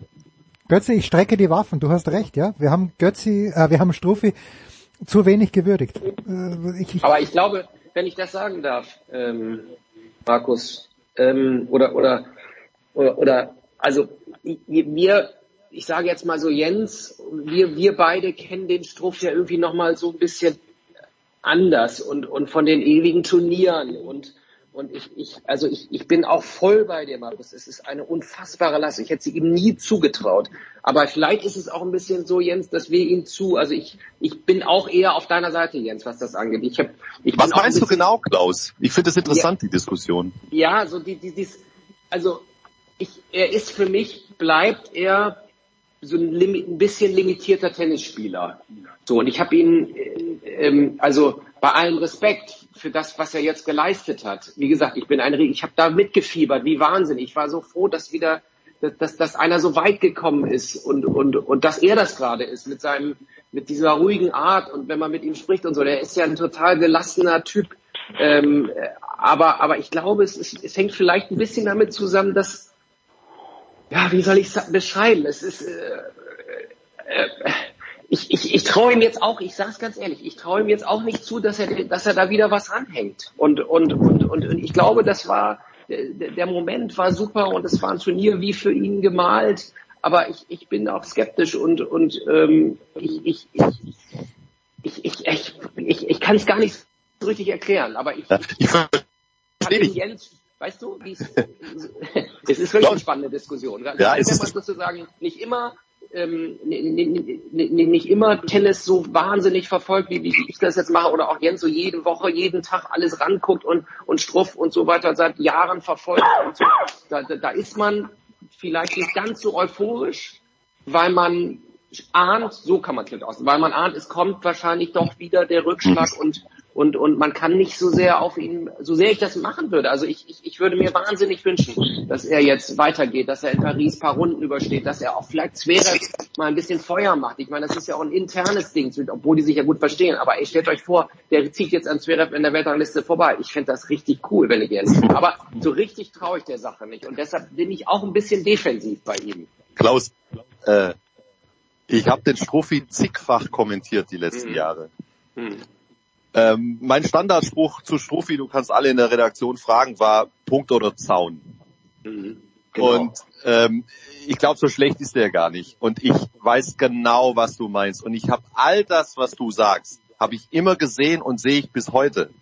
Mhm. Das hat aber mit der Wertung oder mit der Einordnung seiner Leistung in Madrid, das widerspricht sich gar nicht aus meiner Sicht. Nein, stimmt. Weil er, weil er aus meiner Sicht, wie, wie kannst du Sportler bewerten? Du, du guckst dir an, was an Potenzial da ist und, und du schaust dir an, was, was draus gemacht wird. Und da finde ich, ist Struffi unfassbar, was seine Möglichkeiten betrifft. Und wie er da jetzt zurückgekommen ist. Und dass er wieder unter, de, unter den äh, Top, Top 30 äh, steht. Und dann ist mir völlig wurscht, ob er da jetzt nichts dranhängen kann. Ich meinte einfach nur die Umstände. Der, ist, der hat die 30 hm. deutlich überschritten. Der kommt aus einer echt blöden Verletzung. Auch noch die Geschichte, die er sich selbst zugefügt hat. Ja? Aus Wut hm. gegen eine Werbebande getreten, den Zeh gebrochen in dem Alter. Das kann dich die Karriere kosten. Das musst du ja auch erstmal mental wegstecken. Und dann zurückzukommen hm. und aus meiner, also ich sehe eine Entwicklung bei Strophi im Vergleich zu den äh, ganzen vergangenen Jahren. Er ist stabiler geworden.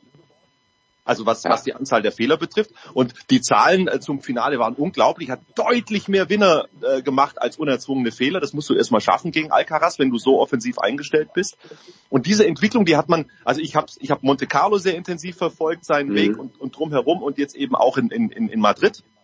Und äh, Monte Carlo, äh, da war ich mir auch noch nicht so sicher, kann er, kann er das halten, das Niveau? Und jetzt hat er es nochmal getoppt in, in, in, in Madrid. Ja. Und das finde ich so bemerkenswert. Wir haben ja auch und deswegen habe ich auch den Quervergleich zu Zverev und zu Team gemacht, denen aus meiner Sicht nicht ganz zu Unrecht vorgeworfen wurde, dass sie, also Michael, Michael Stich ist ja ein streitbarer Geist. Ich höre dem trotzdem gerne zu, weil er auch mal kontroverse Ideen reinwirft. Der hat ja bei beiden äh, die, die, die These vertreten, du musst so eine Verletzungszeit auch nutzen, um dir was Neues einfallen zu lassen. Habt ihr irgendwas Neues gesehen bei Zverev und bei Team? Ich Nein. nicht. Seht ihr was Neues bei Struffi? Ich schon. Ich weiß nicht, ja, wie lange das ist. Kann, es kann nächste Woche schon vorbei sein, aber, aber diesen Gesamtkontext, der hat mich zutiefst beeindruckt. Hm. So habe ich es gemeint. Ja, gibt, Uwe. Gibt ja, wenn ich da ein paar Aspekte noch äh, anfügen darf. Ansonsten äh, bin ich auch eher bei Götzi, ehrlich gesagt. Ähm, ich würde auch die, die, den Comeback-Slot würde ich eher äh, einsortieren bei Wawrinka und bei Murray zum Beispiel jenseits der 30 und wie schwer die sich tun, ähm, das wieder abzurufen, äh, wenn die Karriere eben schon so lange gedauert hat. Und da muss ich sagen, äh, wir haben mit ein paar äh, Tennisspielern zusammengesessen und äh, die Matches geguckt von Struff, muss ich sagen, dass es ein paar Elemente gibt, die mir so nicht geläufig waren von Struff. Das war die unglaubliche Aufschlagqualität, die er durchgezogen hat äh, durch die letzten Turniere und es war vor allen Dingen dieser äh, großartige Rückhand Longline, der ja ähm, vielen Spielern so wehtut, weil sie offen stehen auf der Vorhandseite und versuchen mit der Vorhand das Feld zu dominieren. Und wenn du dann äh, hinten in die Ecke einen reingebrezelt bekommst.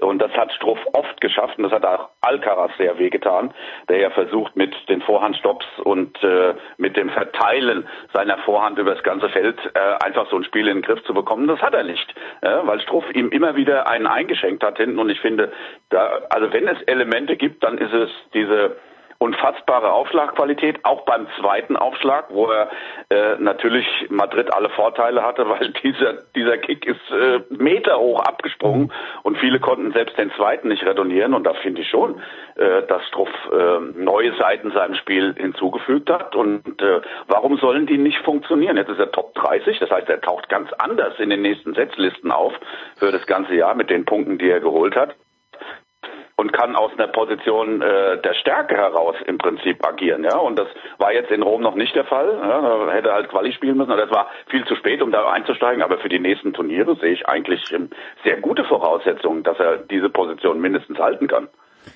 Und wenn ich einen kleinen Aspekt noch anfügen darf, im Gegensatz zu den angesprochenen Murray, Wawrinka und vor allen Dingen auch Team, Strufe bekommt nicht per se überall eine Wildcard, wo er hinkommt also bekam, jetzt braucht er sie nicht mehr. Er musste sich alles selbst erarbeiten. Das, das ist korrekt, ja. Also deswegen tut's mir leid, wenn er am Montag nicht gut genug weggekommen ist. Götzi, du hast völlig recht.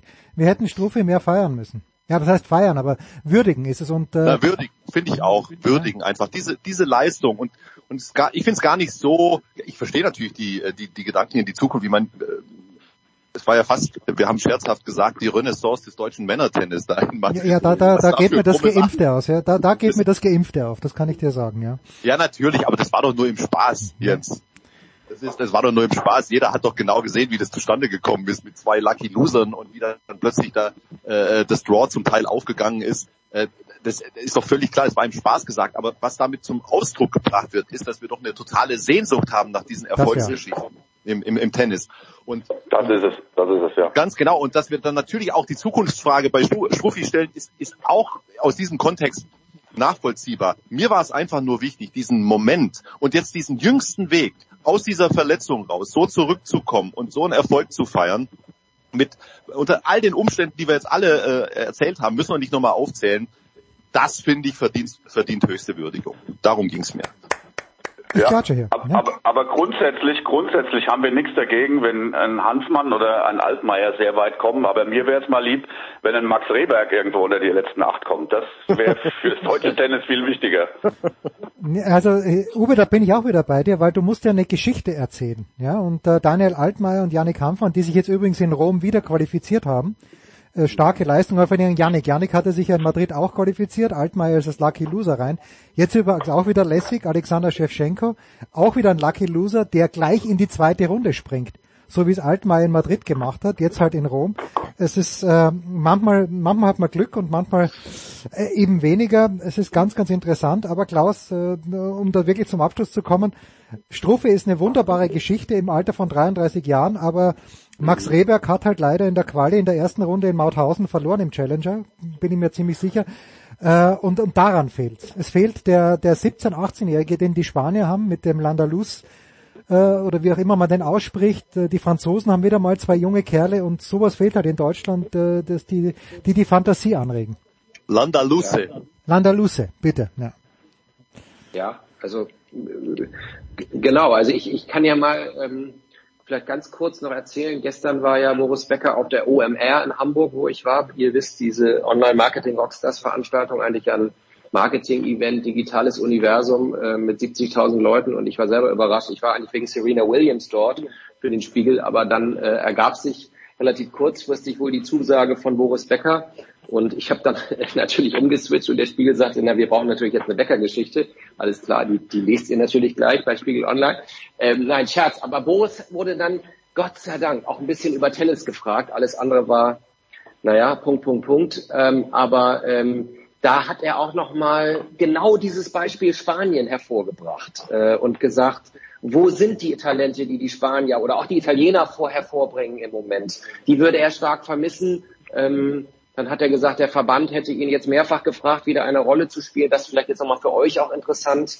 als Medienmeute. Ähm, er könne sich eben vorstellen, äh, zusammen vielleicht mit Michael Stich und Steffi Graf eine Rolle zu übernehmen, aber eben alleine nicht, weil die Power der drei sei doch größer. Ähm, äh, aber es, ich habe schon gemerkt, es, es beschäftigt ihn auch der Notstand, sagen wir mal, im, im, im, im Nachwuchs des deutschen Tennis und wir werden mal schauen. Ähm, gut, ich meine, er kann da jetzt auch nicht sich die, die Talente backen und, und was weiß ich, ähm, ähm, ob es die überhaupt gibt, wo sie sind. Aber ähm, dass wir zu wenig haben, ist vollkommen klar. Max Rehberg gucke ich total gerne